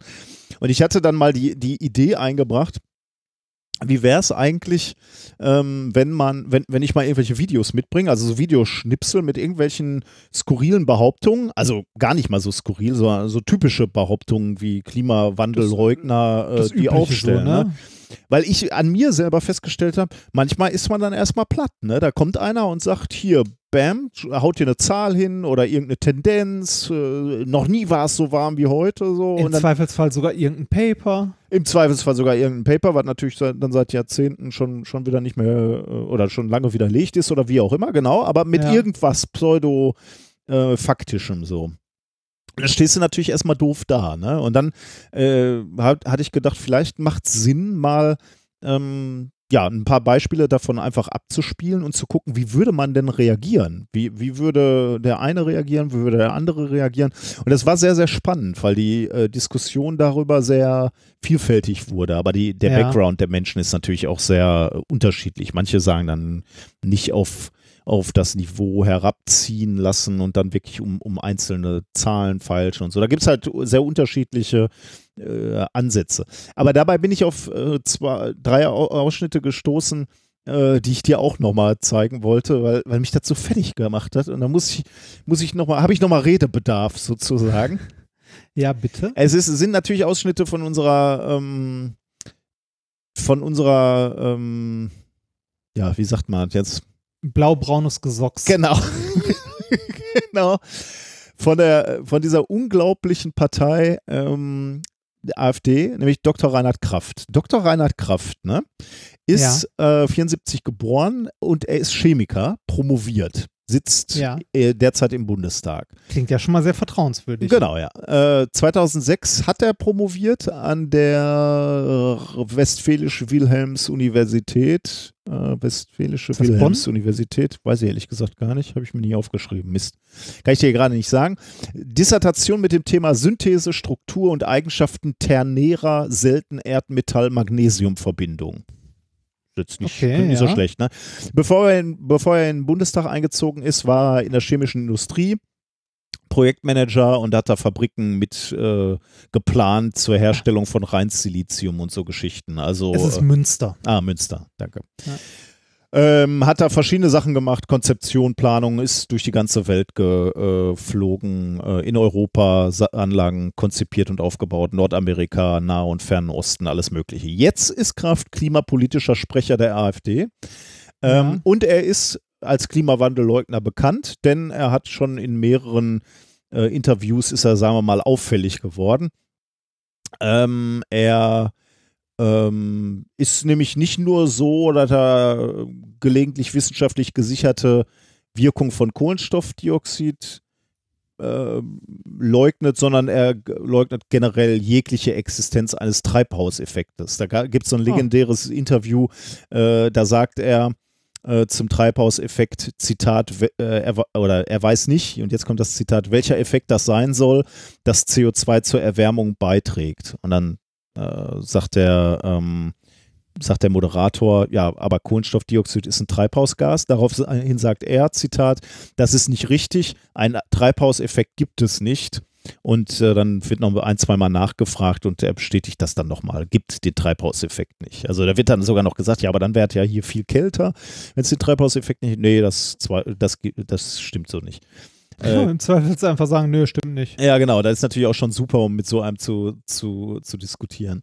Klimawandel äh, bezeichnet er, äh, Zitat, als Irrlehre ähm, und als äh, die Energiewende als, Zitat, rein ideologisch motivierten Angriff auf die deutsche Industrie und Mobilität. Also nur damit du schon mal weißt, um was für ein für Steile- Kollegen es hier geht, Ja. äh, wenn ich jetzt ein paar äh, Beispiele einspiele. Ähm, der war nämlich bei, im Morgenmagazin bei Dunja Hayali und äh, hat da, wurde da halt auch ein paar Sachen gefragt. Und äh, die Sachen würde ich dir gerne mal vorspielen. Als erstes äh, diesen Ausschnitt. Ich lasse unsere Mikros an. Ähm, weiß jetzt nicht, äh, also darf es jetzt nicht Wie, wie, wie, sehr, wie sehr werde ich leiden? viel. Sehr, oder? Ja, ich fürchte schon. Du kannst Okay. ins Mikro stöhnen. Äh, erster äh, Schnipsel ist irgendwie, äh, ich glaube, eine knappe Minute lang. Hier kommt's. 97 Prozent aller Wissenschaftler sagen, der Klimawandel ist menschengemacht. Die AfD bestreitet das. Wieso eigentlich? Haben Sie Zahlen, haben Sie Fakten, haben Sie Studien? In der Tat. Ähm, wir bestreiten nicht notwendigerweise, dass da die Veränderungen des Klimas nicht auf den Einfluss des Menschen zurückzuführen sind. Ähm, man muss natürlich auch da sehen, dass an dieser Kausalitätskette, die uns gegeben wird, das heißt, die Menschen verbrennen fossile äh, Treibstoffe, das CO2-Wert steigt und daraus ergeben sich dann höhere Temperaturen und Wetterphänomene, dass es da einige, naja, sagen wir so, einige Ungereimtheiten in dieser Kausalitätskette gibt. Zum Beispiel. Zum Beispiel ähm, vor zehn Tagen, pünktlich zum Klimagipfel, hat der Spiegel geschrieben, der CO2-Gehalt steigt so schnell wie noch nie zuvor. Während er im gleichen Artikel sagt, dass er das bei gleichbleibenden Emissionen von CO2 tut. Das heißt, wenn gleichmäßig viel CO2 emittiert wird, aber der CO2-Gehalt trotzdem überproportional steigt, ist es eigentlich in sich ein Widerspruch. Was? Also, äh, wa- was er sagt ist, ähm, wir be beobachten, dass wir nicht mehr als Menschheit nicht mehr CO2 ausstoßen, aber gleichzeitig steigt, wenn du, wenn du Messungen machst, steigt der CO2-Anteil in der Atmosphäre. Das heißt, wir stoßen nicht mehr aus, aber es ist mehr CO2 da. Daraus, hin, daraus macht er, wir können gar nichts für den Klimawandel. Ähm, das CO2 kommt von wo ganz anders und deswegen müssen wir nicht die Energiewende machen, weil, Ah. wir, weil das CO2 kommt eh nicht von uns. Okay. Woher dann? Da, das sagt er jetzt nicht. Äh, Naturphänomene wahrscheinlich. Also, wir- weiß ich, sagt er jetzt zumindest in diesem Interview nicht. Aber wenn er ihn fragen würdest, würde er wahrscheinlich sagen, Vulkane oder keine Ahnung. Aber da möchte ich mir jetzt nichts unterstellen. Aber genau, Okay. das, das ist mal eine gute Frage. Ne? Aber mit solchen, also, das finde ich schon mal interessant. Ne? Ich, ich denke immer, also du, du hörst solche Leute so ein Argument raushauen. Ne? Also wir stoßen nicht mehr CO2 aus, es ist aber immer mehr CO2 in der Atmosphäre. Ähm, also können wir gar nicht schuld sein, also müssen wir unser Verhalten nicht ändern. Das ist schon sehr interessant. Ähm, ver vernachlässigt natürlich ein paar äh, wesentliche Aspekte des Klimawandels. Zum Beispiel, dass, ähm, dass die Meere wärmer werden. Äh, und, und diese, das kannst du die ganze Zeit schon messen ähm, über, über die letzten 100 Jahre, insbesondere letzten 20, 30 Jahre. Und das, das hat natürlich den Effekt, wärmere Meere können weniger CO2 speichern. Das heißt, die Meere äh, geben jetzt CO2 ab. Äh, allerdings äh, natürlich als Resultat aus unseren Taten, die, die Welt wärmer zu machen. Ja. Ähm, dazu gibt es natürlich noch andere CO2-Puffer, zum Beispiel äh, Permafrostboden oder so. Ne? Wenn der jetzt auftaut, dann taucht natürlich auf einmal CO2 auf, äh, den wir zugegebenerweise nicht aktiv freigesetzt haben, sondern eher so passiv. Ne? Also dadurch, dass wir die Welt verändern, äh, taucht natürlich mehr CO2 auf. Aber ähm, da, den Schluss, den er daraus zieht, ne, der ist natürlich mal abenteuerlich.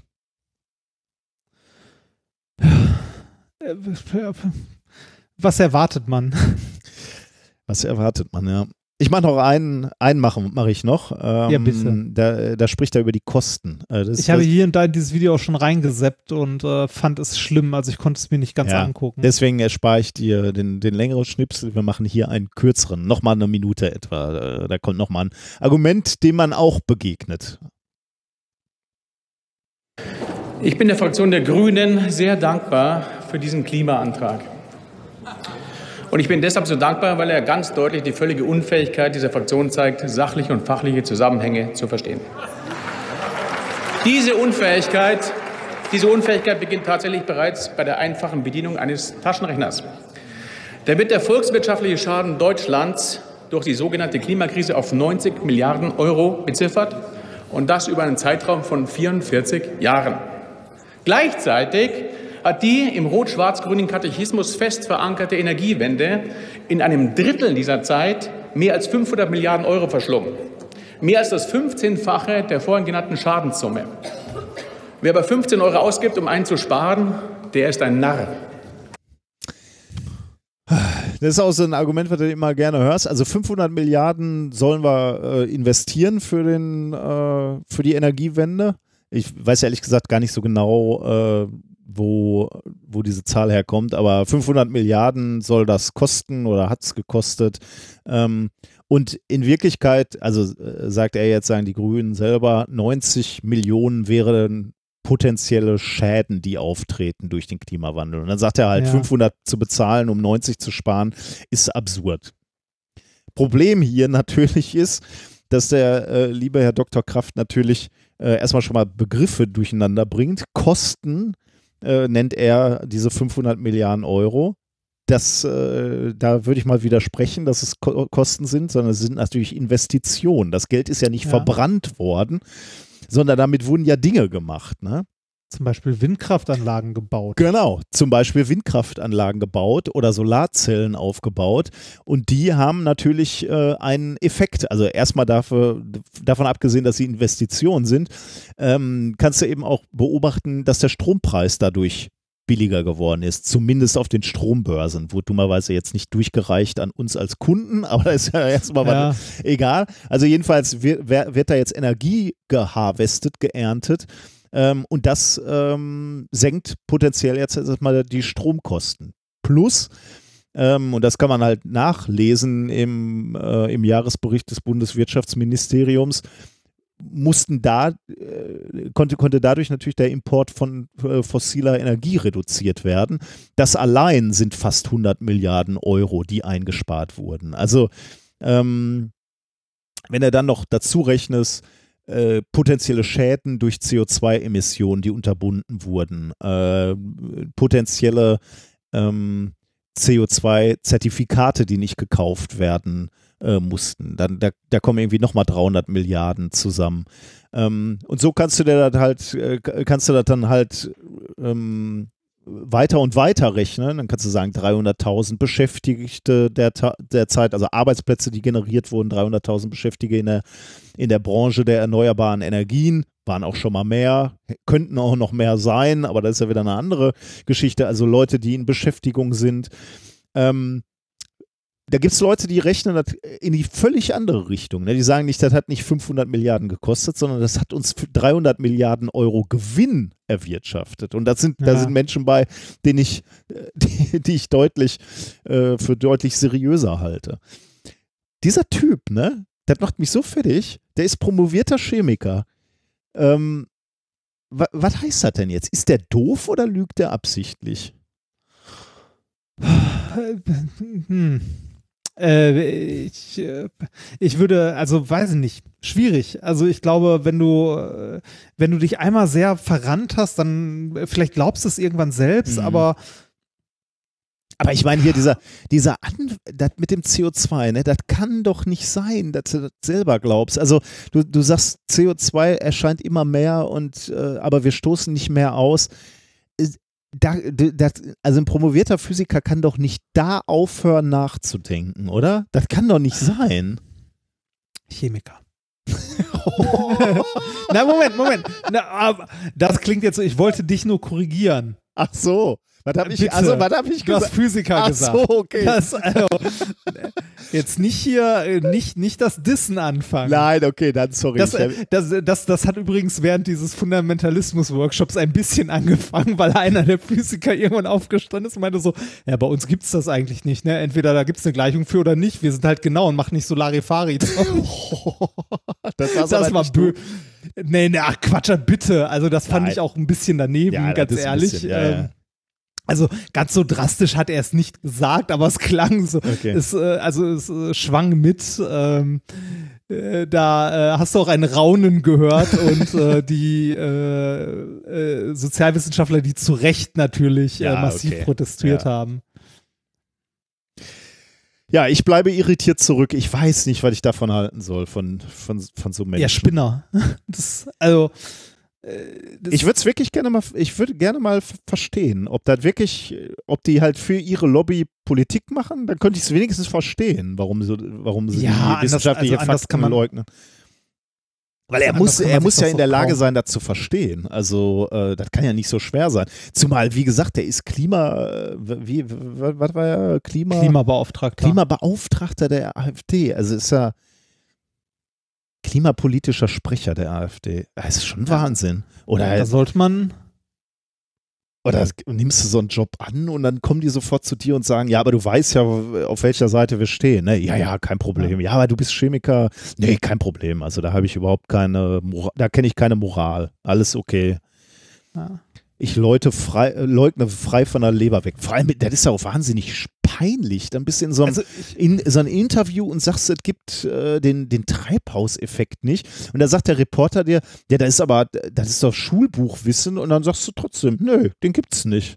Ja, das ist doch peinlich. Also, Ja, aber du, äh, ja, du, ich meine, du, du musst da, äh, also bei, bei den Leuten muss man doch einfach mal sagen, die sind, also die, die wenigsten da sind, also da sind ja nicht nur dumme Menschen bei, da sind auch tatsächlich Leute bei, die das bewusst, also irgendwie entweder hinkriegen, ihre Realität so verzerrt wahrzunehmen, weil sie es einfach nicht wahrhaben wollen, oder es sind Leute, die das einfach äh, mit voller, also mit vollem Kalkül und voller Absicht machen. Also äh, die, äh, da sind ja auch durchaus intelligente Leute mit dabei, es sind einfach nur Arschlöcher. Ne? Also, das sind äh, die Leute, die da fremdenfeindlich sind bis zum Anschlag, die sind ja nicht dumm alle, leider. Sondern Mhm. da sind ja auch Leute bei, die, die durchaus irgendwie äh, promoviert oder was auch immer sind, was nichts über die Intelligenz äh, tatsächlich aussagt, je nachdem äh, wann, wo, wie. Äh, sondern äh, oder über den aktuellen Geisteszustand. Es aber jetzt, aber jetzt mal zu dem Klimawandel, ne? Also Ja. du, du glaubst also, der macht für seine Lobby, macht der Politik und, und, Nee, und nee, vergisst ich- also- halt das, was er, was er mal gelernt hat als Chemiker. Vielleicht ist er auch, nee, vielleicht ist er auch ein Stück weit davon überzeugt. Also du findest ja auch, wenn du nur lang genug suchst, findest du ja auch Quellen, die dir jeden, also die dir den anderen Scheiß irgendwie bestätigen. Die Frage ist ja nur, ob du Quellenkritik betreibst. Ne? Also bist du, guckst du dir an, wie, wie vertrauenswürdig diese Quellen sind. Ähm, Ja, wenn du klimapolitischer Sprecher bist, äh, dann würde man doch erwarten. Ich, ja, ich, ja, aber wenn du klimapolitischer Sprecher einer Partei bist, die den Klimawandel ja, leugnet, das stimmt. Ja. Ne? Das ist so, als ob du von irgendwie dem Sprecher der, äh, der deutschen äh, Homöopathieärztekammer irgendwie äh, was Sinnvolles erwartest. Das äh, ist halt Quatsch.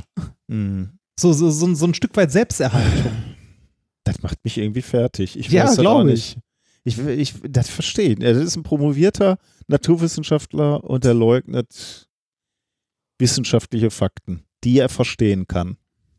Macht mich. Ja, aber wie, wie gesagt, vielleicht sieht er die gar nicht, diese Fakten. Also vielleicht, Vielleicht hat er sich, äh, also ist ja immer die Frage, mit welchen Quellen du dich auseinandersetzt. Wenn du dich mit den kritischen Quellen nicht auseinandersetzt, also gar nicht, sondern nur deine eine Quelle nach der anderen, irgendwie 20 Jahre alte Studien, die zeigen, dass das alles Quatsch ist und dass es keinen Klimawandel gibt, dann kannst du, glaube ich, irgendwann an den Punkt kommen, wo du äh, selbst davon überzeugt bist, dass dem so richtig ist. Weil es ist ja, also man muss ja, äh, man muss den Leuten ja zugestehen, dass es nicht auf den ersten Blick bei manchen Papern ersichtlich ist, dass das totaler Quatsch ist, sondern ähm, man muss hier und da schon mal genauer hingucken. Sonst könnte man ja auch jedes Argument, das man uns vor die Füße wirft, also jedes Paper könnte man ja, wenn das offensichtlich wäre, direkt sagen, ja, hier ist Quatsch, weil XYZ, sondern nein, das geht auch nicht. Du musst dich auch hinsetzen, mhm. dir die Studie angucken, von wem die ist und so weiter und so weiter. Und kommst natürlich am Ende zu dem Schluss, dass es entweder uralt ist, überholt, Fehlannahmen oder sonstiges. Äh, aber das siehst du nicht auf den allerersten Blick. Das heißt, die, äh, wenn du dich nicht genau damit auseinandersetzt, dann ist es schon hier und da kritisch. Mhm. Und wenn du, ich meine, wenn du in, also es ist ja dieses typische, dieses typische Ding an Verschwörungstheorien, wenn du das Gefühl hast, mehr zu wissen als der Rest, Ne, ja, das, aus diesem äh, Gefühl der Überlegenheit. Ne? Genau, das gibt halt so ein Gefühl der Überlegenheit. Du weißt, du hast es verstanden, du weißt mehr. Und dann ist es, äh, also ist die Bereitschaft, sich irgendwie mal mit dem breiten Konsens auseinanderzusetzen, ja äh, halt genauso, also genauso schwierig. Ich, äh, also ich würde mich auch sehr, sehr schwierig damit tun, ein, äh, ein Paper äh, ernst zu nehmen, das mir zeigen möchte, dass es den Klimawandel, den Menschen machen Klimawandel nicht gibt, weil ich der Überzeugung bin und auch das Wissen so weit habe, habe, dass eine, äh, also dass die erschlagende Mehrheit der äh, vernünftig durchgeführten Studien zu dem gleichen Ergebnis kommt. Also mit, hier, hier, hier finde ich es halt irgendwie auch dramatisch. Also, ich weiß nicht, die, ja, äh, die Dunja Halali hier, Hayali hier in dem Morgenmagazin hat er eigentlich ganz okay gemacht. Äh, die hat immer nachgehakt und so. Auf der anderen Seite hätte man da auch wirklich äh, ja, noch konkreter ins Detail gehen sollen und, und fragen sollen, äh, was glauben Sie, wo das CO2 herkommt, so, was, was, äh, und, und, und also wirklich nachhaken und, und wir versuchen da wirklich zu widerlegen. Da, ich habe das Gefühl, bei dem geht das sogar noch, weil, aber auf der anderen Seite, wenn er sich dann irgendwann auf, ein, auf, auf, auf die Position zurückzieht und sagt, es gibt keinen äh, Treibhauseffekt durch Kohlendioxid, dann bist du am Ende. Dann kannst du ja, einfach nicht, ich meine, was willst du ihm dann noch hinlegen? Studien, also, die, die, die resonante Spektroskopie zeigen oder? also schlimm finde ich es, wenn man, wie jetzt leider hier geschehen, auch wenn äh, die, auch wenn die Moderatorin halt kritisch nachgehakt hat, äh, finde ich es schlimm, wenn man solche Leute zu Interviews einlädt ja, und die alleine dort stehen lässt, dass die so einen Quatsch alleine wirklich unwidersprochen im Wesentlichen äh, halt in die Kamera sagen können, dass man. Ja, wobei äh, ich äh, ehrlich gesagt als, als, als Reporter kann ich das auch wiederum irgendwie verstehen, weil ich frage mich immer, also die, die demontieren sich doch selbst. Oder wenn er in dem einen Interview, weil ich jetzt nicht dabei hatte, wirklich sagt, äh, es gibt diesen Klima, äh, es gibt den Treibhauseffekt nicht. Das ist äh, so lächerlich, der Typ. Also, das, das kannst du nicht mehr ernst nehmen. Also, ich kann aber wer weiß, vielleicht gibt es auch ein Soziotop, die das sehen und denken, endlich sagt das mal einer. Ja, das gibt's. Und das Soziotop hat hier und da 20 Prozent. Aber was macht man dann? Diskutiert man mit denen nicht, äh, weil es nichts bringt? Oder ähm, was macht man? Das ist eine sehr gute Frage. Äh, die Frage sind wir, hatten wir übrigens auch ein bisschen am Rande, leider nur, also leider nicht, äh, nicht ausführlich, sondern nur gestreift bei diesem Workshop. Äh, diskutiert man mit den Leuten oder mhm. nicht? Ähm, ich, so ein bisschen der Schluss, was mir aber vorher auch schon bewusst war, ist, es kommt immer auf den Rahmen an. Ja, Wenn du jetzt zum Beispiel jemanden hast, der so einen Quatsch äh, halt behauptet vor einem großen Publikum, dann musst du widersprechen. Und wenn es nur, und selbst wenn du äh, die, äh, diese Quatschstudien oder Argumente nicht direkt widerlegen kannst, musst du zumindest aufstehen und sagen, ich bin nicht ihrer Meinung mhm. oder ich sehe das anders. Äh, also wenigstens deine Meinung kundtun, damit halt die Leute drumherum also nicht mal das Gegenüber, den kriegst du eh nicht überzeugt, aber das drumherum, damit die wahrnehmen, es gibt noch eine andere Meinung oder es gibt eine andere Faktenlage oder ähnliches. Es bleibt einfach nicht so unwidersprochen da stehen. Das heißt, ob du mit solchen Leuten diskutierst oder nicht, kommt sehr, sehr hart auf die, äh, also auf die Rahmenbedingungen an. Wir hatten auch so ein bisschen das Beispiel, weil äh, ich war, äh, glaube ich, der Einzige, der es so mit reingebracht hat, weil es darum ging, wo bewegen, begegnen uns Fundamentalismus. Und ich habe gesagt so, ja, soziale Medien reichlich. Ne? Mhm. Also so Twitter, Instagram oder sonstiges. Äh, Facebook mal ausgeklammert. Ähm, äh, und äh, da haben wir uns auch drüber unterhalten, wie man damit umgeht, ne? äh, ob man da widersprechen sollte oder nicht. Und äh, das, das war ein bisschen lustig, weil ich in dieser Runde äh, in Anführungszeichen quasi der Fachmann war. Für soziale Medien. ja, so, sozusagen. Der Fachmann Weil- für asoziale Medien. Ja, also so ein bisschen. Ähm, äh, der Altersdurchschnitt war halt einen Ticken höher als, äh, als mein Alter. Und ähm, das bevorzugte F- Netzwerk, von dem immer wieder gesprochen wurde, war halt Facebook. Hm, ja, okay. Und ähm, äh, die haben mich dann auch gefragt, so, ja, was machen sie denn, wenn sie so einem Fundamentalisten begegnen? Und da habe ich gesagt, so ja, es gibt zwei Möglichkeiten. Nummer eins, ähm, ignorieren, also am, am besten nicht mal blocken, weil das äh, tragen die Leute wie eine Trophäe vor sich her, sondern stumm schalten. Also es ist fast immer eh eine Provokation, einfach ins Leere laufen lassen. Das ist Variante eins Oder Variante zwei, falls man an der Bushaltestelle sitzt und sich langweilt. äh, kann man, kann man sich eine Viertelstunde die Zeit vertreiben und ihn dann stumm schalten. Ja. Aber äh, diskutieren macht keinen Sinn, weil, also ich habe den dann auch, also ich habe dann auch als Beispiel gesagt, wenn mir jemand irgendwie mit 100 Followern oder so oder mit 20 Followern schreibt, den menschengemachten Klimawandel hat es nie gegeben, äh, der, äh, der Herr Remford äh, ist ein Vollidiot oder so.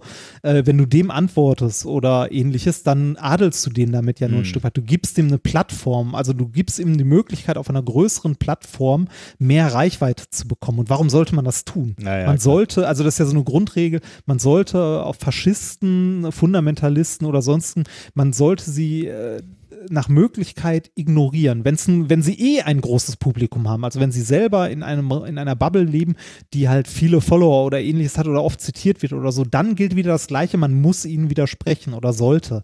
Wenn's dem, wenn dem aber nicht so ist, wenn das so, äh, so ein, ein Lichtchen irgendwo am Rande von sonst was ist, ignorieren. Bloß keine Bühne bieten, äh, trägt natürlich zu der Bildung von einer Bubble und so weiter bei, aber äh, die Alternative wäre, denen eine Bühne zu bieten und das sollte man auf keinen Fall tun. Na gut. Das soll das Schlusswort sein. Ja. Nee, tatsächlich äh, haben wir noch Hausmeisterei oder so. Ah ja, ne? stimmt. Haben wir, Ähm, äh, wir haben, da sind wir ein paar Termine für die Tour gekommen, oder? Kann das sein? Ja, und äh, zwar keine, die jetzt irgendwie besonders neu waren, die wir vorher, also es ist nicht so, dass äh, wir haben ja gesagt, dass alle Termine und Orte soweit beisammen sind. Ähm, es sind keine, äh, keine Städte mehr dazugekommen, sondern von denen, die unten standen in der Zeile, wir verhandeln noch mit. Ah ja. Davon sind ein paar äh, jetzt fertig verhandelt und äh, die Termine dafür stehen fest. Ähm, ich muss mal kurz selber Also Berlin, glaube ich, irgendwann im, im Mai, glaube ich. Genau, ja, aber, 2021. Ja, das ist sehr, das tut uns sehr leid tatsächlich, aber Berlin ist auch äh, gar, also obwohl Berlin sehr groß ist, ist das location-technisch mit Veranstaltern und so, weil da natürlich auch immer viel los ist, gar nicht so leicht, was zu finden, was irgendwie passt. Also wir waren ja zuletzt in der Urania und äh, da hatten wir irgendwie eine, eine Halle mit 250 Leuten oder so und haben das in zwei Tagen hintereinander gemacht. Das war zu klein. Dann waren wir mit der gleichen Tour am Ende nochmal irgendwie in Huxleys, äh, Huxleys Neue Welt. Das war dann wieder Zu zu, groß. groß. äh, also man, man braucht irgendwie so ein Mittelding, ne? Und äh, das haben wir jetzt hoffentlich äh, gefunden, zumindest wenn man der Agentur glauben darf. Äh, das allerdings dann erst später. Aber ist ja nicht schlimm. Äh, Ähnliches gilt für Hamburg. Also Hamburg ist auch dazu gekommen. Ich glaube, Bremen ist noch neu dabei. Äh, und ich weiß nicht, ob Braunschweig und Erfurt schon drin standen, aber naja, die, die sind wie gesagt dabei. In Verhandlungen stehen immer noch, soweit ich das richtig auf dem Schirm habe, äh, Essen, Mannheim und Wien. Okay. Dann schauen wir mal. Ja, aber ansonsten sind die Termine, also abgesehen von den drei Städten, dürfte es mittlerweile vollständig sein. Wir, äh, es sind, glaube ich, in Summe etwas weniger Termine als bei der letzten Tour, aber das ist unserem Leben, ge unserem Leben geschuldet, genau. Das, äh, das hatte beim letzten Mal sehr, sehr viel Spaß gemacht mit euch, aber das äh, zerrt dann doch ein bisschen. Genau. Okay, dann war das Minkorrekt Folge 159 vom 4.2.2020 und wir gehen raus mit einem schönen Rap nochmal. Äh, und zwar dem IPCC, also dem Intergovernmental Panel on Climate Change ähm, Report in Rap-Form quasi. So super. Uh. Für die, die nicht lesen mögen. Viel Spaß damit. Wir hören uns in zwei Wochen. Tschüss.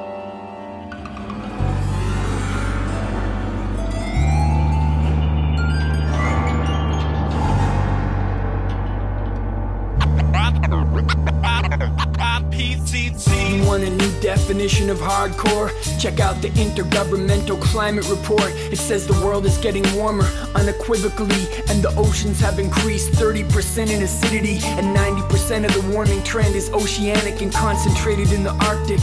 Nobody panic, but the level of greenhouse gases in the air is higher now than it's been in millions of years. We added more than a trillion tons of CO2 to the atmosphere. It's gonna be centuries before some of the gas is clear. I'm dropping science, unvarnished, unbiased, but I don't blame you if your instinct is to deny it. Cause we evolved to prioritize immediate threats. If it bleeds, it leads. That's what the media says. So let the gangster-esque rap music paint a picture, and I'll hit you with some evidence-based predictions. Get ready for wars, famines, droughts, floods, hurricanes, heat waves, murders, thugs, chaos, refugees, stress, disease, extinction, disaster, IPCC, wars, famines, droughts, floods, hurricanes, heat waves, murders, thugs, chaos, refugees, stress, disease, extinction, disaster, IPCC. Hollywood summer blockbusters can't touch this. I get my thrills from the latest reports published by the Intergovernmental Panel on Climate Change,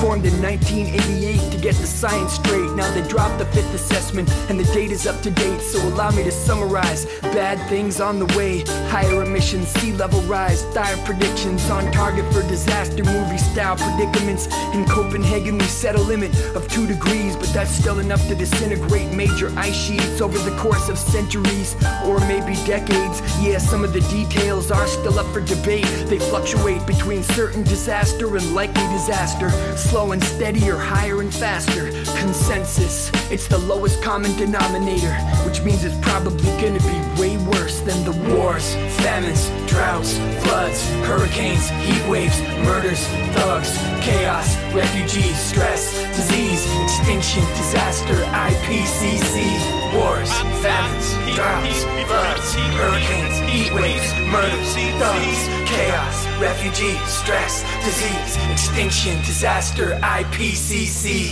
So be afraid. Be very afraid, but we're not, despite what the scenarios say. And the effect of talking about it is visible yawning and occasionally changing our behavior microscopically. And even those who get it tend to get it logically, but not viscerally. So we're navigating myopically. The threat is existential, it's not environmental, and your individual response is inconsequential. Only coordination of our whole species is gonna keep coastal cities from sinking below the deep seas. And when was the last time a solution included all of us? Geophysics is at the mercy of geopolitics, climate change communicators. Keep it positive. People need to feel like they still have options, and we do have options. Either we find a solution or we stick with the business as usual level pollution and get used to the wars, famines, droughts, floods, hurricanes, heat waves, murders, thugs, chaos, refugees, stress, disease, extinction, disaster, IPCC, wars, famines, droughts, floods, hurricanes, heat waves, murders, thugs, chaos, refugees, stress, disease, extinction, disaster, IPCC.